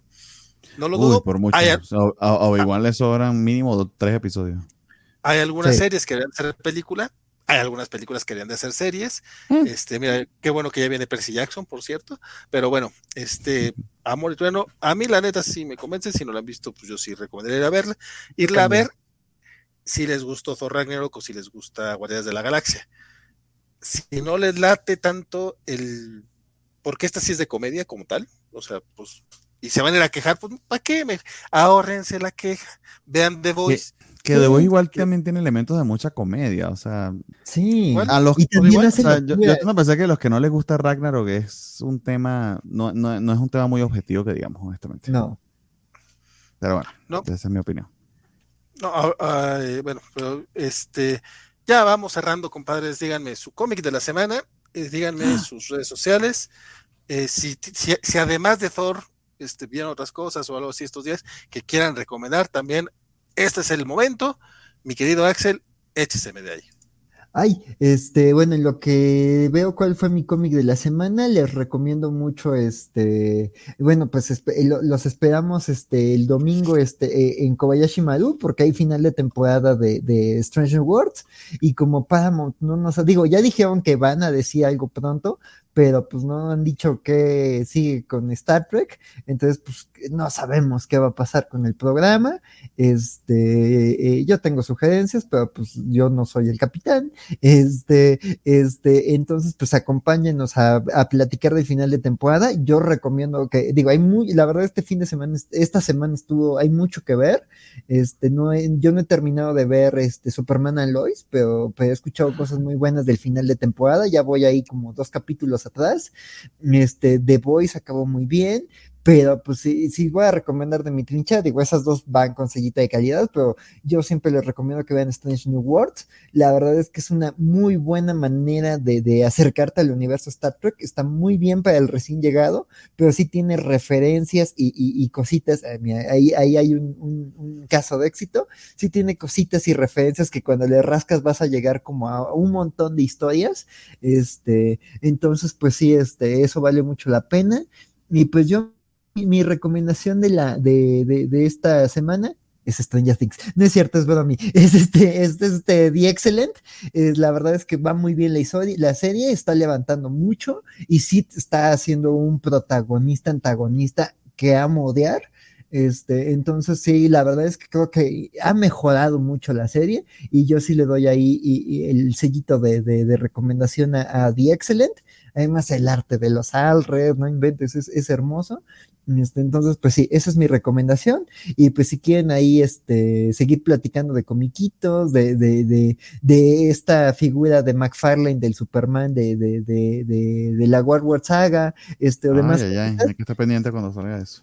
Sí, oye, aquí está la casa y además sí todos están sobres. Este, entonces. Yo, me compré un, un, modo que salió de, de Hasbro que estuvo demasiado barato y, y sucumbí pero es una figura como de 1200 pesos que bajó como a 400 por, uno, por un momento el domingo pasado. Entonces, ya, ya entré, ya, ya, ya estoy fallando allí de que dije que no iba a gastar en ese tipo de cosas. Entonces, pendiente de ese Superman también. Sí, sí, entonces pues si quieren echarle esos chismecitos, síganme en mi Twitter, ahí está, Reaxel Alonso, y pues nada, ahí gracias por, por la platiquita a todos los que nos acompañaron, y pues gracias a mis compañeros. Don Bernie, ¿usted qué nos dice? Eh, pues, a mí puede seguirme en Twitter como Bartiak. Nos vemos este lunes en nuestro primer programa de verano de la Covacha Anime. Este, que vamos a estar aplicando algunas de las series ya, ya estrenadas. Eh, y, y, nada, mi cómic de la semana es el King Conan. Por, el, por lo que significa, creo que cierra muy, muy bien la, la serie eh, Jason Aaron. Eh, y eso que tuvimos series interes eh, cierres interesantes esta semana este, terminó Joker, este, terminó eh, Arco Saga, etcétera, etcétera. Pero creo que eh, en particular lo de Conan está, destaca por el peso que tiene, porque creo que es muy redondito el final.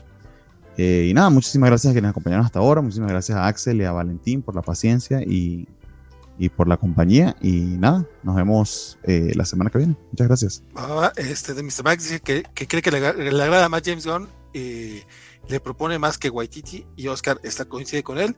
Y Mr. Max se, se, nos trajo aquí varios, varias recomendaciones. Para empezar, también porque te gusta Percy, Percy Jackson. Eh, recomienda Stranger Worlds, Free for, for, All Mankind. Y dice: ese, ese, Superman se ve muy bien, el que mencionó Axel. Y también dice que va, va, eh, For All Mankind va a tener panel en la Comic Con de San Diego, según vi en Twitter. Este, pues ahí estaremos pendientes del buen guaco que él dará por, por San Diego este añito. Qué envidia, muchachón. Este, a ver si a ver si manda fotitos o cosas por el estilo. Eh, mi cómic de la semana, porque luego se me olvida, les pido cómic de la semana, se me olvida a mí decirlo. Eh, yo me voy a tener que quedar con el Batman 125 porque soy un básico. No, la verdad es que creo que es la primera vez que pongo un cómic de Batman como cómic de la semana. También tengan en cuenta que me faltó leer varios. Este, pero me gustó mucho la propuesta que trae Chip Zarsky y el arte de Jorge Jiménez se me hizo espectacular. Este, entonces va, Batman 125 en esta ocasión de mi parte. Este, eh, dicho lo anterior, eh, yo esta semana está haciendo, yo la verdad es que sí, esta semana he estado muy con Stranger Things, entonces ahorita no traigo muchas eh, recomendaciones. Eh, todavía me falta por ver el final de temporada de Stranger Worlds. El de The Voice este, se me hizo muy bueno, pero también he visto mucho más mame del que creo que lo merece. O sea, está bueno, pero la, la temporada en general estuvo muy buena, el final estuvo bien. Sí, yo iba a decir, pensar, pensar lo mismo, pero no quería desinflárselo a nadie por si no lo habían visto. Pero sí está como, ¿eh? Sí, ah, sí, okay. ¿no? sí como que le están echando más flores, pero no está malo, la verdad, ¿no? Sí, no, no, no, está, está bueno. Pero yo esperaba más punch por el mame que vi. Porque aparte el mame estuvo desde el jueves en la noche, yo lo vi apenas, eh, o apenas lo, apenas hoy lo vi, o sea, pasan uh -huh. 12 horas y hay mame por todas partes.